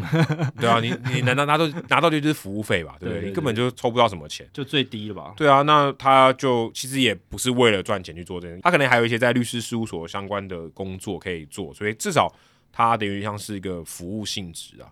然后我还特别去查了一下哦，他其实在二零一三年的时候，他就有去这个哈佛法学院的期刊投稿，那个时候讲的就是讲这些呃小联盟球员的一些福利，怎么样去 bargain。那这个时候他就其实对于呃当时可能在成立小联盟工会这个想法，当初可能就有一些萌芽，甚至有一些蓝图了。对，其实你要能上这种期刊，你对那种法学的素养，然后还有你实务上面，你也要接触的了解的够深入，你才能写得出来。哎，对啊，这其实是不简单的，很厉害刚讲到二零一三年他投考期刊嘛，那他在二零一四年的时候，他就向北加州的地方法院提告，告谁呢？告大联盟。那时候有一个很有名的法案叫 CNET versus MLB，那他当时就是有点像是他呃，因为算他他找来的啦，算原告，那来委托他来告这个呃大联盟，所以当时有三个小联盟球员哦，就是以他们为原告哦去告大联盟，有点像是压榨他们。那当时因为为什么他有一个很重要的基础，就是多数的球队哦付给小联盟的球员的薪资是比最低薪资还低的。就是美国劳工法律规定的最低薪资还要更低。对，就是比最低还要更低，就大家就想嘛，我们现在不是台湾也有所谓的最低一百六十时七块薪嘛，嗯对不对？那比这个薪资水准再更低，对，那或者是他可能是计月薪，月薪我们也有最低月薪嘛对，，对不但对但大联盟呃小联盟大部分是周薪了，对对周薪对比较对多。那这个案子哦，审理非常非常长一段时间，甚至还到了最高法院，美国最高法院，一直到去年好、才拍板定案。所以刚刚 Jacky 不讲说赔了一百我多，就是讲这个啊赔一对赔一亿多，对啊，就 Jacky 刚才讲的这个，最近就赔了嘛，对对，最近就赔了，赔了一亿八千五百万，然后就赔给这些小联盟球员。没所以错，当时哦，这个 b r o s h e r s 他的这个提告是胜诉的，对花了大概这样多少年？八将近八年的时间，哎，这个就是所谓的小虾米力抗大金鱼，对你对抗的是大联盟，哎，所以这个过程中，其实他真的是付出非常非常多。他在二零一六年的时候，当时国会还有一个很有名的法案，就是因为我们节目还没开始，不然我们应该也会提到这个。后来我们也有稍微对，提到后来有聊到一点、嗯 Save America's Pastime Act，就是当时他有这个法案，就是想要呃算什么保障呃想要保留哦、棒球的这个精神吧之类的这种东西，这种对法案行动法案。对对对，他他这个名义好像很冠冕堂皇，然后就是说，诶，我们要维持着这种棒球一百多年来的传统这种这种感对对觉，对但其实就是老板目的是要压榨所以小联盟球员的法案如果换句话说，就是支持我们继续压榨小对联对盟对球员。我们要保持这种哇，从小联盟那种刻苦熬上来的精神，那个才是因为有有些人他的论调就是说，你如果没有经过那种苦日子，你对没办法成为大联盟球员。对对对老实讲，这是诡辩啊！对就是你如果能够让球员他基本有一个好的待遇，那搞不好他发展的更好。对啊，就就像说，你为什么一定要打骂呢？对不对？对你还是有别种方法可以做到啊、我们今天不是说要给这些小联盟球员什么奢侈品，然后让他过上奢豪的生活，不是，我们只是要求最基本最基本。那但是那些人论调是说，我们要让他就是要过那种很刻意、非常刻苦的生活对才行，这那什么样也很不合理。天将降大任于斯人也，必先劳其筋骨，苦对其苦其体体肤，劳其筋骨，对这对，样苦其子，什么什么，对对对反正就对是反正就是把虐待你啊。有对，点就类是似要虐待的感觉。对这我老实讲，我觉得没那个必要，可重点是这个法案就过了， 对，很不合理啊，疯了吗？就压榨法案过了，对所以对于当时对于 Gary Brushers 来讲，这非常大的打击耶。哎，当然啊，气死了，我争取这么多，虽然那个时候他已经在告了嘛，对对对那个还那个法案平行官司还在进法行，嗯案平行进行，但是这个无疑是对于舆论上来讲，哎，他吃亏了嘛对。啊对啊对啊你，看最这个当时法国会通过这样的法案，我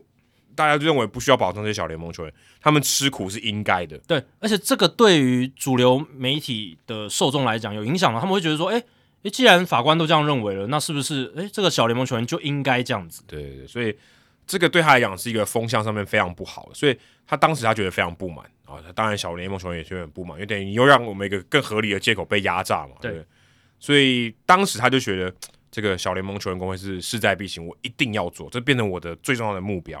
所以他在二零二零年就疫情那一年，他成立的 Advocates for Minor Leaguers，就是算什么小联盟球员倡议组织啊。这个组织太重要对，了。就是其实跟这个我们现在刚才提到的小联盟球员工会，其实算它前身啊啦。你像什么呃，可能国民党前面是什么同盟会这种之类的。对，因为我们去年聊到，就是大联盟要开这个小联盟球员，呃，大联盟球员工会要开小联盟分支的时候，就有聊到，就是他们把这个 Advocate for Minor Leaguers 的这个单位里面所有人都 hire 进对去，对对，它等于就是一个前身啊啦。对对对，就延伸出来的。对对对，就是他们后来成立一个正更正式的组织这样子。嗯那当时他找这个 Ty Kelly 跟 Matt Paray 这两个球员都加入，那当时他们都是以前都是球员这样子，算是可能比较有一些呃，算是比较有，算是比较想要关怀这些小联盟球员的两个球员。那二零二零年疫情的那时候，他也没办法去呃，可能去接触这些小联盟球员，所以他就又透过 Zoom 啊、去教这些，诶，如果你被这个小联盟球队裁撤掉，这些球员怎么样去申请失业补助？因为当时不是裁了很多球队嘛，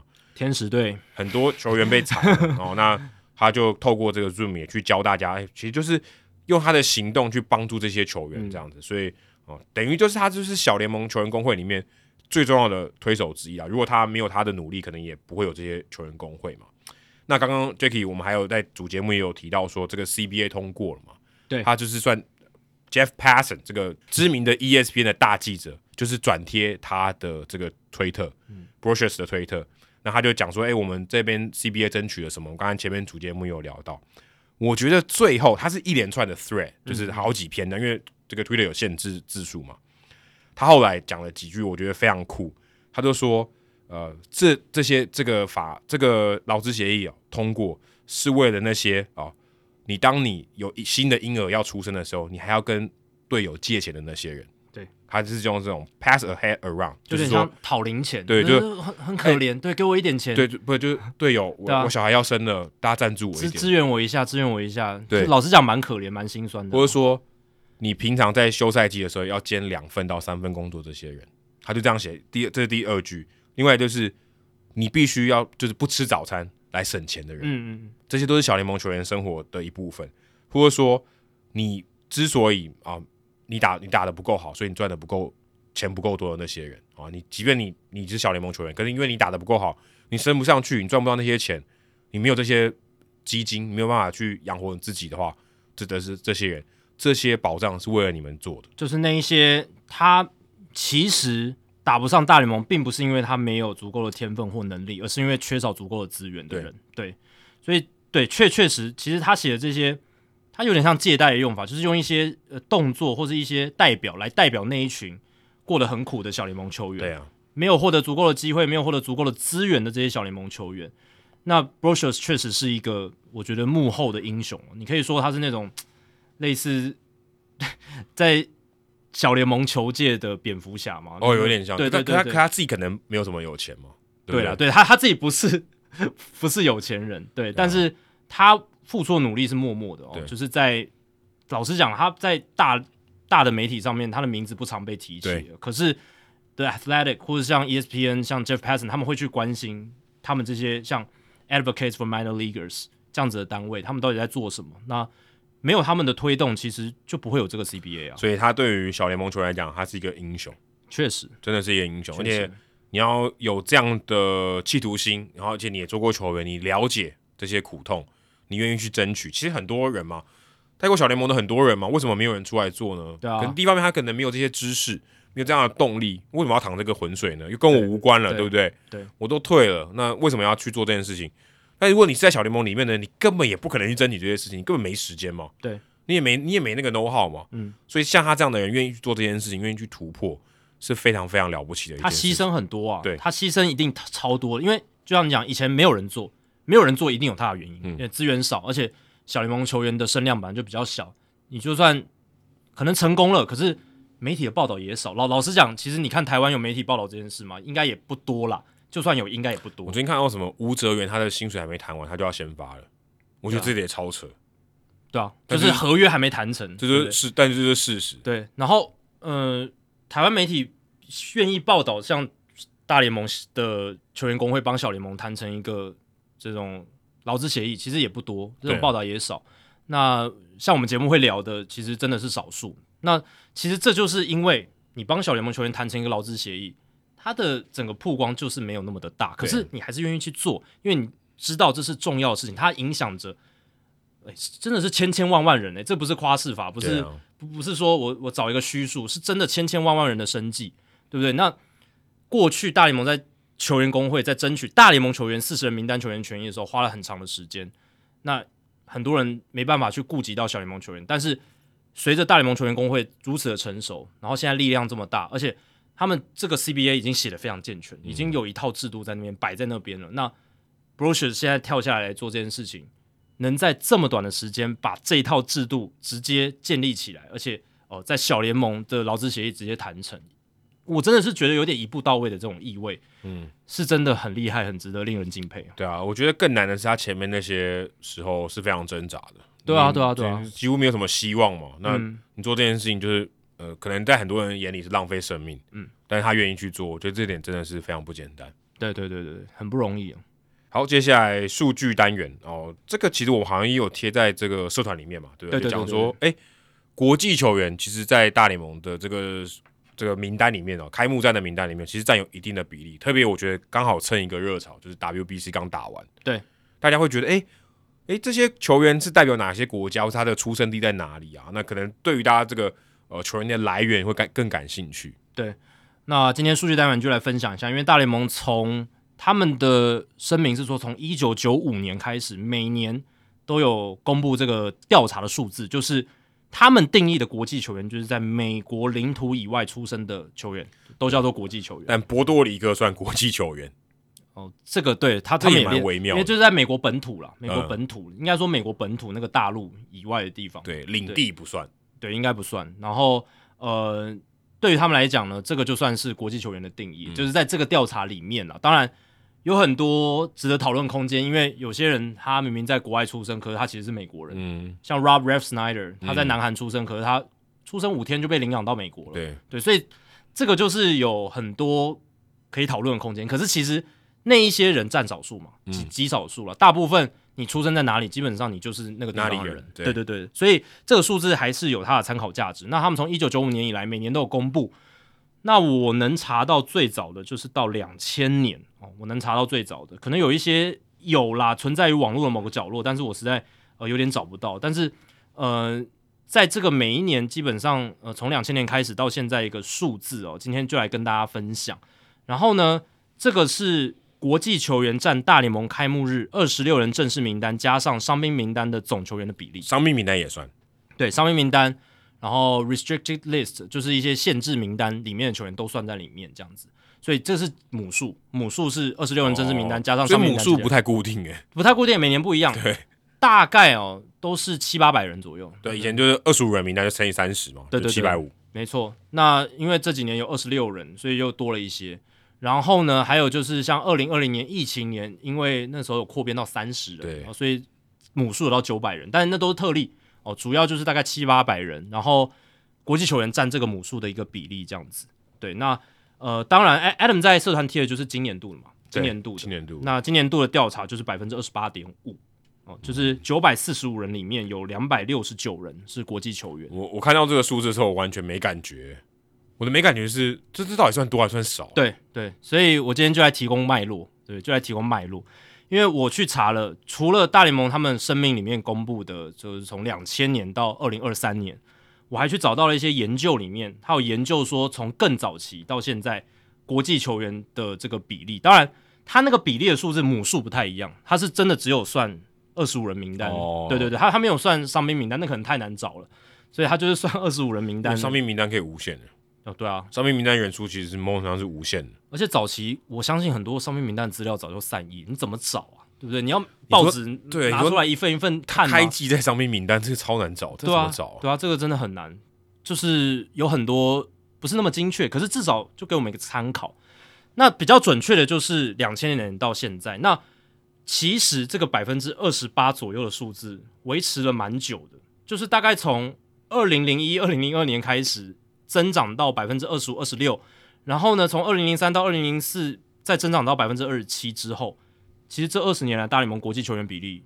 陷入了一个停滞，一个高原，你可以说是高原期吧，就是大概二十八左右，百分之二十八左右，所以不能算多，不能说变多，没有没有变多，也没变少。也没变少，然哦后就大概这个数可字是。那要怎么解释这件事情？我我我觉得就是其实那种爆量增加的那一段期间呢，几个期几个期间都已经过了。那我来解释一下哦，就是我看到一份研究里面呢，它有写到，就是从一九零零年到二零零六年国际球员在大联盟的比例，那这个就是我刚刚讲母数不太一样，可是还是有参考价值。那大联盟早期呢，其实在二十世纪初期有很多是所谓欧洲移民，嗯，他可能是爱尔兰哦出这生，也算啊这算了，他他到海外出生的嘛，对不对？哦，英国出生啊，那意大利出他生就是移民过来的啊，对啊，但是他就是 foreign born 啊，哦，对啊，，他就是因为我们讲的定义就是 foreign born 嘛，因为他他基本上他到美国打球，他其实美国籍的，对对对不对对对，但我们定义一个国际国际球员就是这样嘛。那二十世纪初期那个时候，美国因为时空背景，就是有很多欧洲的移民对来，对对对啊在一战以前很多，超级多的，所以那个时候大联盟的国际球员比例大概占百分之二到四哦，那当然就是很少。那有一些就是就意大利移民啦，嗯什么爱尔兰移民啦，这这一种这样子，大概是这样。而且那个时候也有一些古巴来的之类对的，对对那个时候还没有，最早最早的时候还没有就。共产党还没有这个跟这种民主社会那么对立的时候，对对对对对，是有一些相对肤色还比较浅一点，对不对？然后他们不认为你是黑人的那那那一种拉美的球员，哦，对，其实古巴有些人肤色是白是的，白的啊，对啊，其实是白的，对，因为以早期有这种种族的歧视的时候，他们其实是真的就是看肤色嘛，你够白，搞不好就可以进来打之类的。所以说你晒得超黑，那可能就不行，对，啊就就很奇怪了，对，那个就是美国早期种族歧视嘛，可能现在还有一点，反正就是那个时候有一定的比例，然后后来呢，到了二战之后，然后就是 Jackie Robinson 打破了种族藩篱，那个时候有一段暴涨，那这个暴涨呢，就是大概从一九四零年代，当然也不能说暴了，就是慢慢的往上增加啦，就是拉美球员进来了嘛，黑人球员进来，当然黑人球员是美国本土没错，可是很多是皮肤很深的拉美球员都进来了，对，像 Mini Minoso 这种，对对，很早非常早期的，对对对，所以那一些从拉丁美洲来的这些球员就开始变多了，尤其是黑肤色比较黑的，所以这些拉美球员算是比较早的第一批。但他们也算是国际球员，所以如果之前那些皮肤相对颜色比较浅的，也算是国际球员的，对了，对啊，就是美美国以外出生的啊、哦对啊。然后后来到随着这个交通变得发达，对不对？就是交通工具变得发达，全球化的流通变得比较多之后，七零八零年代，诶，拉美球员真的超多超多啦，什么委内瑞拉啦、多米尼加啦，那个阿路家族，对不啊，对陆家族，对啊，波多黎各啦，对不对？然后当然，古巴后来就是因为就是共共产党控制了嘛，嗯就决裂了。哦，但是就是其他拉美国家，墨西哥也也有一些进去这样子。对，然后像你看，一九八零年代 Fernando Mania 嘛，就是墨西哥的旋风。嗯，对，Fernando Valenzuela，然后呢，到九零年代开始，野猫英雄带来了亚洲球员，嗯，可那个数量有多成这样吗？那有一定比例嘛，大概哦应该百分之二三应该有吧。哦， 那有，对对那对，有，那有，也也也是有，所以就是有有这一批。当然，这段期间的过程当中，还是有更多的拉美球员输入，我觉得这是主力啦。嗯就是更多拉美就亚洲球员只是一小一小部很少，分，真的二三可能有点太多，对，主要还是拉美球员嘛。嗯其实老实讲，真的推动所有美国职棒国际球员的，就是拉美球员，尤其是九零年代之后，你看棒球学校的设立，嗯人才的培养。然后更多就是打过美职体系的球探回到他家乡去延揽人才等等，对。如果以我们刚刚讲小联盟的话，那应该算是奴隶学 校，哦，对对对， 就是有点像是那种，就是真的是农场。你你说那种名义上的农场，就是这真的就是奴隶我养出来，我就是可能讲屠宰有点难听，但是就是为我所用，对不对？对很便宜的来为我所用，其实就是奴隶啊。美国以前奴隶黑奴就这样， 有有有点像这样子，对其实真的就我觉得很高，相似度其实是很高的，只是他是做一个技巧性的工作。因为你我记得你之前是有介绍过那个那个最近那个里海老虎队的总管，他的父亲 L L V 吧， L a v i l a 他的父亲对就是做那个棒球对学对校的嘛对对，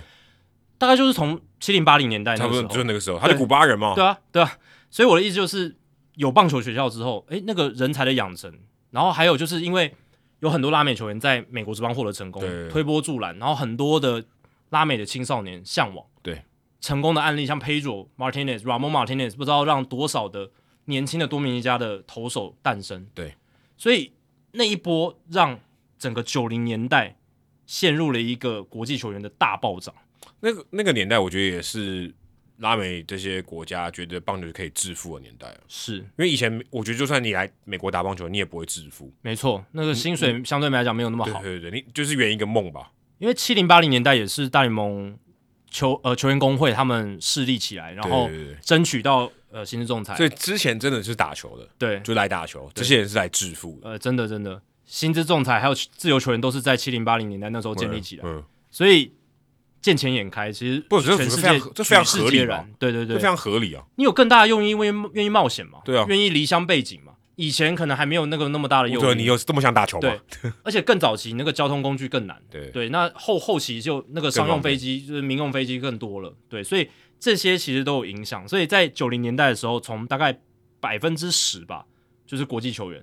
一路窜升到了，就是我刚刚讲的二十一世纪初期，大概百分之二十到百分之二十五，然后这几年就是过去二十年就慢慢上升到百分之二十八左右这样子。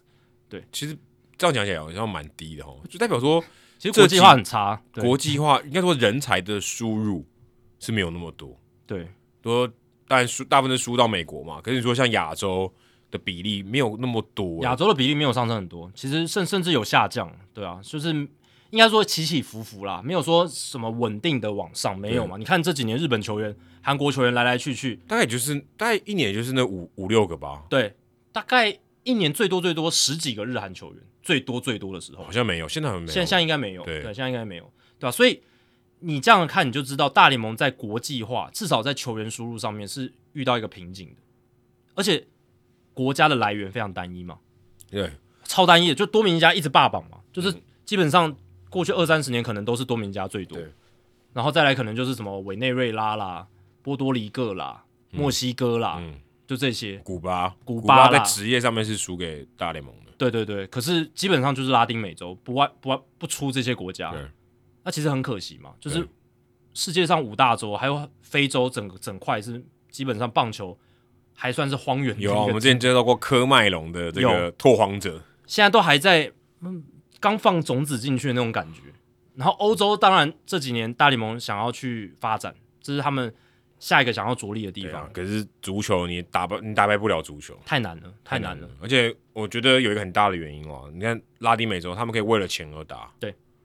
欧洲很难为了钱打吧？呃我觉得很难哦，而且我觉得，你看，呃，亚洲这边输出上有一些难度，就是说，第一个地理太远，哦，嗯文化差太多，还有再来一个是我们亚洲这边的职棒发展也不错，哦对所以好的人才很多都留在了本土，对，这这是最重要的因素，因为多米尼加、委内瑞拉、哦墨西哥，他们虽然也有联盟，可是付我薪水差太多了，那个待遇，对不对？然后当地的治安、生活条件，然后像委内瑞拉跟多米尼加还是以冬季联盟为主，对对对，而且委内瑞拉的治安差到爆，墨西哥也是，对呃，这墨西哥可能好一点，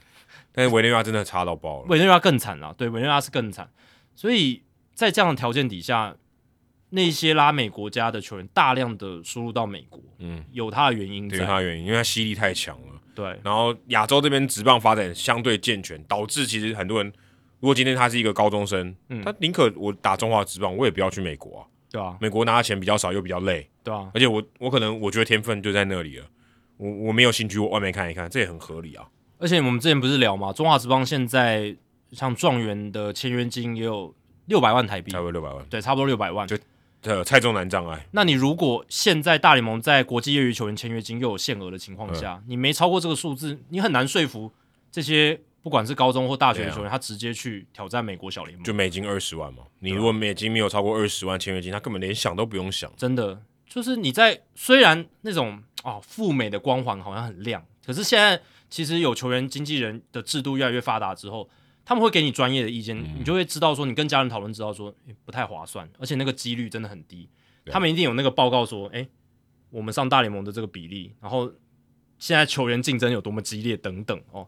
所以这个确实也是增加了呃大联盟他们在输入国际球员上面的一些难度哦，对难度哦，对，所以我看了一下，哦最近二十年来单一球季最高比例是二零一七年百分之二十九点八，没有突破百分之三十，对啊，这没有对差很多，没有差很多而且你讲的是开幕战的那个 snapshot，而已，对，开幕战的 snapshot，对，然后呃，这二十年最低好像也没有低过百分之二十六点三呢，那真的没有什么差别。就没有什么差，就在这个三个百分点之间震荡而已啊。所以我看完这个脉络，我就觉得哇，真的没有什么改变呢、真的没对有。啊，所以我就觉得，呃，这个数字到底该开心还是该担心？就好像好像也没有， 就是、嗯我好像就是一个很有点无感的数字。是，可是我觉得是一个警讯哦，就是你看 N NBA 他们应该是这个国家的来源是更、更更多我哦应样化，该说跟美国一样强，或是甚至有时候在国际赛场还更强的球队，其实是是数量是增加的。而且那个 FIBA 世界杯的这种各国之间的竞争，相对来讲更更火烫一点，然后对啊更你激烈一点。你说真的，在这个世界上可以跟美国打十场赢三场的国家，我说真的是真的美国，我们都不管任何，就是美国拿最强的，日本也拿最强的，多米尼加也拿最强的，十场能拿三场的国家，我觉得不超过五个。你说棒球嘛？对对不对对啊，棒球如果多米尼加跟美国、日本都拿出最强的，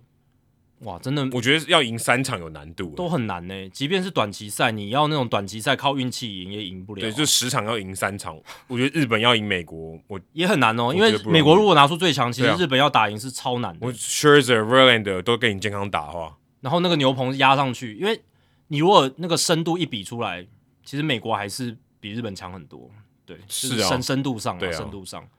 就是对他们来讲，他们不够强，我觉得你要输入到，就是让这些有大量的人才输入是很难的，环境就不会起来。而且说真的，你刚才讲那些，这个当然问题有点更更大了一点。多米尼加、委内瑞拉这些人才，其实他们也都是送到美国去养的啊、呃，是啊，是啊，他们是其啊实很 raw。对，台湾是相对已经成熟很多，嗯嗯所以他甚至你可以说当地环境也不好，嗯啊，你也不是你也不是当地的棒球环境很好，而这些人想要脱贫，好不好？所以某种程度上，其实我们之前我记得听众信箱也有回答过类似的东西，反正就是某种程度上算是那些拉美国家的这种社会环境不够好，或者说太推力太强哦，把这些人才推出去，才造成说，哎、美国之棒有这些人才的输入。如果他们富起来了，那搞不好这个数字，搞不好这个比例是下降的，大联盟国际球员人才库，就是对不对？就变搞不好是下降的、欸对啊，因为可能就更多美国当地的人打了，对对因对，为他就对不想去美国，后我有别的职业选择啊，那大联盟的多元性就会趋于单一，然后人种可能也会趋于单一，因为当然最近大联盟这几年这些什么 RBI program、什么 Inner City 的一些发展是有让一些黑人球员进来，诶，可是整体来讲白人还是占大多数啊。但就看你 diversity 重不重要啊。对啊，对啊，我觉对得啊，美式足球 diversity 肯定也没多高。是我说全全世界对的对对 diversity 啊，没错没错，我不是没错。讲美白人跟黑人的差别，就看 diversity 这个多元性的东西对你这个联盟有多重要，对呃然后呃，跟赚钱相比，诶，他他在你心中的 地位你，说冰球有在 care 哦 diversity，、，完全没有在 care 啊，对对对， 对他们来讲真的还好，真的还好，因为他们本来就是相对来讲比较局限性，比较小对众啊一，我点，可对这个你说什么事情都要 diversity，可能有点也太极端有了，点对有有点没必要。太极端了。只是说，呃，至少世界棒球经典赛看，让我们看到说，诶，其实真的多元的不同棒球文化的激荡，其实还蛮不错的啦。对啊，可是他要做真的很健全，这还是一段非常长的路，可能到我们死之前都看不到。哎，对，呃，真我的觉得这蛮可很难怕啊，的这个很。难，这个真的是这个不是棒球运动本身，这太多这个社会环境、政治因素、各式各样的东西了。对但只要我们节目还继续存在，就会继续聊下去，呃，应该会聊到这些题目因，为这个还是我觉得还蛮有趣的，对还还蛮值得深入探这讨个的。也是我觉得你了解世界的一个方式吧。对对对对对对对，透过棒球来了解世界这种历史的发展、哦科技的演变等对啊，等，知道一些震惊的环境这样子。没错。好，以上就是《h i t o 大联盟》第三百一十五集的全部内容。如果大家喜欢我们节目的话，请千万记得不要推荐给你的朋友，因为这样做的话，你很快就会变成朋友里面最懂大联盟的那个人了。你朋友没有听到《h i t o 大联盟》，大联盟的知识就会越来越跟不上你。假如你有任何棒球相关的问题，我们的听众信箱随时欢迎来信，你可以在节目叙述和我们的官网 hito mlb.com 上面找到。还有，别忘记到 Apple Podcast、Spotify 给我们五星评价，还有留言回馈。然后，如果有投票的话，也别忘记啊，投下你神圣的一票，让我们能够做得更好，也让还没有听过 Hito 大联盟的朋友可以更快的认识我们。如果你写的不错的话，我们也会在节目开头念出来，分享给大家哦。今天节目就到这里，谢谢大家，拜拜。拜拜。